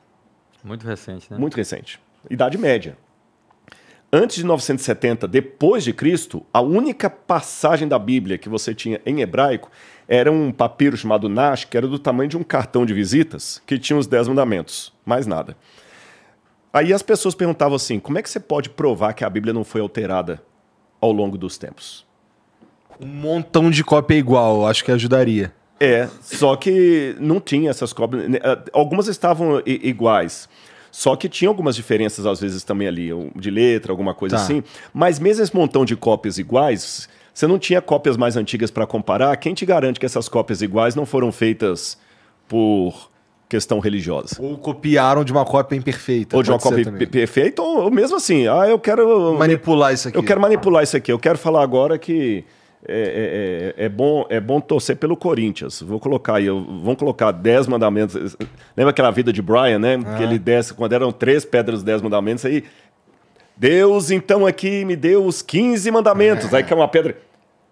Os 10 mandamentos. Então, quer dizer, quem garante? Aí, em 1948, um menino beduíno estava procurando umas cabras que tinham escapado ali no deserto de Hirbert Comeram. 47 para 48, ali na transição para a criação do Estado de Israel. E quando ele estava procurando as cabras, ele jogou pedras numa gruta para ver se as cabras estavam lá dentro. Só que ao invés do barulho do animal, ele escutou barulho de vasos se quebrando. Ele chamou o irmão mais velho, eles desceram por uma corda e viram que havia vasos de barro, dessa altura mais ou menos, cheios de manuscritos dentro. Muhammad El-Dib era o nome desse menino. Eles eram analfabetos, não entendiam nada daquilo, não deram valor para aquilo ali, ficaram chateados. Eles ficaram em dúvida se abriu ou não, porque podia ser um gênio ou tesouro. Eles morrem de medo de gênio no deserto. É, uma, uma vez no Sinai, eu estava subindo o Sinai de madrugada com um beduíno. Aí eu tava com os três caras, a gente numa foto, e saiu uma névoazinha na foto assim. Cara, o beduíno não queria subir mais com medo da névoa. Eles têm um pavor de gênio Sabe o negócio de Aladim, bonitinho, gente? Já, eles morrem de medo de gênio do deserto. Isso é uma coisa terrível. É terrível. Mas voltando ao caso. Aí eles falaram, isso que não vale nada. Venderam para um mercador de antiguidades de Belém, chamado Cando. E os fragmentos que estavam pequenos para um sapateiro em Belém. Aí, dois arqueólogos, um dia, ficaram sabendo desse negócio e foram lá e viram que aquilo tinha muito valor. Foi um grande novela e até conseguir convencer a onde onde que os beduínos tinham encontrado aquilo. Enfim, encontraram 11 cavernas. Hoje a 12 foi encontrada. E as 11 cavernas cheias de manuscritos bíblicos. Alguns datados de até 270 anos antes de Cristo. Por exemplo, o Código de Isaías foi encontrado inteiro, 66 capítulos. E quando você compara o, o texto de Isaías encontrado em Qumran com o texto da Idade Média, de mil anos, mil e tantos anos depois, você vê que tem só 14 diferenças. E as 14 diferenças são ridículas. Eu até menciono umas duas ou três aqui. No hebraico do, do manuscrito mais recente está assim: Kadosh, Kadosh, Kadosh, Santo, Santo, Santo. No de Qumran está Kadosh, Kadosh duas vezes. Só isso. Sabe que escrever tá, farmácia com PH ou com F? Entendi. Uma questãozinha boba assim. Então, que não altera o teor do texto de forma Então nenhuma. eles viram que a Bíblia foi bem preservada. E além disso, eles encontraram não apenas todos os livros do Antigo Testamento, menos o livro de Esther, porque alguns foram encontrados inteiros, outros em fragmentos, como eles encontraram também uma grande biblioteca de livros judaicos não bíblicos que datavam até de antes da época de Jesus e alguns contemporâneos a Jesus. Então, os manuscritos me ajudaram não só a confirmar a historicidade, a manutenção, a transmissão do texto bíblico, antes de inventar a imprensa, como também a gerar o contexto histórico de Jesus. Dou apenas um exemplo e com ele eu termino. É, você sabe que expressão idiomática é um negócio complicado de traduzir. Com Como certeza. é que você traduz? Não, se você traduz ao pé da letra. Fazer de gato sapato. É, fazer de gato e sapato. Se eu falar isso em inglês, né? Uh, to make of cats and shoes. Não faz sentido nenhum um negócio desse aí, né? Então você tem que fazer uma versão. E é o que, que a expressão idiomática quis dizer, caramba, naquela, naquela época ali. Então, algumas coisas que Jesus falou eram expressões idiomáticas que se perderam. A gente não tem o contexto. Né? Você falar assim, salve, salve família, hoje beleza, tô, mas daqui a dois mil anos, se virar a Bíblia, que família? Você tá entendendo? Imagina. Que que o, é o evangelho do Igor. O evangelho do Igor, né? É, Caralho! Ia ser, assim, ia ser desse jeito. Aí, é, o que que acontece? Assim, Jesus então falava em aramaico. Aí Jesus fala nas bem-aventuranças assim: Bem-aventurados os humildes de espírito, porque deles é o reino do céu. Que, que, que quer dizer esse tal de humildes de espírito? É. Humildes de espírito. Aí alguns pensavam que o humilde de espírito é o pobre, aí colocaram pobres de espírito, uhum. outros. Né? Cada um dava a interpretação poética que queria. Sim.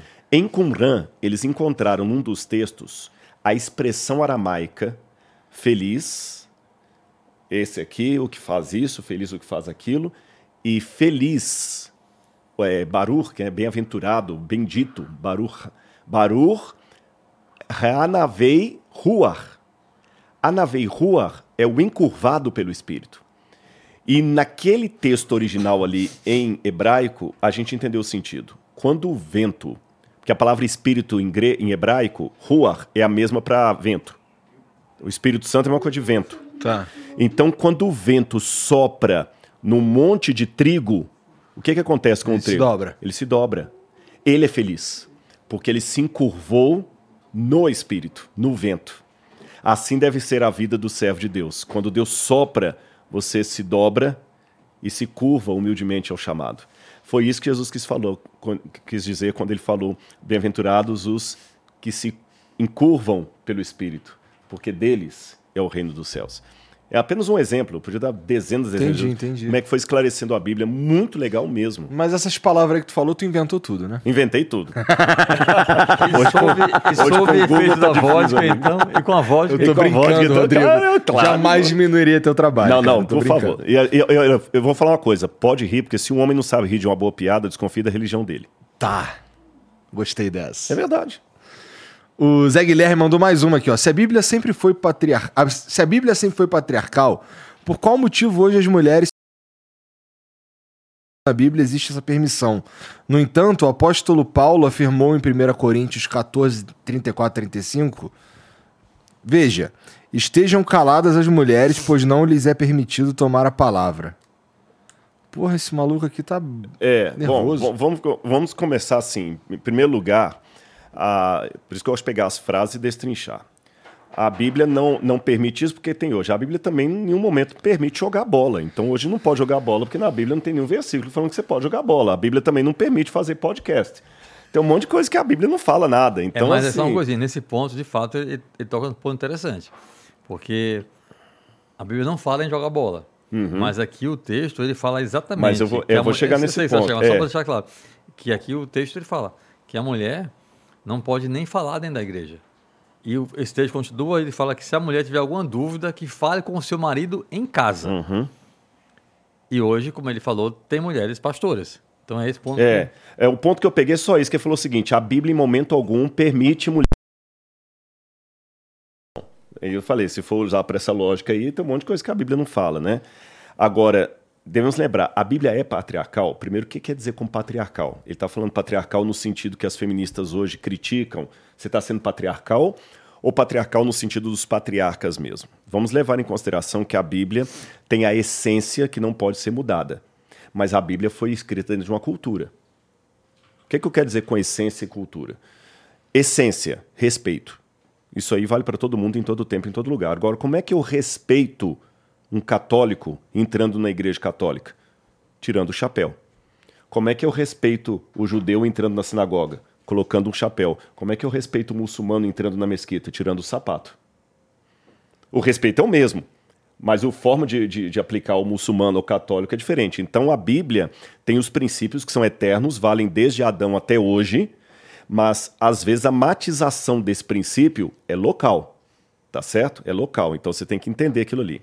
Por que, que no Antigo Testamento Deus não deixou ter sacerdotisas? Vamos colocar. Porque não existe pastora, existia sacerdotisa no Antigo Testamento. Pastor é uma coisa do Novo Testamento. Por uma razão muito simples. Quando você pega todas as religiões pagãs do entorno de Israel, Isso, inclusive, é criticado por autores não bíblicos como Heródoto, por exemplo. Heródoto. Eram 100% dos casos prostitutas culticas, cultuais. As sacerdotisas eram prostitutas. A bem da verdade, alguns autores modernos não querem usar a expressão prostituta cultual para se referir às sacerdotisas do passado com o seguinte argumento: a prostituta cobra pelos serviços dela e essas prostitutas não cobravam pelo serviço dela. Mas para mim é, é uma, é uma ingenuidade explicar isso. Porque eram meninas que eram tiradas do lar, elas iam para o templo, elas tinham que ficar ali até que os homens viessem, transassem com elas, sem elas escolherem quem era, e aquele homem não pagava para ela, mas ele pagava para o templo, para a manutenção do templo. Aconteceu isso demais com o templo de Afrodite, por exemplo. Tá certo? Então, como a, as, as sacerdotisas eram sempre sacerdotisas prostitutas, se Deus liberasse sacerdotisas dentro de Israel, corria o risco de Israel também prostituir as mulheres. Uhum. Entendeu? Então, assim, para aquele contexto, tinha coisas que Deus deixava que Israel tivesse como mundo pagão, por exemplo. Os pagãos tinham sacrifício de animal, Israel também tinha. Os pagãos tinham templo, Israel também tinha. Os, os pagãos tinham sacerdotisa, Israel não vai ter. Os pagãos tinham ídolos, imagens, Israel não vai ter. Então Deus proibiu Israel de ter sacerdotisas por essa razão.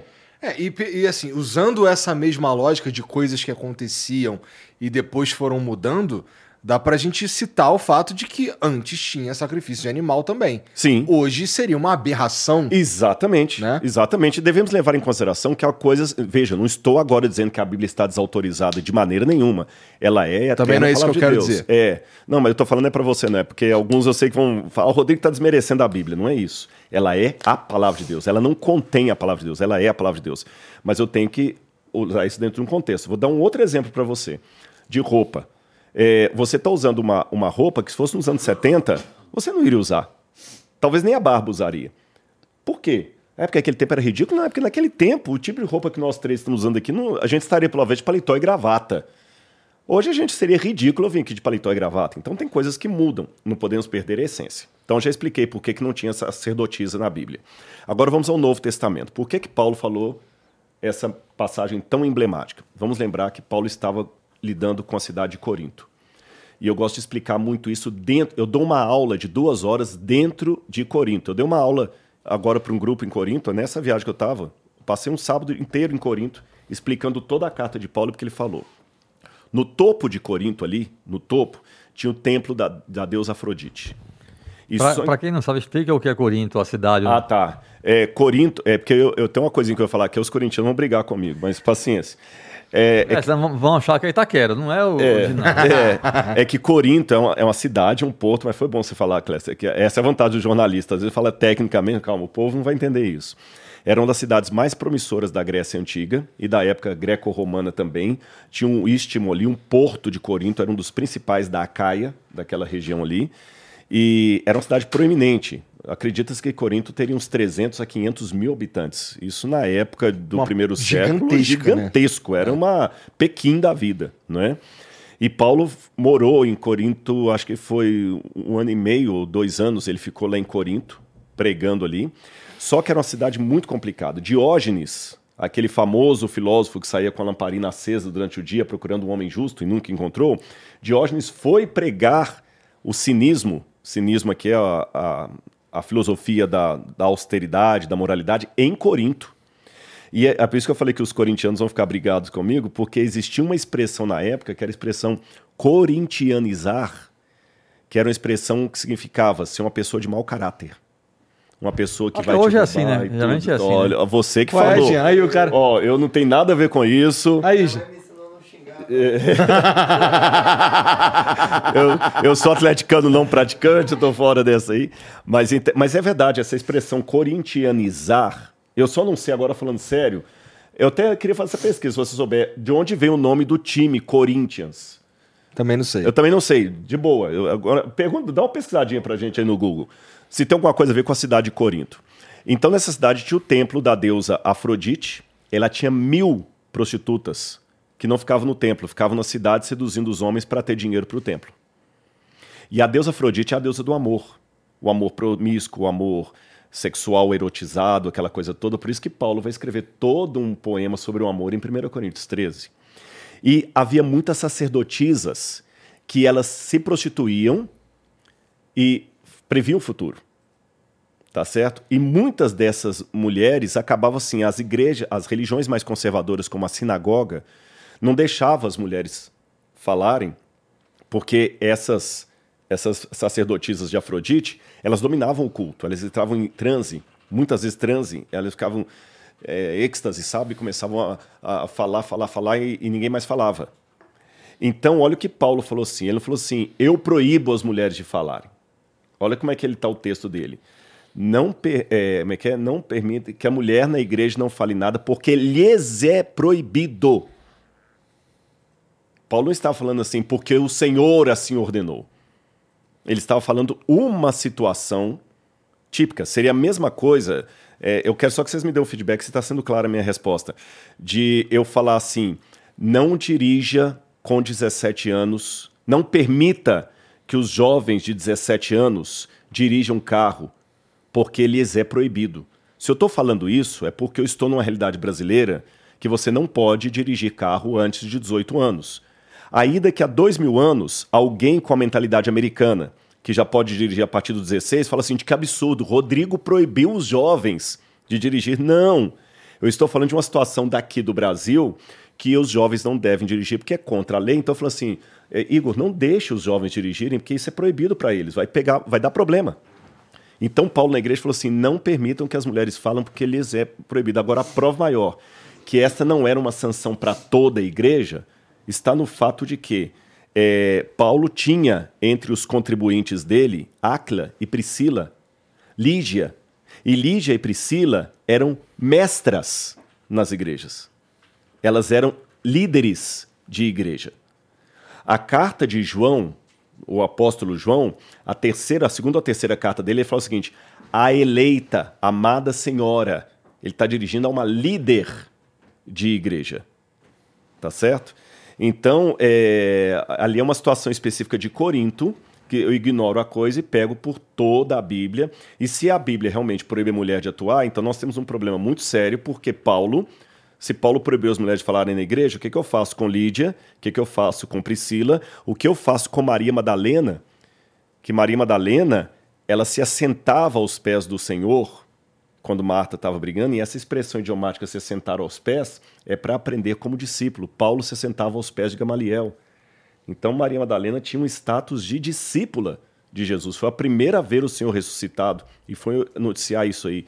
Então eu acho muito perigoso, por um lado, aqueles que acusam a Bíblia de machismo por tirarem a Bíblia fora de contexto, e aqueles que, para talvez é, é, ler a Bíblia fora de contexto, querem impor à Bíblia uma, uma, uma, política que não lhe diz respeito. Não sei se eu.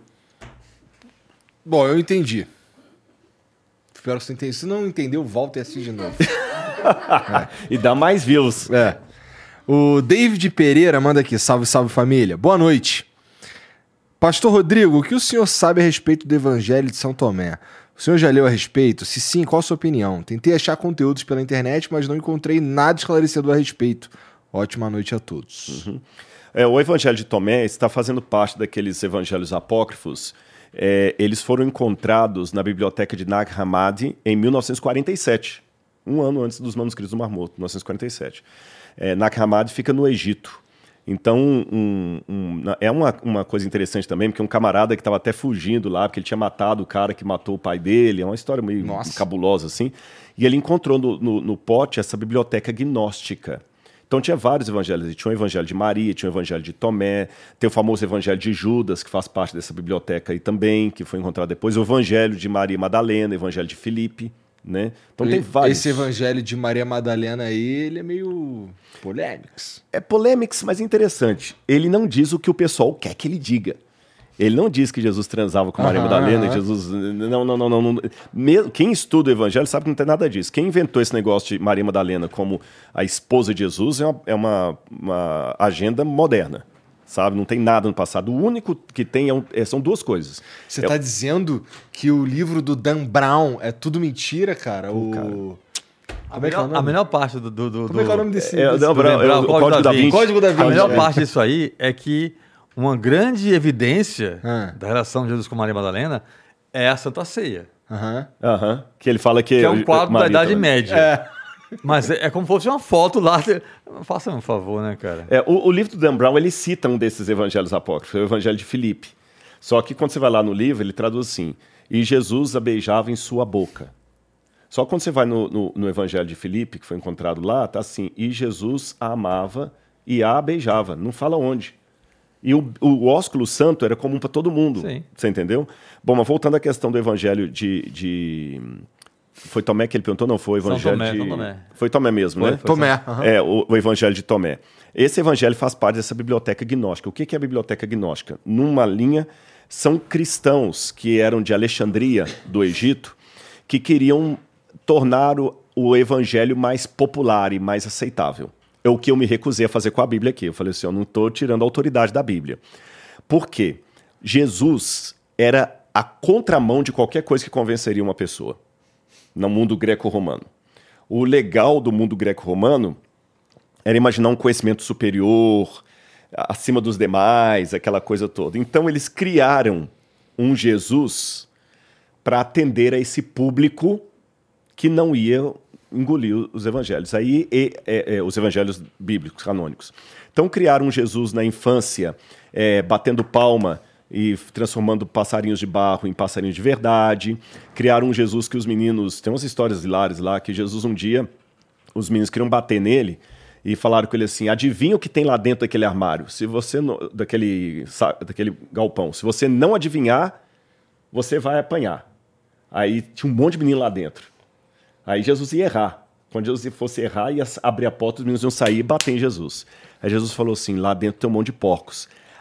Ah, errou, vai apanhar. Quando abrir a porta, será um monte de porcos. Jesus tinha transformado todo mundo em porco. Então eles transformaram Jesus num personagem das mitologias gregas. E criaram a gnose, que é a gnosis, em grego, conhecimento elevado, para dizer que Jesus estava acima do bem e do mal, que Jesus teve uma esposa celestial, Sofia, daí que vem o negócio da Maria Madalena, é, que Jesus é o Filho de Deus, transformar a trindade numa tríade, que é o Pai, o Filho e o Espírito Santo em forma de mulher, para dialogar com as religiões que tinham vários deuses. E aí criaram os evangelhos apócrifos, que são bem posteriores aos evangelhos da Bíblia, nunca foram reconhecidos como autênticos, é, e, portanto, é, esses evangelhos que levantaram todo esse auê agora, porque as pessoas estão querendo realmente descobrir. Nós vivemos uma época, sobre o negócio de evangelho apócrifo e tudo, eu me esqueci quem autor que falou, que falou o seguinte: é, as pessoas odeiam o traidor, mas todo mundo gosta da traição. Entendeu a frase? Todo mundo odeia o traidor, mas a traição todo mundo bate palma para ela. Então as pessoas condenam o, o, o, culpado, mas todo mundo quer treta, todo mundo quer treta. É, o, o, o está de parabéns com os livros dele aí, mas eu consigo é, três vezes a tiragem do seu livro com um mês. Se eu escrever um livro assim, A Vida Não Autorizada do Papa Francisco. As verdades que o Vaticano quer esconder de você. Em um, um mês eu vou vender quatro, cinco vezes mais do que toda a tiragem. Não porque eu sou melhor escritor do que você, é porque o pessoal quer treta. Então a Bíblia tem quatro evangelhos maravilhosos, mas o pessoal quer aquele que a igreja escondeu, aquele do, do, do sabe, do, do, perigoso, do secreto, do oculto. E aí vai o sensacionalismo. É. Ah, eu acho que é isso. É isso mesmo, né, Jean? Bom, então, cara, vocês dois, muito obrigado pela moral, obrigado por eu, que agra... eu quero fazer, fazer uma coisa aqui, viu? Fica você me ajudou muito da outra vez aqui. Eu estou fazendo o museu lá do NASP ainda, que vocês estão me devendo uma visita. O Cléster foi lá uma Putz, vez, conheceu. né? Muito legal. Eu quero te levar lá um dia. E Onde que é? É, é Engenheiro Coelho. Mas você mandou um carro buscar, eu mando um carro te buscar aqui também. Não tão bonito como que foi, tá. mas...